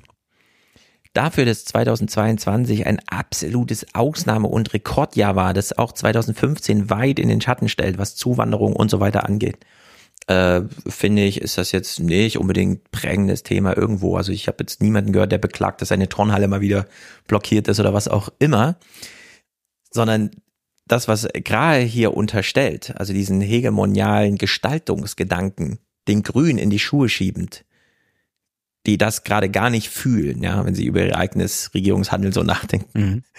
Also da ist einfach so eine Verdrehung, die mir einfach nur zeigt, ja, das ist das Wunschdenken. Er unterstellt das den Grünen, um sich das auch andichten zu können. Aber für die AfD wird diese ganze Flüchtlingsangelegenheit genauso wenig produktiv umsetzbar sein in dem Maße, wie sie glauben, dass die Grünen, das ist, äh, Nee, ich, aber ich hatte das, das Wahlerfolg für sie. Also ich meine, sie sind bei über 20 Prozent. aber nicht wegen. Flüchtlingsthemen. Das ist diese Unsicherheit, Heizung, die Regierung funktioniert nicht mehr, ich vertraue dem nicht Na, mehr, ich- meine also- Nachbarn sind auch alle durch den Wind und so weiter, ich bin verwirrt. Naja, aber das, das ist ja schon interessant, dass die Leute äh, dann die AfD wählen, also de, deren Unique Nein, nein, Selling. Point ist ja schon die AfD wählen. Flüchtlingspolitik. Ich sage, dass sie, wenn sie gefragt werden, wen würden sie denn wählen, sie können jetzt auch mal eine provokative Note setzen. Ja. Sie wissen ja genau, es ist gerade keine Wahl, dass sie dann sagen AfD. das ist nochmal ein Unterschied. Und muss man auch, ich weiß, ich kämpfe da auch immer ein bisschen gegen Windmühlen, weil ich immer wieder Naja, sage, wir Trump wird nicht wiedergewählt. Und dann kommen aber alle mit, ah, aber die Umfragewerte. Und ich sage, ja, die Umfragewerte, aber die Wahl ist 2024. Ja gut, Also ich kann abwarten. natürlich jetzt auch nicht sagen, ich wünsche mir auch nicht, dass sie wieder, äh, dass, dass sie, dass sie 20 Prozent erreicht, aber zumindest mal ist ja diese Stimmung eindeutig und die hängt schon damit zusammen und ich glaube, das hört man schon im, äh, äh, im, im, äh, im bei den bei den äh, Bürgern, äh, dass sie glauben, dass Migration ein Problem ist. Und das sieht man auch schon in Umfragen, dass das als Problem markiert wird. Äh, Jetzt wirst du sagen, aber die Mehrheit ist immer noch für äh, Einwanderung von Fachkräften oder so. Aber äh, tatsächlich sieht man äh, gerade, wie die Stimmung kippt. Und man sieht es ja daran, dass es keine Proteste gegen den Asylkompromiss gegeben hat. Mhm. Äh, überhaupt nichts. Äh, man sieht es ja auch daran, äh, dass es heute undenkbar wäre, so einen Merkel-Schritt zu machen. Das, Ja. das, das, das wäre das totale Fiasko. Äh, Und deshalb ähm, glaube ich, äh, sollte man da nicht, ähm, äh, also ich, hab- also ich glaube, dass, dass, dass, dass in Deutschland schon sehr viel rechts gedacht wird und nicht nur im Sinne von, ich bin verwirrt, sondern kriegen auch ja in dem auch Sinne, äh, ich will Landtagswahlen, die es keine in sich haben Migration Jahr. haben. Also Ja. äh, ich will jetzt gar nicht sagen, dass die AfD das nicht aktualisiert, was sie an Umfragen hat. Ja, ja. Aber wir kriegen nächstes Jahr eine sehr gute Ostdeutsch-Show geliefert, die es in sich haben wird. Ja. Was ist denn das Wahlversprechen von Kra an die Deutschen? Was ist heute die wichtigste Botschaft, die Sie sich als AfD-Exponent zu eigen machen? Und das ist unsere Message im Wahlkampf. Die Message ist, dass ein Deutschland möglich ist, wo man das, was man selber ist, sein kann, ohne sich angegriffen fühlen zu müssen. Wer eine Familie haben möchte, wer Kinder haben möchte, wer ein glückliches Leben haben möchte, in Frieden, in Wohlstand, in Rechtssicherheit und ohne Angst. Das ermöglichen wir euch und wir garantieren dafür, dass euer Frieden und euer selbstbestimmtes Leben nicht von linken Ideologen oder irgendwelchen globalen Konzernen in ihrem Gewinnstreben beeinträchtigt und kaputt gemacht wird. Deutschland aber normal. Deutschland aber ist der beste Wahlspruch Ja. ever auf Deutsch, den ich je gehört habe. Also trifft es irgendwie so auf den Punkt, man weiß genau, was sie wollen und es funktioniert gut. Aber ich will trotzdem, ähm, ja, das stellt man so politisch in den Raum und man weiß, ah, das greift einige Klientel gerne auf und wir sehen das ja auch bei Twitter und so weiter. Ja. Nur das, gegen was er sich stellt, also dieses Woke und so weiter und so fort, die Unternehmen, die er hier auch immer meint, die so diese extrem woke Schiene fahren, also die dir Disney und so. Disney, klar, die ist dann nochmal so rein importiert nach Deutschland, aber auch schon allein mal eine Speisekarte zu schreiben. Ja? Ja. Man macht eine Marktforschung und schreibt eine Speisekarte und dann steht da irgendwie tausend Sternchen und hier alles safe und äh, ne, Ja. Trüffel und Trüffel statt Fleisch sozusagen, ja, irgendwie so, dass man so diesen Shift macht, die Haferkörner da in Wasser auflöst. Das ist Marktforschung. Und diese Marktforschung ist nicht im Blindflug Nein. sondern die trifft wirklich auf den Zeitgeist. Die Leute, wenn man denen jetzt kommt und das ist ja auf die Spitze getrieben, nein, du wirst mit 300 kmh auf der linken Spur der Autobahn mit deinem 5er BMW, der 20 Liter verbraucht, fahren dürfen. Mach mal eine Marktforschung, ob das wirklich die Leute wollen. Ob das überhaupt im Handlungsbereich, im Naja, du sagst jetzt und die so Leute, liegt. also wir sprechen vielleicht von einer dünnen Mehrheit, die das nicht will, aber ich würde auch hier nochmal deutlich machen, es gibt ganz viele, die das ärgert. Also sonst würden Ja, ja, diese Diskurse um irgendwelche äh, über solche Kinkerlitzchen da, da, da gibt's ja, die Bildzeitung greift ja jeden Tag irgendwie sowas auf, würden ja nicht in dieser Weise ventilieren, wenn es nicht ein Publikum dafür gibt. Und ich glaube, das ist größer als 5% und auch größer als 10%. Das will ich auch sagen. Nur der Punkt ist, äh, den ich machen möchte, wenn die sich so gegen die Mehrheitsgesellschaft stellen, wissen sie, sie können sich jetzt selber sagen, wir wollen, dass alle Deutschen, die das wollen und so weiter, also dieses inklusive Argument machen, dass sie eigentlich Ja. die wahre deutsche Alternative zu dem ganzen Mainstream und da zählen alle Parteien dazu und so. Nur sie kommen erkennbar für alle und das wird ja auch immer wieder thematisiert und daran würden sie auch noch dann irgendwann richtig leiden. Es ist dieses Höcke-Ding. Ja, jetzt sind es die ostdeutschen Landesverbände, die gerade für ein Jahr nochmal das bestimmen, wegen den Wahlen und so weiter. Das ist alles eingepreist. Aber dieser kleine, ich fühle mich von der AfD besser verstanden als von der Mainstream-Gesellschaft, die mir ja auch mehrere politische Angebote hatten, ich kann mich gar nicht entscheiden. Hat jetzt der Lindner, hat der Habeck recht, ich, mir ist es eigentlich äh, so, ne? Und dann so Abwehrbewegung. Es sind, es ist trotzdem, auch wenn er es anders betont, es ist die Minderheit gegen die große, diffuse, durcheinandergewirbelte Mehrheit. Und dieser Impetus, der da drin steckt, für alle Deutschen zu sprechen und so weiter, das ist einfach nicht gedeckt, zum einen. Nein, natürlich ist es Und zum gedeckt. anderen, er kriegt das auch nicht argumentiert gegen die, die er eingefangen hat. Weil die irgendwann ein politisches Gespräch mit Freunden, Nachbarn und so weiter und dann kriegen sie irgendwann schnell mit, ja, sie können das nicht auf die AfD-Themen lenken. Also der Ja, Widerstand da ich ist mir, in und da bin ich Nachbarschaft mir nicht, so groß. sicher, inwieweit man äh, tatsächlich auch da äh, tatsächlich eine Spaltung erleben kann. Also es ist ja jetzt so, wenn man äh, eine der anderen äh, Parteien wählt oder darin Mitglied ist, äh, gibt es ja äh, keine großen Friktionen. Ja, Mhm, da wird genau. man sich vielleicht mal irgendwie austauschen äh, mit dem Nachbar und auch mal über den oder jenen schimpfen, aber es gibt nicht äh, diesen Bruch. Aber offenbar gibt es ja sehr viele, äh, die bereit sind, diesen Bruch herzustellen und zu sagen, so mache ich äh, nicht mehr. Also wir haben das ja äh, bei den äh, Corona-Leugnern äh, beispielsweise schon gesehen, dass man da zu sehr vielem äh, bereit äh, ist, um, um wirklich den Bruch herzustellen und sagen, nee, dann, dann werde ich halt nie mehr in diesen Gesangsverein gehen. Dann Aber die haben Schluss. das über Community Building gemacht. Ja, und nicht so sehr im Einzelkämpfer. Ich, ich äh, und, und dann ist ja auch nochmal, äh, was man wählt, ist ja geheim. Äh, das heißt, wer also Mhm. dann äh, geheim seine Stimme da lässt und sagt, ich äh, fühle mich aber auch nicht mehr als Teil der Gesellschaft. Und äh, wir erleben doch überall eine ganz große Ausdifferenzierung, eine Nischenbildung und äh, ständig entstehen neue äh, rechte Sender, die extreme Reichweiten dann noch erzielen bei YouTube zum Beispiel. Naja, und da kann man, aber Reichelt hat 100.000 Views und nicht 10 Millionen. Weißt du? Und auch wenn ihr der Tucker Carlson in Amerika, das ist, der lädt die Naja, Dinger aber, auf aber Twitter Amerika hoch. aber ist doch ein gutes Beispiel, so dass ein- da äh, der, der das Verhältnis zwischen Republikanern und Demokraten ja nicht mehr vergleichbar ist mit dem äh, Verhältnis, wie sie es in den 80er Jahren hatten, sondern inzwischen äh, sind da ja auch äh, chinesische Mauern dazwischen. Trump ist aber eben kein Ultranationalist. Anders als die AfD-Leute. Ja, aber die werden ja, also hier Gra wird nicht, äh, der, der wird, äh, schreibt das in seinem Buch ziemlich äh, ausdrücklich, deswegen will ich das auch mal, ähm, äh, mal, mal in den Kontext setzen, in dem man es betrachten muss, aber so wird er ja nicht wahrgenommen. Also bei Höcke, da sind die Leute so ein bisschen hm, komisch. Aber, aber sonst äh, finde ich, äh, spielt die AfD dieses äh, Wir sind die wahre CDU, wir sind wirklich bürgerlich äh, noch äh, Mhm.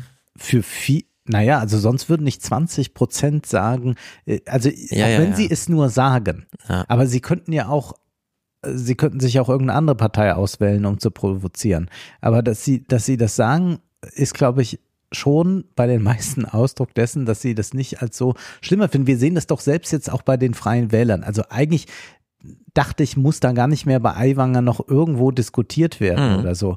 Und trotzdem gibt's dann da bei den bayerischen Freien Wählern, äh, welche sagen, ja, das ist ja Schmutzkampagne und so Weil weiter. die auch keine Alternative haben. Ja, personell. aber dass man da noch, also ja, auch wenn es keine Alternative gibt, gibt's ja, Ja. so rote Linien, wo man sagt, gut, äh, dann, dann Ich ist, dann ist das erinnern. jetzt, dann muss die Alternative jetzt entstehen. Die letzte Landtagswahl ich finde, in das ist schon Sachsen-Anhalt. eine, eine, eine ganz starke, Ja. Aber, aber das ist doch nicht zu leugnen, das sehen wir doch auch an Wahlergebnissen. Es gibt auch eine, eine ganz starke Enthemmung in diese Richtung, dass man sagt, naja, gut, Gauland hat das halt mit diesem, mit diesem Vogelschiss und so, aber, aber trotzdem. Also Ja. das ist nicht, da wird nicht eine rote Linie gemacht. Äh, wir, wir kennen andere Debatten von roten Linien. Also ich erinnere beispielsweise an äh, die, die Ausführungen damals von Möllemann, Mhm. äh, wo er so eine Kampagne gegen Michel Friedmann gemacht hat äh, äh, und, und, und. Äh, wo, wo, wo sehr schnell so eine rote Linie klar war, wo man sagte, nee, äh, geht nicht. So, und das ist heute in dieser Weise nicht mehr äh, zu Ja. Also, ähm, ich will noch mal dran erinnern, ähm, im Juni 2021 waren in Sachsen-Anhalt Landtagswahlen Ja. und noch in der Woche vorher wurde der AfD einen, eine Prognose untergeschoben, die über 10 Prozent abwich vom echten Ergebnis. Mhm. Und das ist einfach grotesk. Ja. CDU und AfD sahen fast gleich aus, äh, auf Augenhöhe aus und dann waren mehr als 10 Prozent Unterschied. Oder, ja, also ich weiß nicht genau, ob es mehr als, aber es waren so, ich lese hier gerade nochmal Also- diese Überschriften, ja. Die Wahlforschung hat in Sachsen-Anhalt verloren, Landtagswahl in Sachsen-Anhalt, die Niederlage der Demoskopie und so weiter und so fort. wir haben all die Phänomene, die du beschrieben hast. Ich will sie auch nicht runterspielen, ihre Gefährlichkeit und so weiter. Aber die AfD hat sich anders als die Republikanische Partei, also die amerikanischen Demokraten haben sich halt verwandelt in so ein, wir sind einfach nur die Demokraten, so die, die SPD hat es dann auch versucht, wir sind nicht mehr die Sozialdemokraten, sondern wir sind die Demokraten, wir offen für alles und so. Und die Republikaner haben zwar einen grandiosen Schock innerlich durch dieses neue Herangehensweise Donald Trumps erfahren. Aber es ist nicht diese krasse Hinwendung zu so einem ultranationalistischen, äh, ethnopluralistischen, wir machen es jetzt mal richtig, äh, all in. Die AfD hat sich tatsächlich von dieser, wir sind euroskeptisch, dann haben wir so einen Flügel und dann sind wir nur noch dieser Flügel. Und der Höcke ist immer noch nicht auf dem Parteitag aufgetreten und steht nur in den Startlöchern, um dann nach Erfurt, wenn er nämlich in Thüringen seine 33-prozentige, ohne mich keine Verfassungsänderung Mehrheit mehr und so, und ich zwinge CDU und die Linke zusammen in eine, wird es seiner Vermutung nach so viel Durcheinander in Deutschland geben, dass er dann endlich Cash-in auf einem Parteitag das erste Mal eine eigene Rede halten kann und dann gleich eine Bewerbungsrede für, und das machen wir jetzt in ganz Deutschland. Und so sehr ich das nachvollziehen kann, dass man das aus diesem Inneren, aber ich höre ja, wie die über die Grünen reden und denen unterstellen, dass denen das ja alles gelingt und sie das ganze Land verändert haben, obwohl der Druck von woanders herkommt und sie auch nur darauf reagieren. Ich halte das alles trotzdem, also trotz der Gefährlichkeit und der Dringlichkeit, dass man darüber spricht und so, für eine auch super interessante Fanfiction, ja, über ja. die man auch mal reden kann, mal diese Gefahr so ein bisschen ausgeklammert, das Phänomen mal an Ja, sich. ja, ich will jetzt auch hier nicht äh, so einen Podcast machen, wo ich sage, äh, es ist fünf vor zwölf oder so etwas. Das halte ich auch für völlig übertrieben und das hat man jetzt auch jahrelang mit der AfD Ja. äh, so gemacht und hat sie zum Teil auch damit groß geschrieben als permanente Gefahr und hat sich äh, zumindest damit äh, einen schlanken Fuß gemacht und hat sich um viele politische Fragen dann nicht gekümmert, weil wir haben ja noch die AfD äh, jetzt als größtes Problem vor der Haustür stehen. Äh, das sollte man auf keinen Mhm. Fall tun. Ich habe jetzt gerade mal den Tweet, also und mit Georg der Demoskopie hast du völlig recht. Ja, 6. Juni 2021. Sieg der CDU, Niederlage der Demoskopen in Sachsen-Anhalt. 14 Prozent Unterschied zwischen CDU und AfD statt Kopf in Kopf rennen, wie es bis zum Wahltag hieß. Ja. Und das ist einfach, äh, also man kann die AfD sehr leicht hochschreiben. Ja, ja. Wir werden in Ostdeutschland Wahlergebnisse bekommen, die werden uns schockieren, die werden Merz den Kopf kosten und Lindner auch. Die CDU wird sich neu aufstellen müssen und so weiter. Aber ja, äh, äh, möge es so sein, äh, dass das äh, äh, ist dann äh, viel weniger für die AfD wird als äh, in den Nee, im Osten in den schon scharf sein, aber aber es in, halt- im Osten wird's dann wird's dann scharf sein. Aber gut, ähm, ich würde nur noch einhaken im Unterschied zu den Republikanern äh, kann man natürlich hier viel mehr mit der deutschen, mit der einen Identität arbeiten. Äh, die Republikaner äh, müssen natürlich Ja. ein Diversity-Publikum abdecken und das hat ja Trump auch getan. Wir wissen Ja. äh, viele ähm, äh, mit lateinamerikanischen Wurzeln, die Trump beispielsweise gewählt haben äh, und wieder gewählt haben, mehr sogar gewählt haben. ja. Äh, und weißt du noch, mit welchem andere Spruch er sie angefangen hat? Was habt ihr zu verlieren? Ja. Und das ist natürlich die, der Spruch gegen die Demokraten gewesen. Der Während so es in gezündet hat. europäischen Ländern, äh, wo das äh, sehr viel homogener noch ist, äh, eher funktionieren kann. Also siehe Frankreich, wo man äh, sehr große Fortschritte Ja. von rechts gemacht hat, oder dann in Italien, wo es sogar gelungen ist. Äh, Aber es ist schon eine sehr äh, ferne Welt und wenn du Fan von Fanfiction sprichst, dann fällt einem das natürlich ein. Äh, Wir hören uns jetzt mal äh, die Frage dieses Weltwoche-Moderators an. Was ist heute das größte Problem in Deutschland? Und wo sehen Sie den Weg, wie man dieses Problem lösen könnte? Was ist die wichtigste Priorität? Was müsste ins Zentrum gestellt werden dieses Wahlkampfs? Kann ja jeder mal überlegen. Wir haben ja heute schon ein paar Mhm. Angebote gemacht. Demografie, Kinder, Klima. ne? Ungleichheit, Armut. Das würde uns so alles einfallen. Jetzt Antwort Werner Patzelt, äh, CDU-Professor. Professor Batzel. Das größte Problem Deutschlands lässt sich nicht ins Zentrum dieses Wahlkampfs stellen. Es ist eine Daueraufgabe. Und das größte Problem dieses Landes ist, dass dieses Land und ein Großteil seiner Bewohner sich nicht mag. Ja. Wer wäre darauf gekommen? Wir lieben uns nicht als Deutsche. Und das ist das allergrößte sich nicht Problem. mag. Okay, gut. Diese Weltwoche ist- scheint wirklich ein das ist doch, grandioser das, ist doch der, das, das ist doch der Wahnsinn. Ja, aber das ist, äh, die Argumentation ist gut. Wir, wir haben euch nicht zu bieten. Also Ja. mit uns gibt's nicht mehr Kindergrundsicherung. Ja. Wir kümmern uns auch nicht um den Klimawandel und ihr bleibt bei euren 12 Euro Mindestlohn. Ja. Aber was ihr stattdessen bekommt, ist die Freiheit, das Land, das euch nichts gibt, trotzdem von Herzen lieben zu können. Also der Patzel, ich habe ihn ja ein bisschen vor Augen mit seinem Lockenkopf und so weiter, Ja, ja. wie er da mit seinen grauen Anzügen immer sitzt und er ist ja auch immer da irgendwo in Sachsen unterwegs und so und war eh immer so der AfD-Erklärer, wie er da so sitzt und dass wir uns nicht mögen. Ja, das, das äh, kann ich wirklich gut glauben, wenn man durch Sachsen rennt, dort wohnt und weiß, die halbe Stadt ist Tourismusschmiede und wenn ich an der Frauenkirche stehe und mich umschaue, hier haben einfach drei Investoren aus Westdeutschland mir irgendwas hingesetzt und die Cola kostet 5,80 Euro und hier gehe ich eh nie hin. Äh, und da oben sitzt äh, König Kurt und Nein, es wird immer, wurde immer wieder herausgearbeitet in diesen Oh. Gesprächen, die Sachsen. Ich würde da auch niemanden Die mögen, Sachsen sind noch patriotisch und äh, Kra pflichtet dem bei. Atomausstieg und solchen Dingen, sondern ihnen geht es eigentlich um das patriotische Selbstverständnis dieses Landes beiden. Das müssen wir herstellen. Und das, das herzustellen ist im Osten einfach. Da muss ich den Leuten nur sagen, verstellt euch nicht, lasst es raus, hört auf euer Herz. Lasst es raus. Das ist das Angebot der AfD. Die kommunikative Aufgabe im Westen ist deutlich schwieriger, der, vor der wir stehen. Weil das Wort Deutschland und Nation und Nationalstaat natürlich im Giftschrank äh, gelagert wurde. ja, auch äh, historisch. klar. Da ist halt der Rheinbund in der Geschichte. Der Rheinbund. Äh, Also ja. deswegen Fanfiction. Wir alle denken natürlich mit Schrecken an das Jahr 1806 zurück. Aber hallo. Mit dem Rheinbund. Huh. Der sich dann ja 1813 schon so ziemlich auflöste wieder. Ja. Aber das war unser Schreckensjahr und deshalb lieben wir uns nicht. Äh, gerade hier, äh, wir, die am Rhein und am Main leben, wissen es nur zu Genüge. Wenn wir doch nur mit voller Inbrunst mal wieder Volk sagen dürfen, ohne die Volksaktie oder den Volkswagen nur zu meinen, wären wir alle viel glücklicher mit uns selbst. Ja, das, das ist das Angebot, das gemacht wird und die Sachsen sind da ganz weit voraus. Dresden ist das Pflaster, wo Meinungsfreiheit herrscht und wo man auch Meinungen vertreten kann, die in diesem linksgrünen, gutmenschlichen westdeutschen Mainstream undenkbar wären. Wo man also ein Bürgertum erhalten hat, das eher in der Tradition der Weimarer Republik steht. Äh, Und wir haben ja auch den Roman Der Turm, der das wunderbar beschreibt. Das heißt also, Sachsen ist zurzeit ein Biotop der Freiheit. Ja, dann gehe ich mal in die Dresdner Neustadt, stelle mich auf die Straße und rufe Ausländer raus. Wir sind das Volk. Mal gucken, was passiert. Mhm. Dann könnte könnten doch ein Könnte es paar, eine Schlägerei geben, paar. Angriffe von links kommen. Ja, Also das ist ja wirklich grotesk. ja, es ist äh, absurd. Er versucht jetzt mal äh, Konservatismus zu definieren.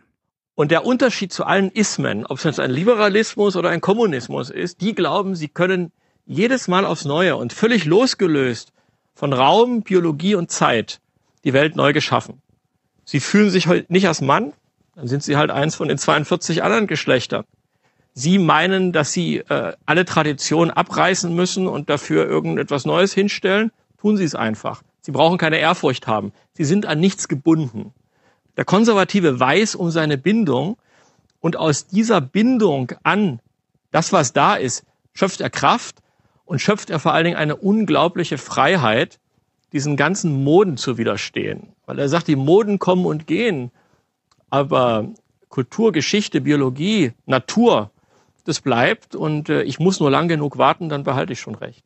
Also es ist die Absage an äh, den liberalen Lebensentwurf, ja, das also den modernen äh. Lebensentwurf. Und was er hier möchte, ist äh, diese Rückbindung herzustellen, auch an die Natur, oder an die Biologie, sagt er dann sogar. Also da schwingt auch noch so was anderes mit. Äh, das ist mir auch beim Lesen des Buches aufgefallen, dass es immer wieder so Passagen Mhm. gibt, bei denen er sich nicht so ganz traut, aber es ist schon äh, als Dog-Whistle-Verfahren äh, zu lesen, okay, wir könnten auch noch mal vielleicht über Gene und so etwas sprechen. Ja, ja, ja. Also das, das äh, geht noch mal in diese Richtung. Also es bleibt nicht nur bei diesen äh, äh, Ja. Ideen, ja, 52 Geschlechter oder so, sondern es gibt da noch mal so was anderes, äh, gegen das man sich äh, stellen muss oder beziehungsweise mit dem man noch mal den eigenen Konservatismus begründen kann. Und er hat äh, auch hier noch mal als äh, Politiker so eine philosophische Komponente reingebracht, dass er äh, eigentlich den Konservativen als Wahrheitsträger ansieht. Äh, Sie nehmen eben eine große Kraft daraus, wenn Sie sagen, ich bas meine Überzeugungen basieren auf Dingen, die eigentlich immer gelten und immer richtig sind. Ich muss nur lang genug warten. Also Ich äh, setze mich für das Richtige ein und äh, ja, also. Sie können, Sie, sehen Sie, meine, meine innere Freiheit kommt jetzt nicht aus dem Gesetz oder aus irgendwie einem Gehaltscheck. Sie kommt eben aus der Wahrheit, wenn wir es mal ganz hochtragen müssen. Also wir haben da eine, eine Rückbindung eigentlich an etwas Transzendentes. Dazu kommen wir jetzt Ja. auch gleich noch. Ja, aber jetzt mal, wenn man sowas, man Ja. sitzt irgendwo abends gemütlich zusammen, jemand fängt an so zu reden. Man nimmt er doch redet Reis ja hier, aus, er oder? redet ja hier für ein, für ein rechtsintellektuelles Milieu. Also das ist ja nicht das, das Milieu, das er Sitzen jetzt die in so um ihre Lagerfeuer da in ja. Anastasia? Also wir hören, wir hören das uns jetzt gleich an, denn er war auch in Schnellroda bei den Kubitscheks zu Gast Oh und das Gott. habe ich mir dann auch noch reingezogen. Er schreibt es auch in seinem Buch, da heißt es äh, ziemlich am Anfang, dass rechte Politik auch ohne Intellektuelle geht, bedeutet nicht, dass sie nur ohne Intellektuelle geht. Auch die Rechte braucht ihre geistigen Vordenker und sei es nur, weil sie erklären können, was Linke und Liberale ausgeheckt haben, um die natürliche Ordnung einzureißen. Und hier beginnt das Problem, weil rechte Politik nicht auf eine intellektuelle Begründung angewiesen ist, bleibt politisch rechte Intellektualität oft Stückwerk und gibt sich wenig Mühe. Also was hier vorausgesetzt wird, ist, dass äh, der Konservatismus oder der Rechte Mhm. grundsätzlich der Wahrheitsträger ist. Ja. Und diese Wahrheit muss nicht mehr theoretisiert werden, muss nicht mehr mit irgendetwas groß begründet werden, sondern es handelt sich eigentlich um Setzungen, die vorgenommen werden, Prämissen, die da sind und die unhintergehbar sind. Eigentlich Dogmen. Und deswegen braucht man nicht zu intellektualisieren. Und darunter leidet aber dann, gibt er zu, auch der intellektuelle Diskurs unter Rechten, weil man sich immer schon so sicher sein kann, dass die Familie das einzig Erstrebenswerte ist, äh, dass äh, Ja. die Identität das äh, Wichtigste von aller Welt ist. Äh, deshalb gibt es keine entsprechende intellektuelle äh, rechte Theorie, aber es gäbe dann doch einige wichtige rechte Autoren. Er nennt dann äh, zum Beispiel äh, Mohler oder, oder Karl Schmidt. Ja, also der Gedanke, der da drin steckt, ist ja wirklich charmant und auch, sagen wir mal so, für den Urlaub, also für die Unterbrechung des modernen Alltags genau richtig. Man fährt irgendwo hin, wo man den Regeln der singulären Vernunft folgt. Ebbe und Flut, es ist entweder Ebbe oder Flut, je nachdem geht man zum Strand. Es ist Sommer oder Winter, je nachdem stellt man sich darauf ein, was man erlebt. Also man gibt sich so ein Aber er bisschen will hin. das ja ausweiten auf äh, Konstanten, die auch sonst uns Genau. prägen. Und, und hier hat man ja dieses ganz allgemeine Problem, deswegen ja auch diese ganze, okay, wir haben zuerst eine zivilisatorische Entwicklung und dann irgendwann recht spät so eine Soziologie, die das so reflektiert. Und die kam mir dann irgendwann ganz schnell drauf zu sagen, ja, die Aufklärung brachte irgendwie so Rationalitäten mit und die gab es aber nicht mehr im Singular. Mhm. Also während man als äh, Feld- und Wiesenexperte, nämlich man streunt halt einfach durch die Landschaft und pflückt sich etwas, man nimmt halt, was man kriegen kann, ja. Der Gott wollte, dass du Bären isst, also waren da gerade Bären und so. Dann fing man aber irgendwann sesshaft zu werden, man hat Sachen angebaut. Man hat sich hm, die Frage gestellt, was baue ich denn jetzt eigentlich an? Mhm. So, es gab Bauernregeln. Es gab dann irgendwann diesen Nobelpreis für diese Entdeckung, egal welche wirtschaftlichen, äh, ökonomischen Gedanken und Theorien man so entwickelt, es gibt immer den Gegenentwurf. Eine Bauernregel und die andere. Also unterschiedliche Rationalitäten, die ja in welchem Verhältnis zueinander eigentlich? Welche ist ein richtiger, welche ist ein falscher und so. Nur, äh, jetzt kann man sagen, okay, der Mensch hat irgendwie ganz schön viel Gedankenkraft da reingebracht, um diese unterschiedlichen Rationalitäten zu entwickeln, bis hin zu dieser absoluten Funktionaldifferenzierung, Arbeitsteilung und so weiter und so fort. Dieses moderne Leben, wie wir es haben. So, das kann natürlich überfordern. Nur jetzt dann einfach, das, dass das Gegenangebot ist, aus diesem Reflexionsdiskurs auszusteigen Ja, und wieder zurück zur singulären Vernunft zu gehen. Heißt dann aber auch, auf alle Vorteile, die das mit sich brachte, zu verzichten. Ja. Und wir haben die singuläre Vernunft aus Gründen hinter uns gelassen, weil sie nicht leistungsfähig genug ist. Ganz Es richtig. reicht nicht nur aus Erde und Wasser Lehm zu mischen und dann so eine halbhohe Mauer, die gegen Wind schützt. Nee, wir hätten gern 300 Meter hohe Türme, in denen wir Bankgeschäfte machen. Ja, da sind dann die bösen internationalen Konzerne, Genau. sagt Herr Krah. Und diese, ja, ja, und diese Abstriche müsste man aber dann gleich hinterher schieben Ja, Gespräch die ganze Zeit. Die Kubitscheks leben auf einem Hof und Genau. sind dann äh, für ein paar Monate Selbstversorger Genau. und äh, haben ihre Ziegen dort und vermutlich haben die auch alle. Ich meine, die regen sich darüber Namen. auf, dass irgendwer irgendwem das Auto wegnehmen will. Die wollen uns die ganze Zivilisation nehmen. Ja, das ist Nun, jetzt das kann war man, kein Paradox. Ja, äh, das, das ist definitiv ein Paradox, aber ein Paradox, das uns, glaube ich, auch über diesen äh, engen äh, politischen Rahmen hinaus, äh, ja, während dieses äh, Podcasts, den wir zusammen machen, immer wieder verfolgt, dass Leute plötzlich äh, die moderne ad acta legen und sagen, ich sag euch jetzt mal ganz genau innerhalb von fünf Minuten, wie Frauen sind. Ja. Wie Männer sind. Äh, Und das sind ja lauter Sinnangebote, äh, sehr reduktionistisch, die laufend gemacht werden. Äh, Diese ganzen evangelikalen Bewegungen, die wir überall haben. Mhm. Im Prinzip funktioniert das ja nach dem Versprechen immer, ja, die moderne hm, ist eigentlich doch uns ein bisschen zu anstrengend geworden. Hier bieten wir einen Ausgang. Und dieses Ja. Versprechen der Moderne, muss man aber sagen, ist ja eines, das sich besonders dann gut für einen erfüllt, wenn man ökonomisch gut ausgestattet ist. Das ist jetzt bei Kra und so natürlich der Fall. Genau, ja. äh, dass äh, er ist, äh, glaube ich, Rechtsanwalt und da sind ja auch einige andere in der AfD, um die man sich jetzt äh, keine Sorgen machen muss. Mhm. Aber es ist ja tatsächlich so, dass äh, eine äh, Mehrheit der Bevölkerung, wir hatten ja eben Zahlen gehabt, äh, diese Freiheitsversprechen, äh, die da sind, nur sehr partiell überhaupt leben kann, weil gar nicht die finanzielle Ausstattung da ist. Das heißt, äh, die haben von diesen Errungenschaften der Moderne wenig, die sehen zwar das Hochhaus, werden aber nie da reinkommen. Ja. Und für die ist es durchaus ein sehr hübsches Angebot zu sagen, na, das war doch eh nie für euch gedacht und da da sitzen die. Grünen drin oder wer auch Ja, immer da drin ja, ja. sitzt jetzt oder oder George Soros, äh, ja, äh, das müssen wir mal wieder alles abbauen, runterreißen. Äh, wir machen jetzt mal wieder so wie früher, denn da haben wir doch noch äh, alle gut zusammengelebt. Alle zurück in die Hütte. Im Prinzip schon. Ja, äh, deswegen äh, gehen wir jetzt nach Schnellroda, habe ich mir auch angesehen. Äh, er war zu Gast bei Götz Kubitschek und Ellen Kositzer. Das ist die Frau von Mhm. Götz Kubitschek. Du weißt, das Ehepaar sieht sich. Und wir sind jetzt hier und erstmal sagt Kra, wir dürfen keine Angst haben vor unserer eigenen Argumentation. Bislang war es ja so, dass man sich immer so ein bisschen vor seinen eigenen Argumenten gefürchtet hat. Man ist immer mit sekundären Argumenten nach vorn gegangen. Also der Klassiker ist immer, wir sind gegen illegale Masseneinwanderung.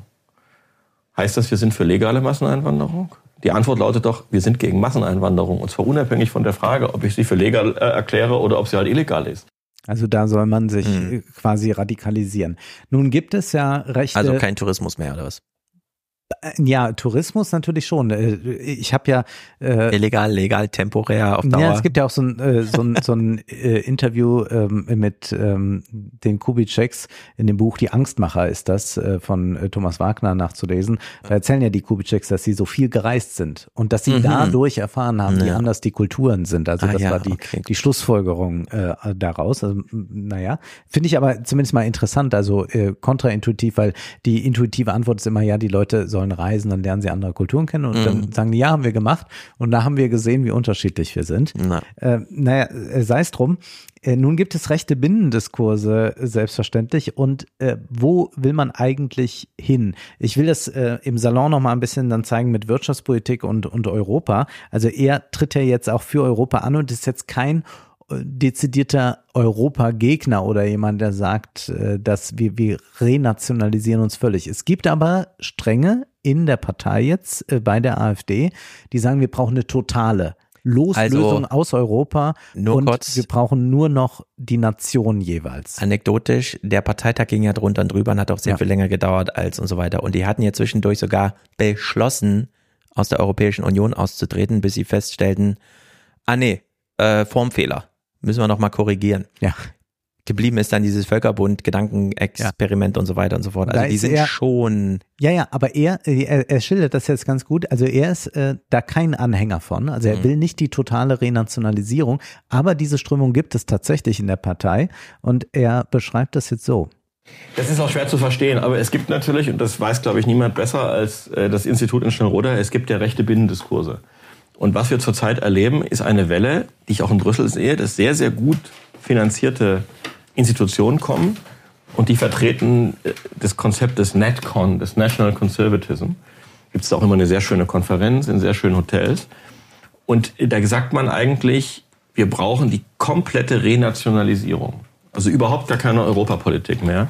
Und das Erstaunliche ist, dass dann diese ganz vielen kleinen Nationalstaaten, die dann völlig allein dastehen würde, sich selbstverständlich sofort unter den großen Mantel des Bruders USA schlüpfen. Daher kommt auch die Finanzierung.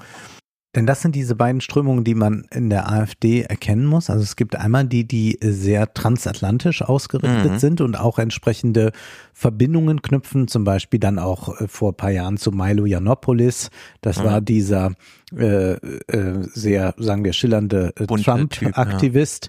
Äh, dann äh, zu anderen Republikanern, also die machen dann auch so Konferenzen, laden die ein. Und die sind auch im Übrigen jetzt äh, äh, im Bezug auf den Krieg in der Ukraine äh, äh, auf äh, NATO-Seite durchaus. Mhm. Also das ist äh, ganz interessant zu erleben. Im Prinzip können wir das bei Meloni ja auch sehen. Meloni ist ja keine, die sich gegen äh, diese Intervention äh, äh, da richtet. Also da unterscheidet sie sich von, von anderen rechten Strömungen. Und dann gibt es die, und das ist eher so der Kreis, der sich um Schnellroda bildet, äh, die also äh, sehr stark antitransatlantisch sind, sagen wir, und die so ein Kerneuropa wollen oder so eine Festung Europa und auch äh, viele Teile der identitären Bewegung ist ja auch äh, schon diese Bewegung äh, als eine sehr europäische Bewegung zu verstehen. Zwar gibt es die in den einzelnen europäischen Ländern, aber man ist ja doch innerhalb Europas dann sehr gut vernetzt. Und das geht eher in diese Richtung. Nichts Die ist so internationalisiert wie äh, das neurechte nationale Denken. Der, der Äh, natürlich, selbst ja. er ist so despektierlich. Da gibt's dann auch so Konferenzen in tollen Hotels. Ja, genau. Ja, ja. Da treffen die sich immer. Ja. Ja, ja. So, jetzt äh, ein äh, Thema, wir haben jetzt eben gesagt, wir haben zu wenig Leute hier. Wir Mhm. müssen eigentlich mehr reinlassen ins Land. Und das wirklich nur unter dieser, die Liberalen und so weiter wollen ja immer die Volkswirtschaft, der Wohlstand Ja, und so weiter. ja, ja, nur genau, unter das dieser unter, unter, unter diesem Aspekt haben wir das nur besprochen. Wir zwingen niemanden zu irgendetwas. In Weder schnell- zu Kinderkriegen noch äh, und so. In Schnellroda denkt man sogar schon über Remigration nach. Aber im Moment sind wir entweder in so einer, wieder in so einer Entweder-Oder-Zeit. Also es geht tatsächlich um die Substanz. Ne? Und, und da muss man eben mit Leuten arbeiten, äh, die, die auch bereit sind, harte Dinge zu sagen und darüber nachzudenken, wie harte Dinge umgesetzt werden können. Und ähm, das zeigt sich ja alleine schon an, an diesem Zurückzucken, äh, wenn es beispielsweise um den Begriff der Remigration geht, der ja im Moment ähm, gesetzt wird und der ventiliert wird und der ähm, von Sellner äh, ausgearbeitet in, in seinem Buch eben jetzt nicht irgendwie so eine, ein brutales Ereignis ist, aber ein hartes Ereignis, weil er eben sagt, wir haben ein, anderthalb Generationen Zeit, die können wir uns auch lassen, aber klar sein muss, dass die Fließrichtung sich umkehrt. Ja, Martin Sellner hat, also dieser Identitäre aus Österreich, Ja. hat das ja äh, dann niedergeschrieben, ausgearbeitet. Das ist vielleicht ein bisschen hochtrabend. Er hat, Remigration, was braucht man da auszuarbeiten? er hat äh, dann mal so aufgeschrieben, wie das so in Zukunft sein wird. Ja. Und dann äh, sieht er wieder tolle Volksfeste überall und dass dann äh, die, die gekommen sind, wieder in die Heimat äh, zurückgeschickt werden und auch gerne gehen. Äh, das ist die Idee. Also man, man, äh, man versucht Man macht dann, ihnen ein Angebot. man macht ihnen ein tolles Angebot und genauso wird es auch dann von Kra aufgegriffen. Aber die sind doch auch nur fasziniert davon, dass es halt hart ist, das Vorgehen, oder? Also diese Härte. Ja, ja, Man das könnte ja genauso gut sagen, es wäre, also, komm, wir schaffen das, es wird aber hart. Ja. Also das Hartsein für sich reklamieren. Ja, das, das finden Sie top. Ne, man hat ja zumindest äh, bei Kubitschek doch eine große Vorliebe für die Preußen. Absolut. Und da muss es hart sein. Äh, Während Kra da relativiert, er ist ja äh, Katholik und Menschenfreund, das Hm. ist ja gar nicht hart. Das ist eigentlich ein Dienst am Menschen. Remigration ist gar nicht hart, weil wir ja auch den Leuten was Gutes tun. Ich bin jetzt, ich bin eine Reise ja viel und ich gehöre ja zu den Menschen, die auf Flixbus fahren. Irgendwann bin ich jetzt mal nachts um drei am Karlsruher Hauptbahnhof gestrandet. Und da lief dann ein offenbar aus Ostafrika einge, äh, eingewanderter oder hergelockter, wie immer man das nennen möchte, lief dann, es war ziemlich kalt, äh, ohne Strümpfe, in Badelatschen, äh, durch diesen Hauptbahnhof und sang irgendetwas. Ist dieser Mann glücklich hier? Natürlich, der gehört ja nicht her. Tja, ich kann durchs äh, Frankfurter Bahnhofsviertel Das gehen. ist Satire. Nein, das meinen die ja nicht äh, Satire. Ich Das weiß, er meint's ernst, Das ist aber deren, es- ja, ja, man kann kann das es nur satirisch auffassen. Also ich meine, Ein ausgewanderter oder hergelockter. Da, das, ja, das, und, und ich meine, die, die sind ja nur in diesem Modus unterwegs und äh, klar, äh, du, du wirst überall sehr Ja. viele unglückliche Menschen finden. Das können wir allerdings die kommen allerdings nicht aus, aus Afrika. so im Unglück zurücklassen, Ja. dass sie einfach, wenn man sie sieht, man Mitleid bekommt und denkt, Ja. ah, stimmt, eigentlich willst du zurück nach Simbabwe. Und wir hatten ja diesen einen Text gelesen, selbst Dänemark oder so, das glücklichste Ja. Land der Welt, wo die dann sagen, nee, ich fahre so gern zurück nach Zimbabwe.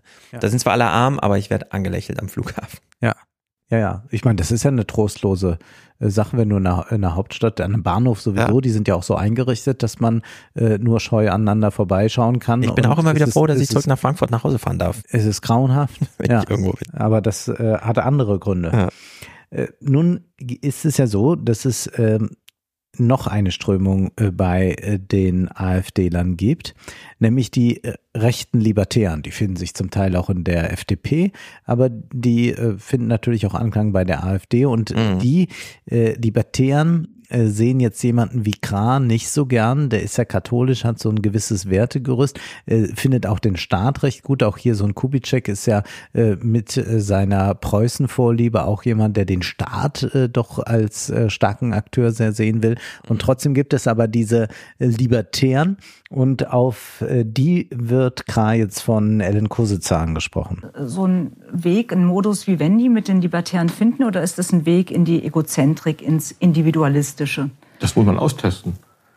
Das muss man austesten. Also zunächst einmal, was die Zittelmann-Kritik angeht, ich kann jedem nur empfehlen, mein Buch zu lesen, Politik von Rechts, das ist äh, hier im Hause erschienen, und äh, sich den Kap das Kapitel zur Wirtschaft durchzulesen.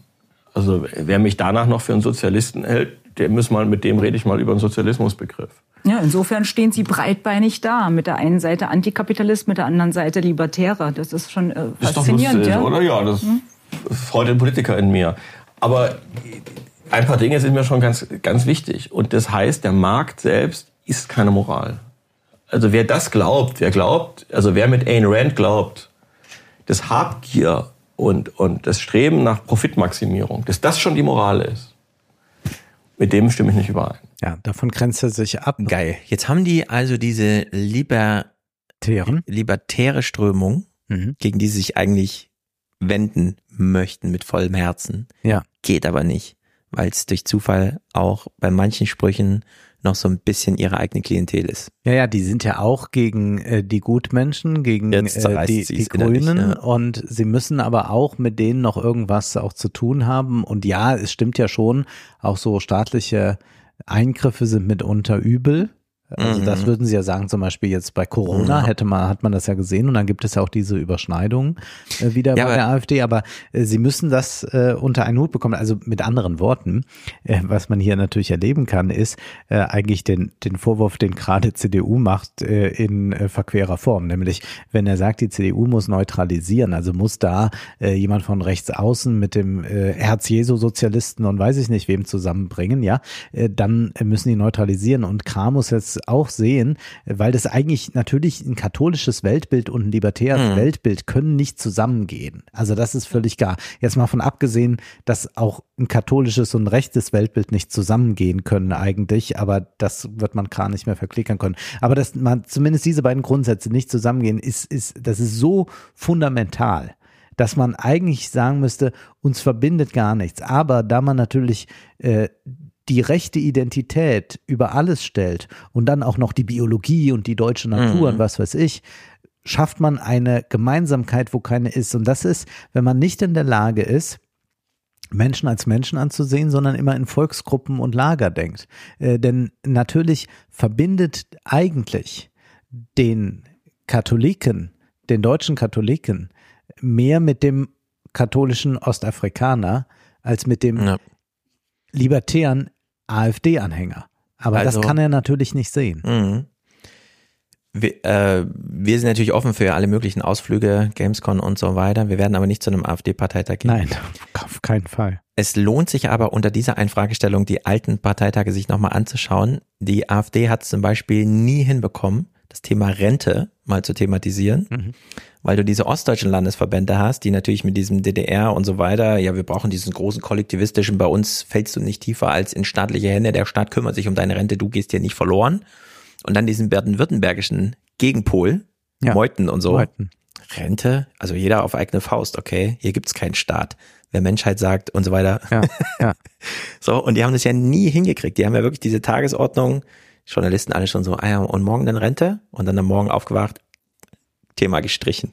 Ja. Und dann wollten sie es irgendwann in so einen eigenen Land, äh, Dings äh, so auslagern, in so ein Themenkonvent oder sowas, haben das dann auch nicht gemacht. Also die, die Bei manchen Sachen wissen sie genau, das sind unsere Stolpersteine.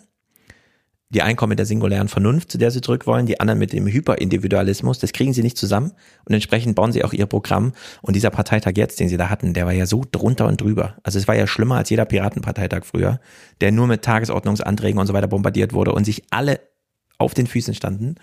Und äh, es wurde leider nicht so richtig, man hat dann wieder nur diesen Standard, ja, Höcke ist wieder ein bisschen mehr ins Zentrum rangerückt und so weiter. Ja. Aber man hätte das eigentlich nochmal, hätte Ja, das- vielleicht ein bisschen mehr Zeit gekostet. Das war ja um aber- ihn herum wohl auch eine ziemliche Schlammschlacht, hat er zumindest Ja, ja. da bei äh, den Kubitscheks erzählt. Kra grenzt sich nun vom Liberalismus nochmal ab. Der klassische Liberale kennt das Individuum und die Menschheit. Aber wir kennen auch die ganzen Zwischenebenen. Und ich, ich, wir, wir haben eine Familie, die Verbundenheit zwischen Ihnen und Ihrem Sohn basiert nicht nur auf Ihrem freien Willen, sondern sie basiert auf einer ganz das ist ja klaren klar. biologischen Realität. Ja, ja. Und die Zusammenhang, dass wir beide uns besser verstehen, weil, oder wir drei, weil wir natürlich eine, dieselbe Sprache sprechen, weil wir ähnlich sozialisiert sind, weil wir auch einfach ähnlich in vielerlei Hinsicht sind, allein wahrscheinlich schon von unserem Phänotyp und von unserer Physiognomie. Das sind Realitäten. Hm, das Also hat aber noch gut hier- gerettet. Man merkt ja schon Phänotyp und Physiognomie. Ja, ja, ja. Das sind die In- alten Grundbegriffe. In welche, in welche Richtung man hier noch gerne vielleicht weiter argumentieren würde, aber, noch jetzt mal, muss man mal, so wir ein bisschen das- ja. vorsichtig sein. Wir hören ja nochmal in dieses Ne? Ende rein, denn das Ja. ist ja wirklich interessant. sondern sie basiert auf einer ganz das ist ja klaren klar. biologischen Realität. Ja, ja. Und die Zusammenhang, dass wir beide uns besser verstehen, weil, oder wir drei, weil wir natürlich eine, dieselbe Sprache sprechen, weil wir ähnlich sozialisiert sind, Ähnlich sozialisiert. Gleiche Sprache, ähnlich sozialisiert. Also bevor er wieder so auf seinen Modus, ah ja, nee, die Physiognomie, die Bin geht ja und rechts, so weiter. ja. Genau, kam er erstmal auf Sprache und Sozialisation. Und da muss man ja sagen, Sprache kann man lernen. Sprache kann man jedem beibringen und die Sozialisation kann, man muss nur das Bildungssystem mal öffnen und entsprechen, dann kann man jeden in jeden rein sozialisieren, so, ne? Ja. Also da sieht man schon, ah ja, eigentlich, also es, es kostet ihn auch Arbeit, immer wieder auf, nein, ich wollte ja auf meine ursächliche Vernunft zurückkommen und so weiter, weil dann schiebt das natürlich hinterher. weil wir auch einfach ähnlich in vielerlei Hinsicht sind, allein wahrscheinlich schon von unserem Phänotyp und von unserer Physiognomie. Das sind Realitäten. Ja. Mhm. Und das Versprechen des Liberalismus, dass genau Phänotyp und Physiognomie keine Rolle zu spielen haben, Mhm. sondern dass man sich äh, hinein sozialisieren kann, äh, dass man offene Bildungssysteme hat, äh, dass man andere Sprachen erlernen kann und diese dann vielleicht auch für sich gewinnbringend einbringen kann im Job.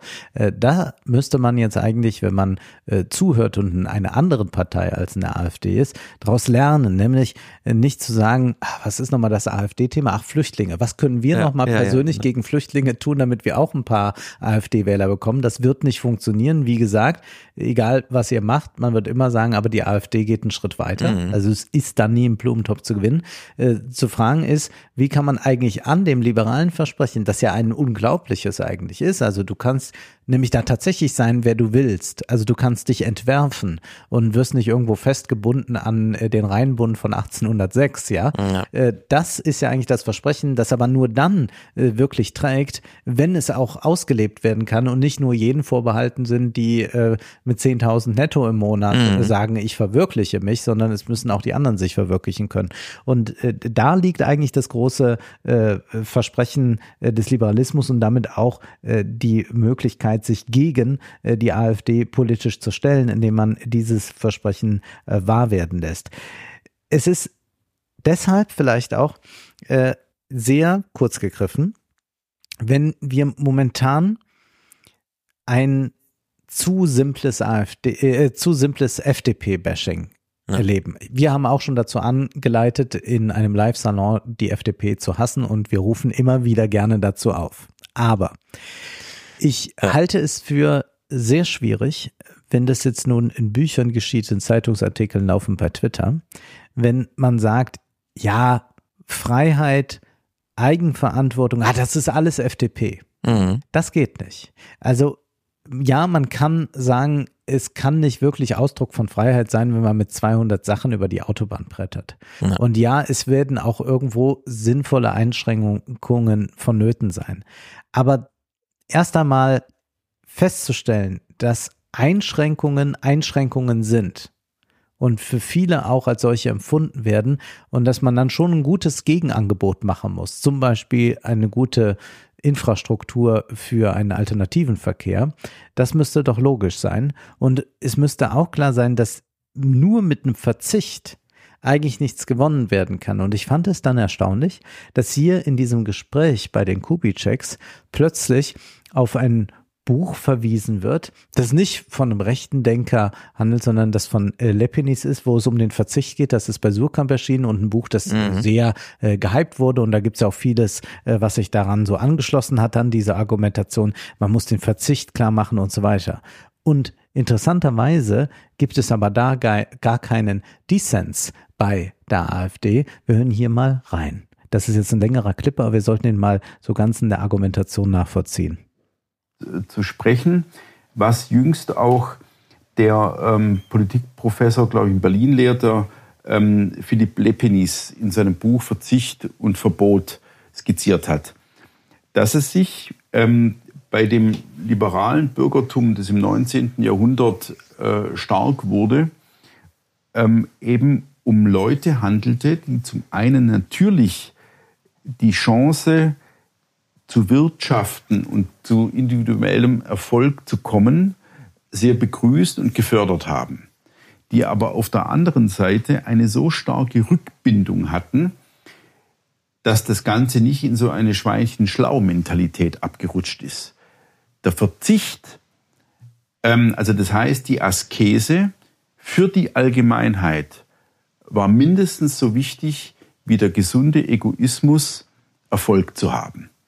Und das ist aus meiner Sicht eine, eine Schlüsselfrage, über die wir in Zukunft auch zu sprechen haben. Woher kommt denn überhaupt so etwas wie eine überindividuelle Rückbindung? Mohler würde sagen, das ist die Erziehungsleistung von Jahrhunderten, die in anderthalb liberalen Generationen zugrunde geritten wird. Das ist Müller-Vandenbruck. Oder ja, also Mohler, Müller-Vandenbruck. Ähm, unsere Antwort wäre mit Sicherheit die, dass die Rückbindung an den Glauben ähm, und an ein anderes Menschenbild als das liberale Menschenbild ähm, äh, unbedingt notwendig ist. Ja, diese Frage der Rückbindung, mhm. wir wollen jetzt nicht wieder Böckenförde hier hervorholen, äh, aber das ist etwas, was äh, sich ja tatsächlich stellt und wenn man aber ähm, äh, sich nochmal diesen liberalen Entwurf ansieht, dann muss das natürlich nicht in eine absolute Ego-Gesellschaft münden. Aber ich habe bei manchen auch jetzt im linksliberalen Spektrum den Eindruck, dass sie den Verzicht als solchen einfach mal abfeiern. Ja. Äh, so wie wir das ja dann bei äh, dem Corona-Diskurs erlebt haben. Ja, also wenigstens greift man jetzt mal durch, jetzt muss man mal auf was verzichten, jetzt muss man mal, äh, auch wenn es nicht mehr nötig ist, sagen wir ja, da tragen wir aber dennoch noch mhm. Maske mhm. oder sowas. Also dass, dass es da so eine Glorifizierung des Verzichts gibt, die wir jetzt hier wiederfinden, weil man sagt, ja, wir sind ja rückgebunden an und deswegen unterwerfen wir uns und so.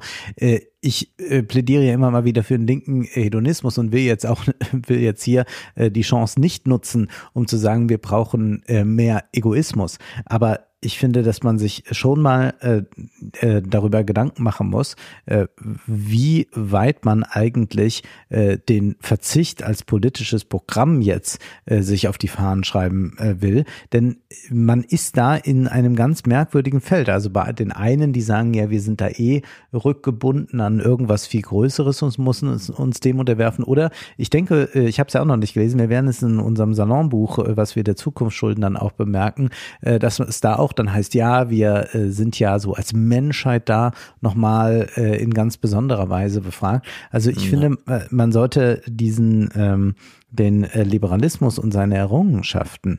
Äh, und das meine ich jetzt nicht so sehr auf das Wirtschaftliche bezogen, sondern wirklich so als, als das äh, Freiheitskonzept. Äh, das sollte man auch nochmal in ganz eigener Weise ernst nehmen. Vielleicht kann man so ein wahrhaftig Ehrlichkeitsappell machen. Wenn man äh, über Verzicht politisch reden will, dann wie über Freiheit nur mit umgedrehten Vorzeichen, also die Freiheit des anderen und der eigene Verzicht, dass man da beginnt, ja. anstatt irgendwie einen freiheitspredigenden und lebenden Christian Lindner zu erleben, der einem dann selbst den Verzicht über die Schuldenbremse aufoktroyiert. Genau, der macht Aber das so, man sieht, ja. dass er danach in seinen Dienstwagen steigt und die Direction angibt. Also in seinem eigenen Lebensstil da gar nicht pariert, äh, was mit seinem eigenen Appell angeht. Ja, aber ich würde auch äh, generell dieses äh, Verzichten, äh, das ist so ein Diskurs, der sehr schnell, also wenn wir jetzt mal so von Tempolimit und so Dingen mal weggehen, also es gibt ja so ein paar Sachen, wo Mhm. man sagen kann, okay, äh, da wäre Verzicht jetzt angebracht. Aber wenn wir uns ansehen, wie arm die meisten Menschen in Deutschland sind oder wie wenig auch bei denen, die ein bisschen mehr verdienen, verdient wird, wenn wir das uns ans ansehen, ja, dann ist halt die Frage, wie weit kommen wir mit diesem ganzen Verzichtsdiskurs? Und man kann damit immer alle ziemlich gut ruhig stellen. Ja, äh, das, das haben wir ja jetzt äh, gemerkt. Also es gibt auch deshalb dann natürlich keinen heißen Herbst, weil man äh, gesagt hat, ja, wir müssen jetzt aber auch alle zusammenreißen, denn wir Mhm. haben ja da den, äh, die, wir, wir kämpfen ja da einen Kampf für unsere Demokratie und deswegen können wir auch jetzt leider kein Geld für Heizung, äh, für, für Heizkosten ausgeben.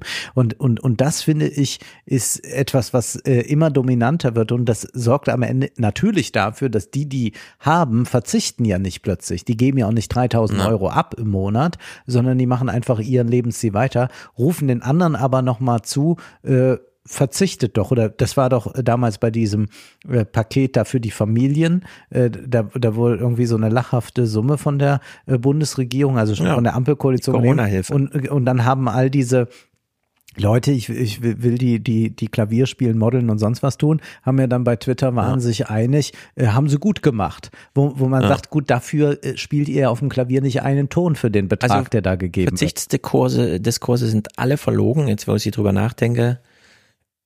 Mal beginnen bei dem Kaloriendefizit. Also für das will man wirklich was haben. Ja. Nach welchen Vorstellungen auch immer, den etwas besseren Buddy. Ähm, wenn man verzichtet auf Ausgaben, dann nur um das Geld zu sparen für andere Sachen, Ja. die man dann schon im Kopf hat. Und so vererbt sich das auch auf die politischen Dis äh, Verzichtsdiskurse. Die sind alle so ein bisschen. Es sei denn, man Passt aber gut rein in das, was die AfD so diskutiert. Äh, Das es sei denn, man, man rückbindet es an Gott und sagt, das mache ich fürs Jenseits. Oder genau. hier äh, die äh, Long-Termism-Leute Ja. sagen, das äh, mache ich als Opfer für die Menschheit als Ganzes, damit es der in tausend Jahren noch gut geht. Äh, das ist also diese Idee da. Ähm, jetzt kommt etwas sehr Interessantes. Also die AfD will ja nicht antibürgerlich sein. Mhm. Sie möchte aber so ein besonderes Bürgertum adressieren und Kubitschek versucht sich dem jetzt mal anzunähern. Das sind Leute, die weder dem Geld noch dem Erfolg Macht über ihr Leben einräumen. Ja. Also wir hatten jetzt eben diese Liberalen, die sind äh, egoistisch, geldgetrieben, die denken nur an sich. Und jetzt gibt's da noch so andere, will er irgendwie uns äh, deutlich machen. sondern die tatsächlich den, den Sinn ihres Lebens und die Erfüllung ihres Lebens außerhalb dieser Ego-Maschine oder dieser Selbstoptimierung finden. Und das fasziniert mich immer wieder. Ja, Leute, die die zivilisatorischen Errungenschaften schon abgestreift haben und wieder zum wahren Kern des Ich liefere mich der singulären Vernunft, Gott, Natur, was auch immer aus, das fasziniert ihn natürlich. Ja. Zeigt mir aber nur, ja, weil er selber immer noch in dem Haus lebt, immer noch ein Girokonto hat, immer noch Geld verdienen möchte. Äh, Ja, beziehungsweise es ist, äh, du, du, du denkst weiter als er. Er bietet uns jetzt die Schwundstufe dessen an. Also er Mhm. will jetzt sagen, aber was sind denn jetzt, er spricht ja von Bürgern, also welche Bürger Ja. können das denn sein? Und jetzt kann man sagen, gut, partiell dominiert ja auch bei einem liberal-bürgerlichen Lebensentwurf nicht alles die Ökonomie. Äh, man hat äh, Nachbarschaftsverbindungen, familiäre Verbindungen, äh, engagiert sich vielleicht irgendwo. Äh, du bist ja, was bist du, Schriftführer des Schwimmvereins? Ich bin der zweite Vorsitzende. Der, du bist der zweite Vorsitzende. Das ist aber, das ist so ein, ist das eine Aufgabe, wo man nur den Titel hat? Und Der erste machen muss? Vorsitzende, nee, nee, also der erste Vorsitzende im deutschen Vereinswesen ist immer für die Außendarstellung. Also Ah, der okay. geht dann zu den, Okay. zum Sportkreistag und macht so ein bisschen die, die politische Bande. Der zweite Vorsitzende ist typischerweise für die Mitgliederorganisation intern zuständig. Ach so. Mhm. Wenn er flankiert wird durch Schriftführer und so weiter, ist er da ziemlich entlastet, führt also die Mitgliederliste und hat ansonsten das Anberaumen von Vorstandssitzungen, Mitgliederversammlungen wird dann sozusagen vom Schriftführer schon mit vorbereitet. Also es ist, äh, es gibt eine klare Aufgabenverteilung. Ich bin nicht nur der Herr Steinmeier des Vereins, sondern Ja. ich muss Excel-Tabellen kopieren. Gut. Also du engagierst dich aus, äh, in der außerökonomischen Sphäre. Das, genau. Ich krieg dafür gar kein Geld. Ich habe sogar abgelehnt. Also du bist jetzt der, der, der Ja. Adressat Mhm. für Kubitschek eigentlich, ganz klar. Denn Kubitschek erzählt jetzt Folgendes und ich, ich habe es zwei, dreimal schon gehört, weil ich es so lustig finde. Okay, aber, aber das ist in gewisser Weise fast, also wenn es die Kubitscheks nicht wären, würde ich sagen, es ist fast rührend. Mhm. Also dass es äh, Leute gibt, wir waren äh, letzten Winter ne, in zwei Mendelssohn-Oratorien in Merseburg, in einer tausend Jahre alten Kirche. Und das Tolle war, also Stücke, die auch nicht oft aufgeführt werden, das war großartig. Die Solisten waren von außen eingekauft, das Orchester war aus Merseburg, der Chor war aus Merseburg. Und Merseburg ist jetzt nicht Regensburg oder so, ne, sondern das ist eigentlich eine, eine, eine, eine Stadt, die so, wo man sagt, die, die bürgerliche Schicht, die ist eigentlich hauchdünn. Und in der Pause, wenn es dann hier Unstrutwein und ein Schnittchen gab, hat man exakt den Bämme Dialekt, hier. Ja, den Dialekt aus der Region gehört. Da kamen dann die Sängerinnen und die Sänger und die Geiger und die Cellisten und haben gesagt, no, gib mal her, Junger, ich brauche mal schnell und so. Ich kann das ja nicht nachmachen. Ähm, ganz toll. Und das ist eine Schicht, die also äh, Abend für Abend für Abend in, in, in die Probe gesteckt hat, um in dieser Kulisse dieses, dieses tausendjährigen ottonischen Domes ähm, diese, diese Stücke zu Gehör zu bringen. Und das sind Leute, die ihr Lebens, ihre Lebenserfüllung nicht dem Geld, dem Erfolg, der Selbstoptimierung und so weiter unterwerfen. Ja, und die wählen alle nicht die AfD, die da gesungen haben. Lass mich das Würde ich schon fast äh, die Hand für ins Feuer legen. Das ist ja da meine Region, Thüringen und so, ne? Ja.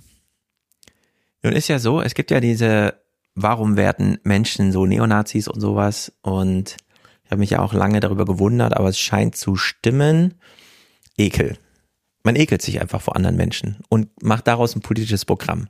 Und wenn er jetzt nachäfft, Bei, bei, bei H.P. Lovecraft, diesem ähm, äh, Schriftsteller, äh, ist das tatsächlich auch so dokumentiert. Ne? Ja. Der Ekel hat ihn dahin getrieben. Gibt es einen äh, interessanten Essay von Genau. Michel Welbeck? der Andreas Dingsterbums, der bei Thilo immer mal wieder Kemper. Camper, man hat das ja auch bei Thilo nochmal betont, so, oder auch der Flö, äh, wie heißt der Philosoph? Äh, Philipp Högel oder so. Also Hübel. diese ganzen Typen, die das dann so aufgreifen.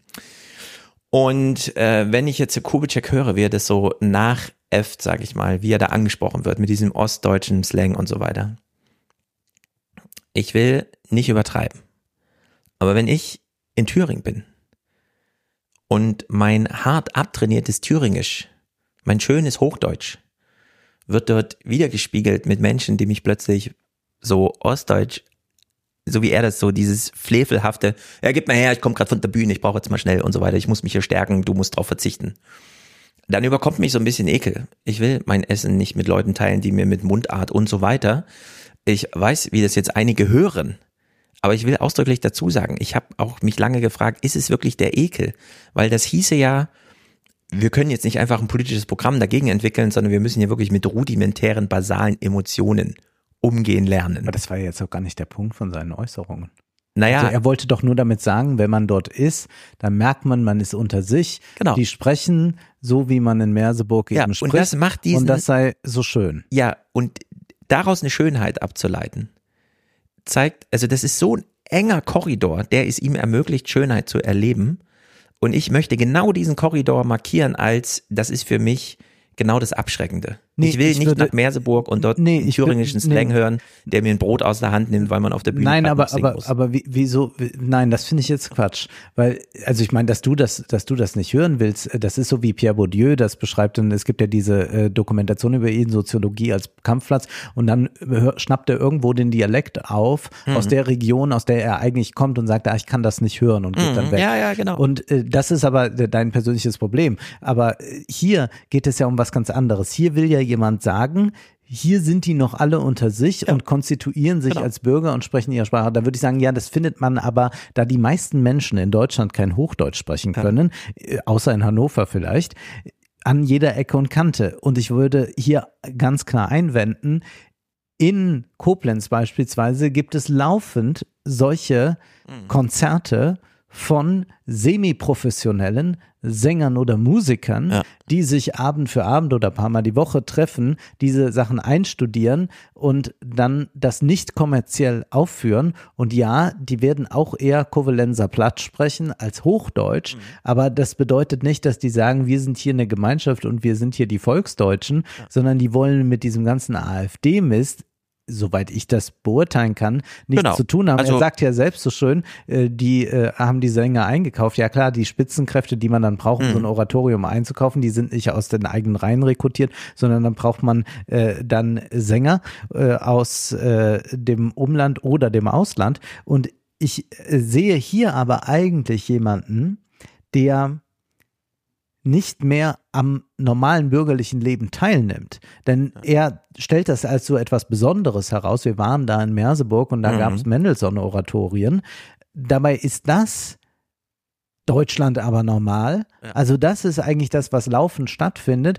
Jetzt hier die Kulturschiene, wir können das auf die Sportschiene auch ausbreiten oder auch auf andere Bereiche. Mal davon abgesehen, wie viel Engagement es gibt, zum Beispiel in der Flüchtlingshilfe und so, wo auch im Dialekt gesprochen wird und sagt, nu, jetzt machen wir mal und äh, Mhm. dann, dann hilft man den Leuten, die hier nach Deutschland angekommen sind. Und dies ist ein ganz klares Zeichen dafür, dass die AfD überhaupt nicht erkannt hat, dass es ein äh, Bürgertum gibt, das sich engagiert und es sind nicht alles nur bürgerlich, sondern auch Ja. andere Leute engagieren sich ja, das nur überhaupt nichts mit AfD oder so zu tun haben will und sich nicht hier sagt, äh, oh, welche unglaubliche Identität hier in diesem äh, tausend Jahre Mhm. alten Dom, sondern die singen gerne und singen gerne Mendelssohn. Und äh, wenn man ein bisschen was von Mendelssohn weiß, dann äh, müsste man auch nochmal Mhm. merken, dass das vielleicht äh, nicht der beste Grundzeuge für Nationalismus äh, im Kubitschekschen Sinne ist. Aber gut, äh, das ist äh, also man, man, man sieht hier eigentlich, dass sie äh, ein, ein Publikum adressieren, das sie aber gar nicht adressieren können. Mhm. Also ich will meinen Punkt nochmal nachschärfen, auch auf die Gefahr hin, dass äh, Das ist noch ohne diese machst. Nachschärfung, Dass es ohne diese Nachschärfung einige Hörer das falschen Hals bekommen haben. Denn klar, es ist natürlich alles eingepreist. Er betont hier über eine Szenerie, die er beschreibt, ein Heimatgefühl, das er für sich reklamiert, das aber genauso gut ohne AfD-Gedankengut existieren kann. Ja. Manche Menschen fühlen sich einfach wohl, wenn sie unter ihresgleichen sind und, Ja, beziehungsweise und so weiter und so treffen fort. sich da und singen. Genau. Also das ist deren Verbindung. Genau, man muss es eigentlich gar nicht übertreiben. Nur ich habe ja rausgehört, was er im Umkehrschluss mir eigentlich sagen wollte. Ja, das sieht er dann. Er sieht dort nicht Menschen, die gut äh, Genau. Mendelssohn singen, sondern er sieht, oh, das sind hier noch richtige Deutsche, die Genau. Also ich höre singen. da bei ihm so ein Ethnopluralismus, aber auf das Kleinste. Die Meseburger Kirche und zwar zu einer bestimmten Veranstaltung. Das ist sein Wohlfühlfokus. Tausend Jahre alt. Genau. Und ich will nochmal markieren, für mich ist es genau der umgedrehte. Ja, du bist der liberale Lebensentwurf. Du möchtest die Wurzeln kappen. Genau. Ich du will möchtest nicht nicht mehr in Thüringen in der Kirche mit lauter Thüringern, die mir Ja, aber thüringisches du- Lied gut Aber singen. das ist ja, genau, aber, aber das ist auch völlig. Warte, und jetzt kommt der Punkt. Mir ging es nur darum, bei allen Diskussionen zur AfD Mhm. und wir dann immer mit diesem, ja, da fehlt halt noch ein bisschen Bildung, man muss das aufklären, man kann es ja mal politisch diskutieren und so weiter und so fort. Ich habe jetzt an diesem Statement von ihm gemerkt, nee, wir sind hier auf so einer, also die Unterschiedlichkeit seiner und meiner Herangehensweise sind so rudimentär basal irgendwo emotional verordnet, jenseits Ja, jeder Anfänger von innerlicher Ich meine, Diskussion. wann orientiert man sich an Phänotypen? Das ist ja nicht die Frage oder oder äh, oder an Biologie, die hier die ganze Zeit aufgerufen wird. Das ist ja nicht die Frage, eine Argumentation, die ich mir stelle, passt Mhm. mir der Phänotyp? Äh, da würde man erstmal sagen, was ist denn das für, für, eine, für eine verrückte Kategorie? Aber für diese Leute mit ihr mit dieser Weltsicht ist das die entsprechende Kategorie und die sehen nicht, sind gute Sänger oder na Mendelssohn äh, Genau. ist hier ein bisschen schwierig interpretiert. Äh, sollte man vielleicht eher so und so machen. Also es wird nicht mit dem äh, Konzertkritiker-Blick drauf äh, geschaut oder so oder mit dem Blick des äh, Connoisseurs, sondern man blickt äh, darauf, Sehen die so aus wie ich? Reden die so wie ich? Sind das so richtige Ostdeutsche oder sowas?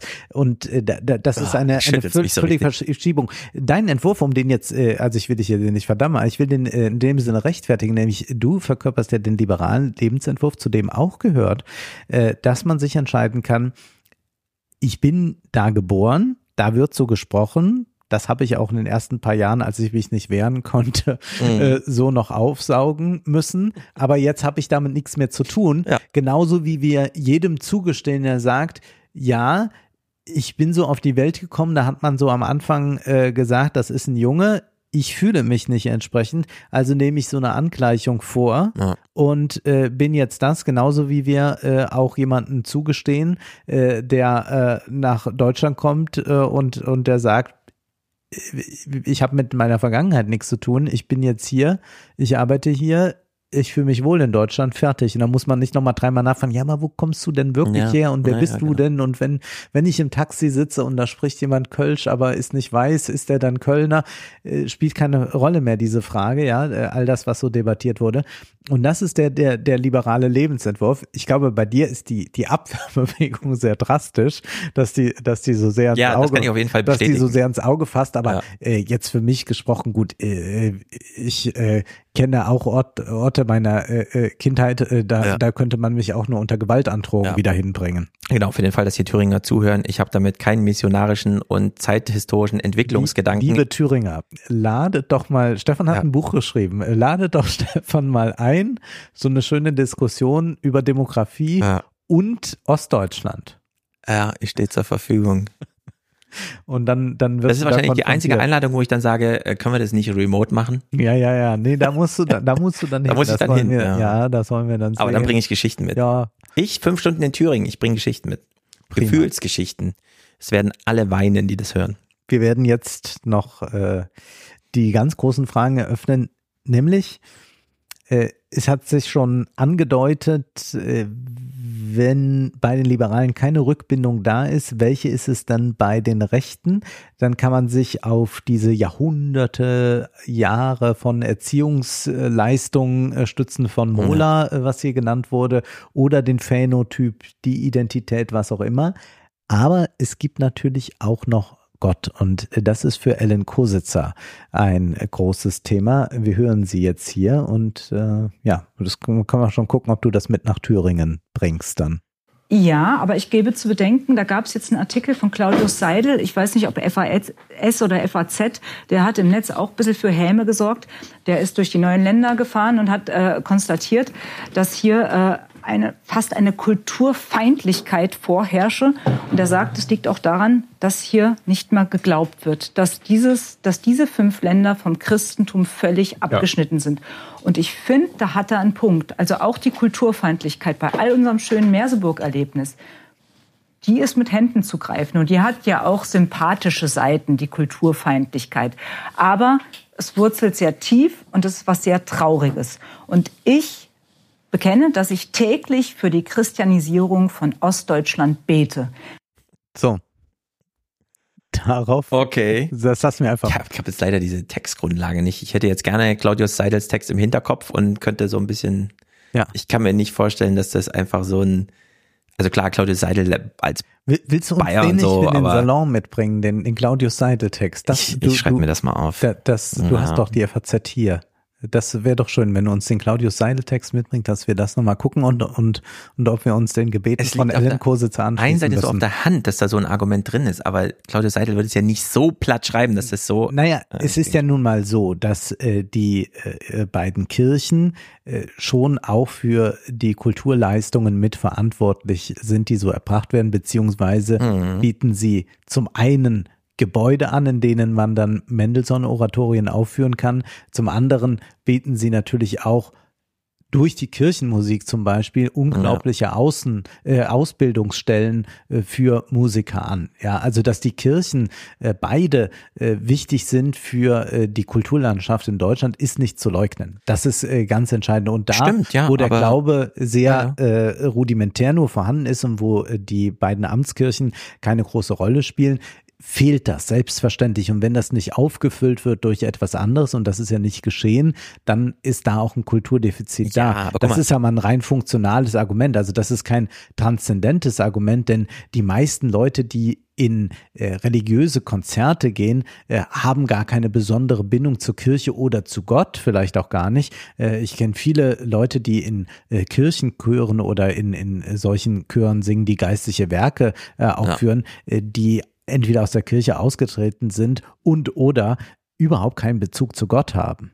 Aber meine Erfahrung sagt mir zum einen, ich mache mal zwei Punkte. Zum einen, jedes Mal, wenn ich äh, Schlaps und Schlumbo, der Traumzauberbaum und so weiter, westdeutsch aufgewachsene Menschen kennen das nicht aus ihrer Kindheit und sind sprachlos darüber, mit was für geiler Kindermusik wir im Osten beschallt wurden. Also durchgehende Erfahrung damit. Zweitens, ich habe es damals nicht so reflektiert, aber ich komme aus Jena. Ich habe so nah an der Kulturarena dran gewohnt, die da monatelang tobt jeden Sommer, dass ich Freikarten hatte für die Eröffnungstheaterspektakel, die da gemacht wurden. Also ich kenne das in- und auswendig. Äh, Das Theaterhaus Jena, eigentlich gar kein richtiges Theater, weil nur noch die Bühne übrig blieb, das Gebäude selbst weggesprengt und so. Mhm. Hatte dieses Ensemble René Marik, Reinhard Grebe und so weiter Ja, ja, da zu ja- meiner Schulzeit. Ich habe alles gesehen, was die gemacht haben. Auch Direkt vor den Toren der Stadt. institutionell prägend für ganz viele Theater, Ja, im Übrigen absolut. auch für Westdeutschland. Rudolstadt, dieses große Festival. Ich war natürlich selten da, weil es ein bisschen Entfernung und so, aber ähm, wir hatten Woodstage, kleine Rockkonzerte, Rammstein 96 da auf der Bühne und so weiter. Ich habe das alles erlebt. Und äh, das ist alles sehr viel Kultur, sehr viel prägende Kultur. Es hat genau gar nichts mit irgendwelchen christlichen Hinterlassenschaften. Ah ja, wir können ja mal die Kirche umwidmen und als Veranstaltungsrahmen sei es so oder eben wirklich christliche Prägung und so. Also ich, ich bin nicht jetzt äh, kulturell depriviert aufgewachsen und sehr viele andere Menschen da auch nicht. Ja, ja, ja. Also- und, und Dresden und Leipzig sind nun ideale Orte, Ja. um äh, Bach und Co. zu hören. Ich kann mir sehr vorstellen, dass man, wenn man heute, deswegen ja auch meine Trauerei, wenn ich eben nicht nach Jena fahre, sondern durch die Ländereien, dass man in den Dörfern nichts mehr vorfindet. Ja, das so, stimmt. Also wenn Claudius Seidel jetzt eine Tour durch den Osten macht und dann irgendwie feststellt, hier ist ja nichts, ich würde sagen, äh, der Schluss mit irgendwas ist mit den Kirchen ist ein bisschen zu voreilig, denn da ist, glaube ich, so mehr Treuhand, ja, so in die Richtung. Ja, wir sehen uns den, den Text an. Ich glaube jedoch, dass gerade so auf diesen Dörfern äh, das kulturelle Leben durch die Kirchen, also durch Kirchenchöre oder Orgelmusik äh, schon noch in anderen Weise da war. Mhm. Ja. Äh, das schwindet natürlich auch im Westen zunehmend, aber äh, da, wo es äh, gar nicht ausgeprägt war, ist es sowieso so. Aber äh, überhaupt, dass hier die Musik herangeführt wird. Also Mendelssohn, klar, äh, sowieso äh, schon, schon lachhaft, aber auch die Musik als solches. Also ich habe jetzt eigentlich äh, den August nicht mit Urlaub verbracht, aber ich habe mir doch sehr viele äh, Konzerte angesehen. Zum Beispiel Mhm. Hilary Hahn äh, war in Wiesbaden im Kurhaus äh, zu Gast. Ähm, dann äh, äh, Kent Nagano hat Rheingold äh, dirigiert, übrigens mit äh, einem Dresdner Orchester. Und wenn man natürlich sieht, wer da eigentlich zusammenkommt, wer Musik macht, äh, Ja. was das für unglaubliche Geschichten sind, äh, äh, es ist so international, also jedes Programm eines Musikfestivals, eines, ich rede jetzt nur von der klassischen Musik, da kann ich es beurteilen, ist eine Ohrfeige ins Gesicht der AfD, weil die sagen, hier spielt alles ganz der, der, der beste äh, Bach-Interpret äh, äh, kommt äh, gerade hier aus Ostafrika und er spielt äh, mit einem äh, Israeli zusammen, äh, die auf historischen Instrumenten, die in Dresden gebaut wurden, äh, Mhm. musizieren. Ja, also es geht nur so. Also es kommt alles die ganze Zeit Ja. äh, vermischt und Ja, so und man trifft sich, aber nicht über irgendeine Identität, Phänotypen etc., sondern über die Musik. Und Ja. das ist äh, so interessant äh, zu erleben und deswegen, äh, ja, da sieht man aber auch, dass man doch auch äh, sehr isoliert lebt. Also wenn äh, die Kubitscheks mal äh, noch ein Ja, anderes den Konzerte oder so gehen würden, wenn die mal äh, schauen würden, na, wer, wer, wer gibt dann eigentlich so regelmäßig Konzerte im Gewandhaus beispielsweise, dann äh, werden sie auch mal auf andere Phänotypen treffen und werden erleben, dass auch die ganz gut in der Mendelssohn-Interpretation sind. Wir kennen junge Menschen, die einfach gerne in Leipzig leben. Ja. Wundern uns darüber, aber es ist, wie es ist. Du wunderst dich darüber. Ich wundere mich Das darüber. muss ich jetzt rausnehmen.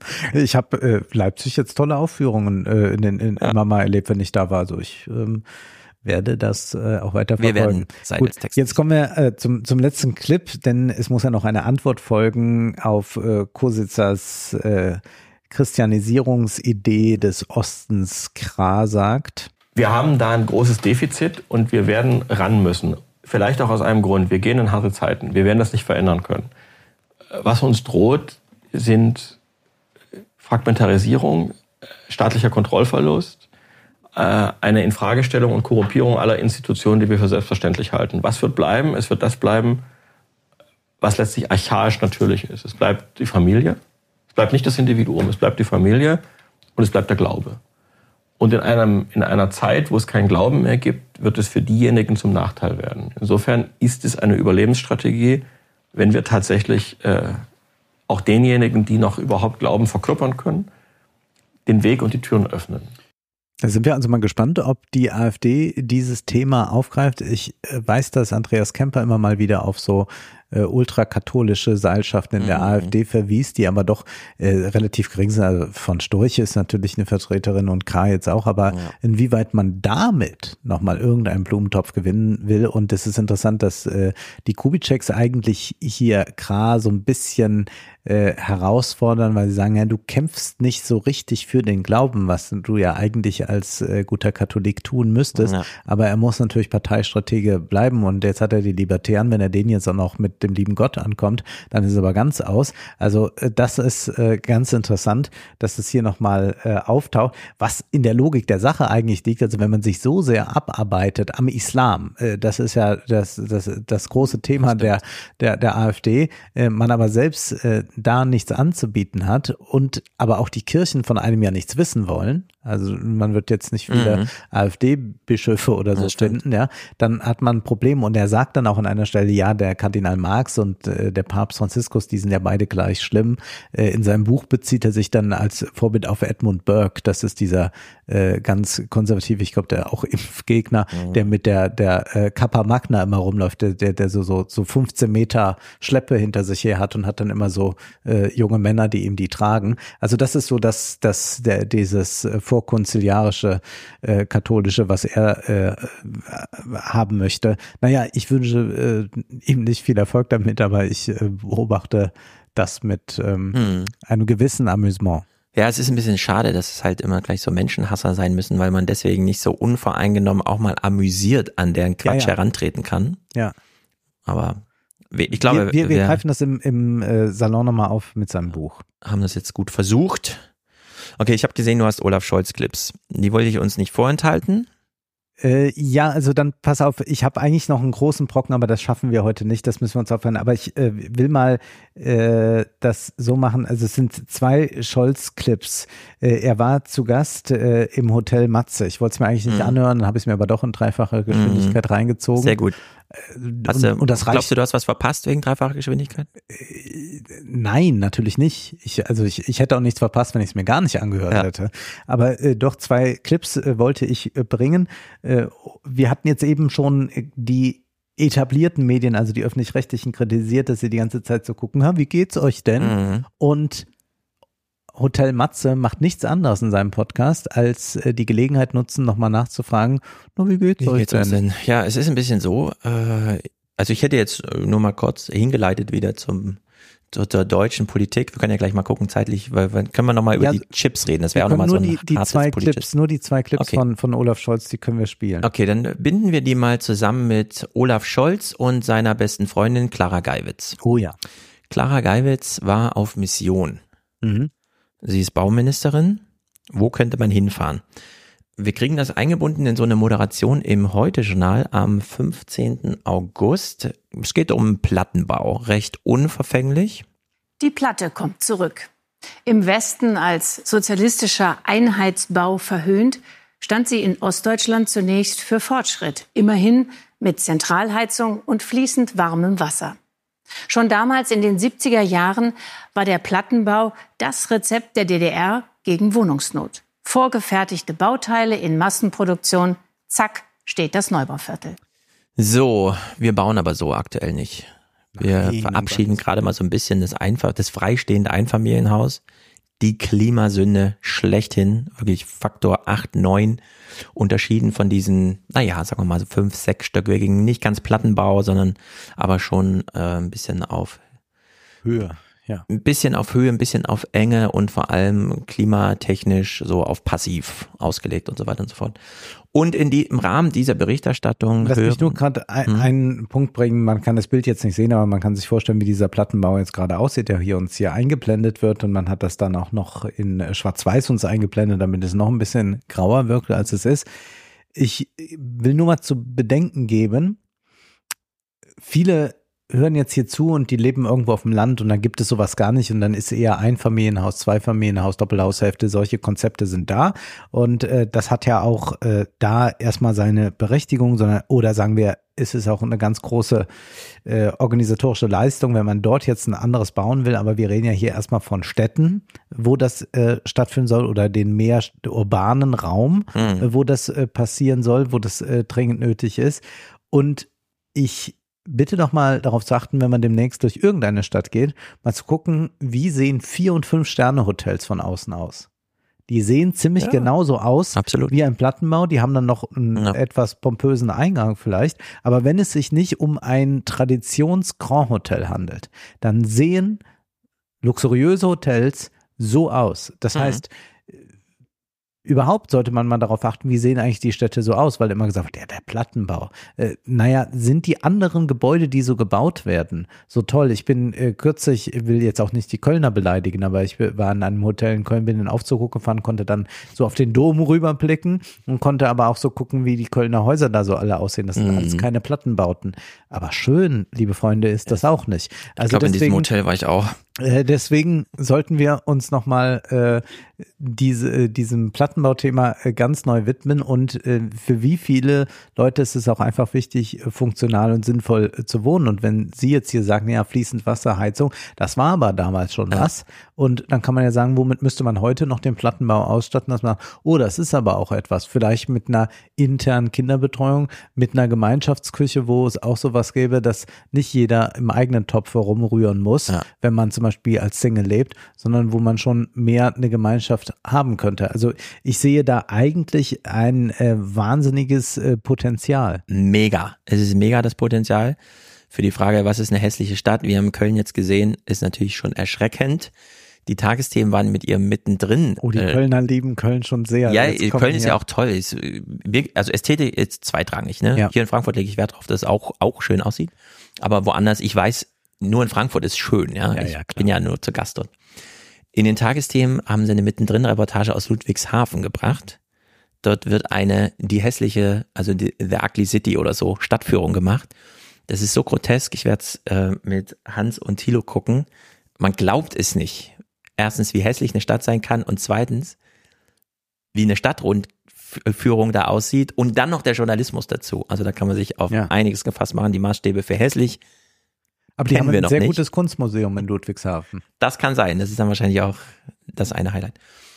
So, also Plattenbauten haben es durchaus in sich. Plattenbauten können aber auch äh, dann doch von der Konzeption her recht einfach sein. Ist ja auch ihr Prinzip. Also man kann es ja durchaus übertreiben. Clara Geiwitz war in Tokio. Anfang Juli war die Bauministerin in Tokio. Serieller Wohnungsbau hat in Japan Tradition. Clara Geiwitz ist gekommen, um zu schauen, was hier möglich ist und in Deutschland eben nicht. Zehn Fertighäuser am Tag kann Japans größter Hersteller bauen, klimaschonend und modern. Einer der Sachen, die in Japan klappen, ist, dass man das ohne Baugenehmigung machen kann. Also innerhalb von äh, drei Monaten, wenn das Haus fertig produziert ist, kann es auch aufgestellt werden. Solche Formen von Typengenehmigungen wollen wir auch gerne in Deutschland unterstützen, weil das Herstellen ist das eine, der Genehmigungsprozess in Deutschland ist natürlich das andere. Das ist schon zunehmend kaum zu ertragen an Langeweile und so weiter. Ja, Typengenehmigung, also warum gibt's das nicht? Keine Ahnung. Das hätte man ja auch da, also dafür fährt man eigentlich nicht nach Japan. Tokio ist eine Stadt, ich kann es nur äh, grob jetzt sowieso aus Zeitgründen, aber guckt euch diese Arte-Dokus an, die es da gerade gibt, wie diese größte Stadt der Welt mit den höchsten Grundstückspreisen der Welt, äh, im ältesten Land der Welt, es noch hinbekommt, Innovation wirklich auf die Spitze zu treiben. Ach ja. Es gibt in Tokio kein richtiges Stadtzentrum. Es gibt zwar diesen riesigen, das Anwesen des Kaisers und so. Ansonsten ist das man kann es gar nicht beschreiben. Es ist so future, es ist so jenseits von allem, es ist jeder Quadratmeter genutzt. Es ist nicht nur auf muss ausgebeutet werden, äh, sondern hier wird einfach konzeptionell und so weiter. Die Politik hat einen Daumen drauf. Es gibt hundert verschiedene Stadtzentren. Man fährt eine Straße weiter, man ist in einer anderen Welt. Es ist, man kann eigentlich nicht nach Tokio fahren und dort über deutsche Baugenehmigung reden, sondern in dem Moment muss man sagen, äh, ich habe hier gerade ein anderes Thema. So irgendwie, ja. Und dann sucht man sich eins der hundert Themen raus aus dieser absolut faszinierenden Stadt, die eigentlich schon ein kleines Land, wenn nicht ein Kontinent ist. Sie kommt wieder und eine Woche später, also das war am 15., am 21.8., sagt sie das hier in den Tagesthemen zum Thema, ich habe zwar in Tokio einiges gesehen, ich war jetzt letzte Woche da, aber jetzt in Deutschland, hm, ja, Sie wissen ja, wir bauen nur 135.000 Häuser gerade, obwohl wir eigentlich 400.000 Wohnungen bauen wollten und so. Klappt alles nicht. Das sind meine Vorschläge. Die Krise im Wohnungsbau in Deutschland setzt sich fort, denn nach Angaben des IFO-Instituts gibt es in der Baubranche einen starken Rückgang von Aufträgen. Bundesbauministerin Geiwitz kündigte ein baldiges Hilfspaket für die Branche an. Um Bauen günstiger zu machen, stellt sie auch die geplanten höheren Klimastandards für Neubauten in Frage. Laut Koalitionsvertrag sollen diese ab 2025 gelten. Es ist nicht ein auszuhalten. Strohfeuer-Konjunkturprogramm und die Abkehr von Klimaschutzprinzipien. Wo wir wissen, wie wichtig wir haben es in diesen Klimakonferenzen auch zu Genüge gehört. Wir haben es von, von den Bürgermeistern international gehört bei dieser ja. beiden Konferenz, die er einberufen hat, wie wichtig der Einsparbereich Absolut. ist, den man im Immobiliensektor erreichen kann. Und es ist auch so verrückt. Ich meine, sie hat doch auch die Zahlen. Wenn man heute das Reihenhaus errichten will, ja. und wahrscheinlich muss man dann schon über ein Grundstück verfügen, dann, dann ist das selbst auf dem Land, ist man da bei einer halben Million locker angekommen. Dann hat mhm. man eine Zinslast von vier Prozent im Monat. Das heißt, man hat ein äh, weiß nicht, wie viel Eigenkapital man, man da haben Leute dann 100.000 nehmen die mhm. rein, 400.000 müssen sie abzahlen, äh, dann sind sie da ja ganz schnell bei 2.800, 3.000 Euro. Und da soll das denen jetzt was bringen, wenn die 20.000 Euro sparen können, wenn da irgendwas äh, an Klimaschutzmaßnahmen wegfällt, von denen sie ja auch am Ende profitieren würden, ja. wenn ein Haus besser isoliert ist oder oder. Mhm. Es ist eine solche Augenwischerei, dass man sich überhaupt wagt, äh, so etwas zu sagen, wo wir ja überall die Klimakatastrophe ja. vor Augen haben, äh, man, man kann nur noch schreien. Also angesichts Zinswende und so weiter, wir haben ja gerade eine Bautätigkeit, eigentlich müssten wir ja jetzt öffentlich bauen. Ja. So, dieses private Bauen und dann nochmal konjunkturell mit Programmen da irgendwie unter die Arme und so weiter, das ist ja alles Quatsch. Die Baubranche, ich habe das ja da im Februar in Berlin erlebt, die steht ja vor einem Trümmerhaufen, das kann man sich nicht vorstellen. Ja. Die wissen jetzt, okay, wir haben noch ein Jahr diesen Bauüberhang, der ist jetzt auch schon ein halbes Jahr rum. Danach sind unsere Aufträge flöten. Niemand gibt gerade irgendwas in Auftrag, niemand kann irgendwas finanzieren und so weiter. Das liegt alles da nieder. Wir wissen, dass auf den Baustellen ausschließlich nicht deutsch sprechende, nicht hier verankerte Tagelöhner sozusagen arbeiten. Wenn die einmal entlassen sind, wenn die innerhalb von zwei Wochen nicht den nächsten Anschlussverwendungsauftrag als Gewerk so bekommen, sind die weg. Die Baubranche zittert also sie zittert wirklich, ich habe hab sie zitternd auf der Bühne gesehen. Sie haben Angst vor diesem Gastro-Effekt.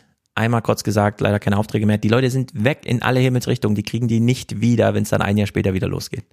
So. Hier jetzt irgendwie so, ja, dann machen wir mal ein Konjunkturprogramm und so weiter. Völlig falsch. Da steht der Bau Immobilienweise auf der Bühne und sagt, ja, eigentlich bräuchten wir mal eine Halbierung der Grundstückspreise. Wo du denkst, eine Halbierung der Grundstückspreise? wir haben 80 Großstädte in Deutschland. In jeder einzelnen davon reden wir hier von mindestens zweifachen Milliardenbeträgen, die einfach mal gestrichen werden aus den Büchern. Ja. Damit danach wieder eine wirtschaftliche Tätigkeit auf etwas gedämmtem Niveau beginnen kann. Und sie kommt hier einfach mit, ja. Und das inklusive also, also mit diesem jemand, Eindruck aus Tokio noch. Ja, ja, also als würde auch jemand daraus einen Anreiz jetzt ziehen, Haus man, oh Gott sei Dank, ja. Umweltauflage ist weggefallen. Genau. Jetzt baue ich aber mal schnell ein das Haus. Ist ja so, es ist so grotesk. Es ist, es ist, es ist wirklich ganz traurig. Und damit sind wir bei Olaf Scholz. ja, äh, was könnte man Olaf Scholz fragen? Wie würde man mit ihm ein Gespräch führen? Ich würde sagen, nicht so, wie Matze Hilscher das tut. Ich habe nur zwei Clips mitgebracht. Äh, wir müssen einen Eindruck davon bekommen und ich möchte Politiker nicht mehr als Menschen erleben. Ähm, musst du irgendwas wissen vor dem Gespräch? Nö. Das ist gut. Ähm, ich fange mal an mit einer leichten Frage, aber sie ist ernst gemeint. Wie geht's dir? Mir geht's gut, obwohl es für mich ja nicht anders ist als für viele andere in unserem Land. Ich bin bedrückt von dem russischen Krieg gegen die Ukraine, der in unserer unmittelbarsten Nachbarschaft stattfindet und jeden Tag bittere Realität ist. Würdest du sagen, wenn es dir persönlich nicht gut gehen würde, würdest du dann sagen, mir geht's persönlich nicht so gut? Also trennst du das so sehr? Ich würde das sagen können. Ja. Aber man muss dann natürlich immer überlegen, wie das ausgewertet wird. Aber trotzdem, wenn man schlechte Laune hat, sollte man nicht den gegenteiligen Eindruck zu erwecken suchen. Das wird sowieso jeder merken. Ja, wahrscheinlich, ja. Ja. Also man hat den Kanzler zu Gast. Naja. Man will ihn jetzt das mal bespricht knacken. Man, das bespricht man mit ihm. Naja, es ist doch eigentlich hin zum weichen die. Verfahrensweise, die wir jetzt bei den Tagesthemen und Ja. im Heute-Journal Ja. gesehen haben. Das Wie stimmt. geht's der Koalition? Und dann kann man nur noch gleich fragen, wie geht's dir? Wie geht's dem Papa der Familie? Ja, dem geht's gut. Auch Ich wenn verstehe das immer nicht. wir einen Krieg die- haben. Ja. Ich meine, wie damals Liv Floyd, als er Merkel zu Gast hatte und so, das ist wirklich jedes Mal dasselbe. Aber deshalb kommt er natürlich gerne in diese Sendung. Ja, absolut. Ich meine, das, äh, das macht man, macht man Ich äh, meine, mit Vorliebe. der Matze will immer diese negativen psychologischen, wo ich mir auch denke, bei den Hälften der Gespräche, merkt ihr nicht, dass es euch einfach vorspielt? Ja. So, dass ihr einfach jetzt nur noch Worte aneinander reiht, damit es irgendwie so eine Geschichte ergibt. Wenn man weiß, man hat den Kanzler nur eine Stunde zu Gast, braucht man es gar nicht versuchen, tief zu graben. Vor allem nicht mit dieser Einstiegsfrage, wie geht's denn dir eigentlich? Und ich meine das echt ernst. Ja, was denn sonst, Matze? Du meinst es nicht ernst oder was? Was ist denn das schon für eine Explizierung des absolut Selbstverständlichen, den Kanzler da zu haben und ich meine es nicht ernst, aber wie geht's? Doch, also es ist völlig grotesk. Wir hören uns noch den zweiten Clip an. Ich würde gerne mit dir heute ein bisschen über Kompromisse sprechen wollen. Ähm, fangen wir mal mit dem mit der Definition an. Was ist für dich ein guter Kompromiss? Fast jeder Kompromiss ist ein guter Kompromiss, weil er zu unserem Leben dazugehört. Wir können uns nicht immer alleine durchsetzen. Nicht alles kann nach unserem Kopf gehen. Das ist im privaten Lebensumfeld so. Mhm. Ich habe das vor einiger Zeit mal so formuliert, wenn eine Familie darüber redet, wo man in Urlaub hinfahren soll und einer sagt immer Mallorca, keine Kompromisse, dann ist das für den Rest der Familie nicht so schön. Ja. Und so ist es ja auch im öffentlichen Leben und in der Politik. Kompromisse gehören dazu und sie sind nichts Schlechtes. Was hätte er sonst sagen sollen? Aber da musst du Frage? doch wirklich sagen, dann hört man doch noch lieber Maximilian Krah zu, oder? Also das Ja. ist ja, das hier ist ja, das ist ja gar nichts mehr. Ich finde Ja. auch schön, dass er das nochmal eine Formulierung offenbar aufgreift, die er schon mal gemacht hat. Also dass er dachte, das war so, so, so Ja. eine geile Ich hab das ja schon mal Analogie. gesagt. da versuche ich das gleich nochmal zu bringen mit dem Urlaub und der Familie.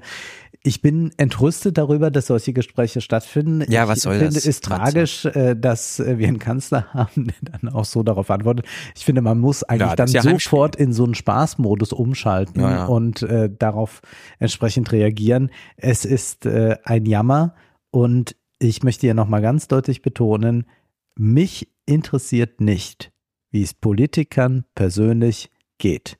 Mich interessiert nur bei engen Familienmitgliedern und Freunden, wie es ihnen persönlich geht. Ansonsten gilt die Devise von Marlene Dietrich, ich gehe mich einen Dreck an, ja, sich Ja. selbst nicht so wichtig nehmen, sich rausnehmen aus der Gleichung, wenn man in einer Funktion agiert. Und ich hasse solche Interviews und sie werden überall laufend geführt. Es ist etwas, womit man die Politik entpolitisiert und eigentlich so eine Öffentlichkeit schafft, die nur noch in einem Boulevardmodus eigentlich gucken kann.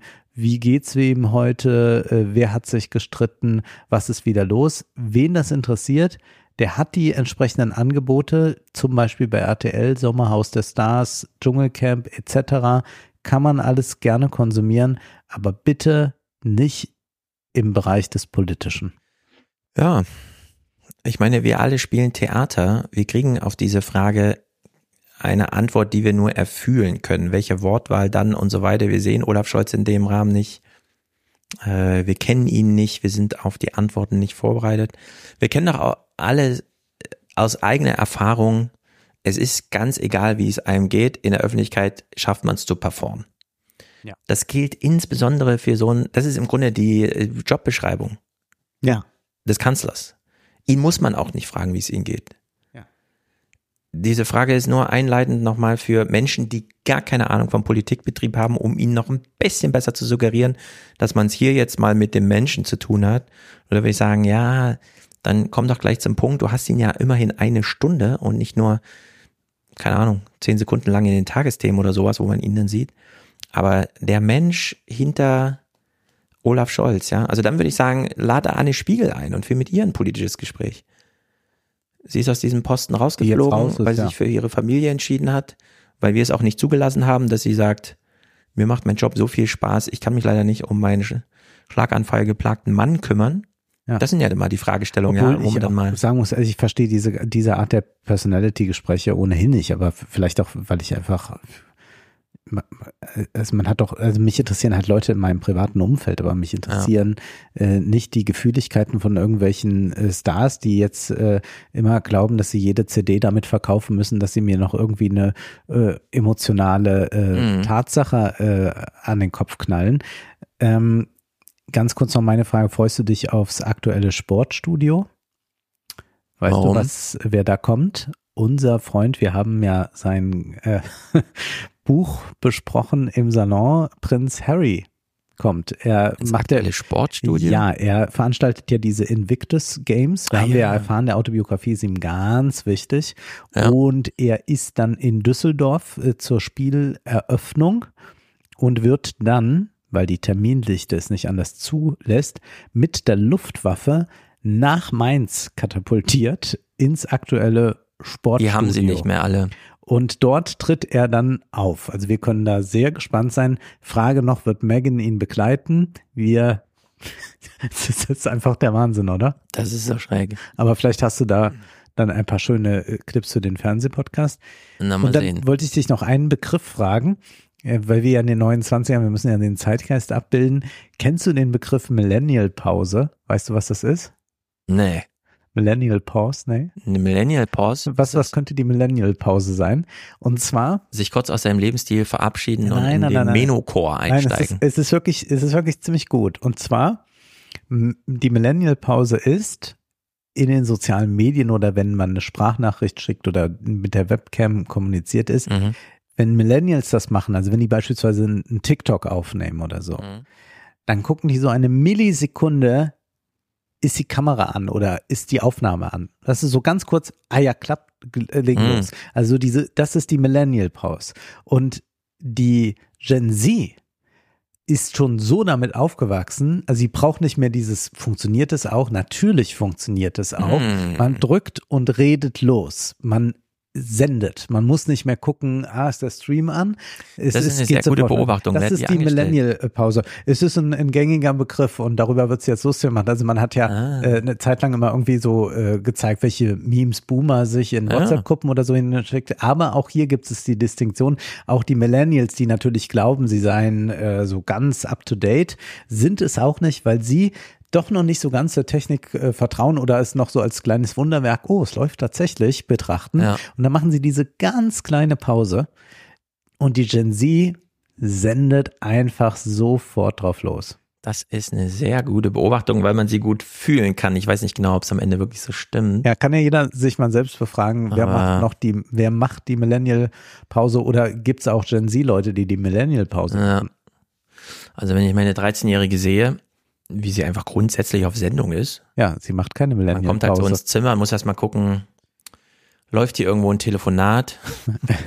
ja, da läuft dann irgendwo ein Telefonat. Das Handy liegt zwar oben auf dem Schrank und so weiter, aber es läuft gerade ein Telefonat.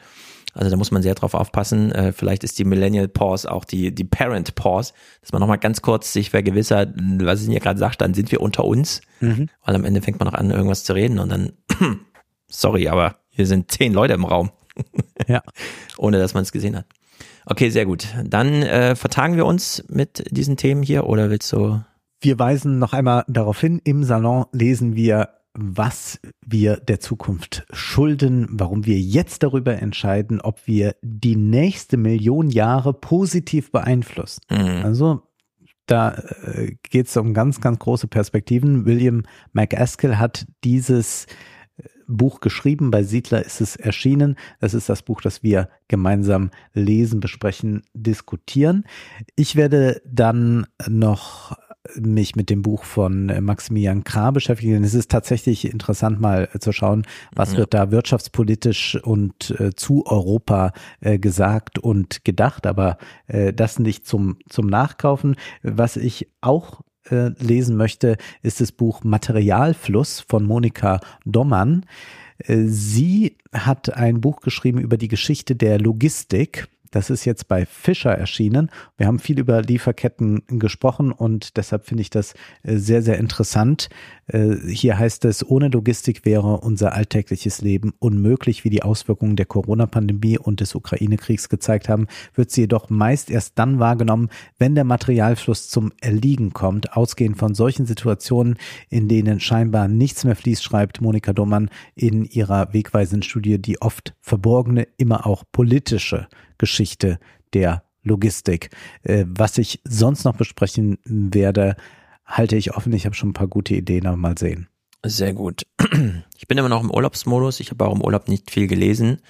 Diesmal werde ich also spontan zusammensammeln. Allerdings äh, jetzt seit drei Tagen nehme ich wieder am politischen Diskurs teil. Das heißt, er rauscht so durch meinen Kopf. Und äh, dieses Weltwochending, dass sie dieses Gespräch zwischen Trump und Tucker Carlson übersetzt haben, einfach. Ja. Selten was Amüsanteres gelesen, wenn auch nur in Screenshot-Ausschnitten über Nickelmeyers Twitter. Aber vielleicht ist sowas ja, ja. nicht ja, verkehrt, und, um aus dem Sommer und, rauszusteigen. Und, und, was Seidel uns über die Seidel natürlich, ja, ja, ja, im, das Osten interessiert sagt. mich jetzt natürlich insbesondere. Religion und Osten sind ja genau meine Themen. Dann äh, sag uns noch, wie wir in den Salon kommen. Ihr geht auf neue20er.de und folgt dem goldenen Button. Ihr könnt euch dann der so. Der führt zu Steady. Der führt zu Steady. Ihr seid dann auf der Steady-Seite. Genau, wenn ihr auf unserer Seite seid, ihr, da ist ja nichts eingebunden. Ihr seid sozusagen datenschutzrechtlich nicht mal ein Cookie oder so. Ja. Es ist einfach nur, ihr könnt ganz frei dann einfach den Klick zu Steady machen. Dann allerdings äh, geht es da weiter, wenn ihr uns folgt mit AGBs und so weiter, ja. Zahlungsverkehr. Äh, aber da kann man sich ja das Paket dann aussuchen. Also in der Regel klappt es immer. Jetzt hat äh, ein Bekannter aus Berlin geschrieben, er sei gescheitert dabei, den Salon Echt? zu abonnieren. Ich weiß nicht, woran es liegt. Es kann eigentlich nicht an uns liegen. Äh, wie, ich habe also ich hab, wir haben die Woche nochmal mit Steady jetzt telefoniert. Ich habe mich mal wieder bedankt, weil wir ja, das. Es funktioniert eigentlich nehmen uns immer, wirklich sonst kann man so sich bei Steady mel äh, melden und äh, man kann Steady auch dann, wenn man den Podcast eh über Spotify hört, äh, über Spotify erreichen. Apple ja. bietet es auch ganz einfach an für die Apple-Kunden und wer bei Patreon ist, weiß auch, wie das geht. Wir yes. sehen uns im äh, Salon für die Bücher und dann noch im Live-Salon dann mit einem äh, bunten, unterhaltsamen Strauß, Allerdings. wie wir hoffen. Und sonst wünschen wir einen guten Monat. Haut rein.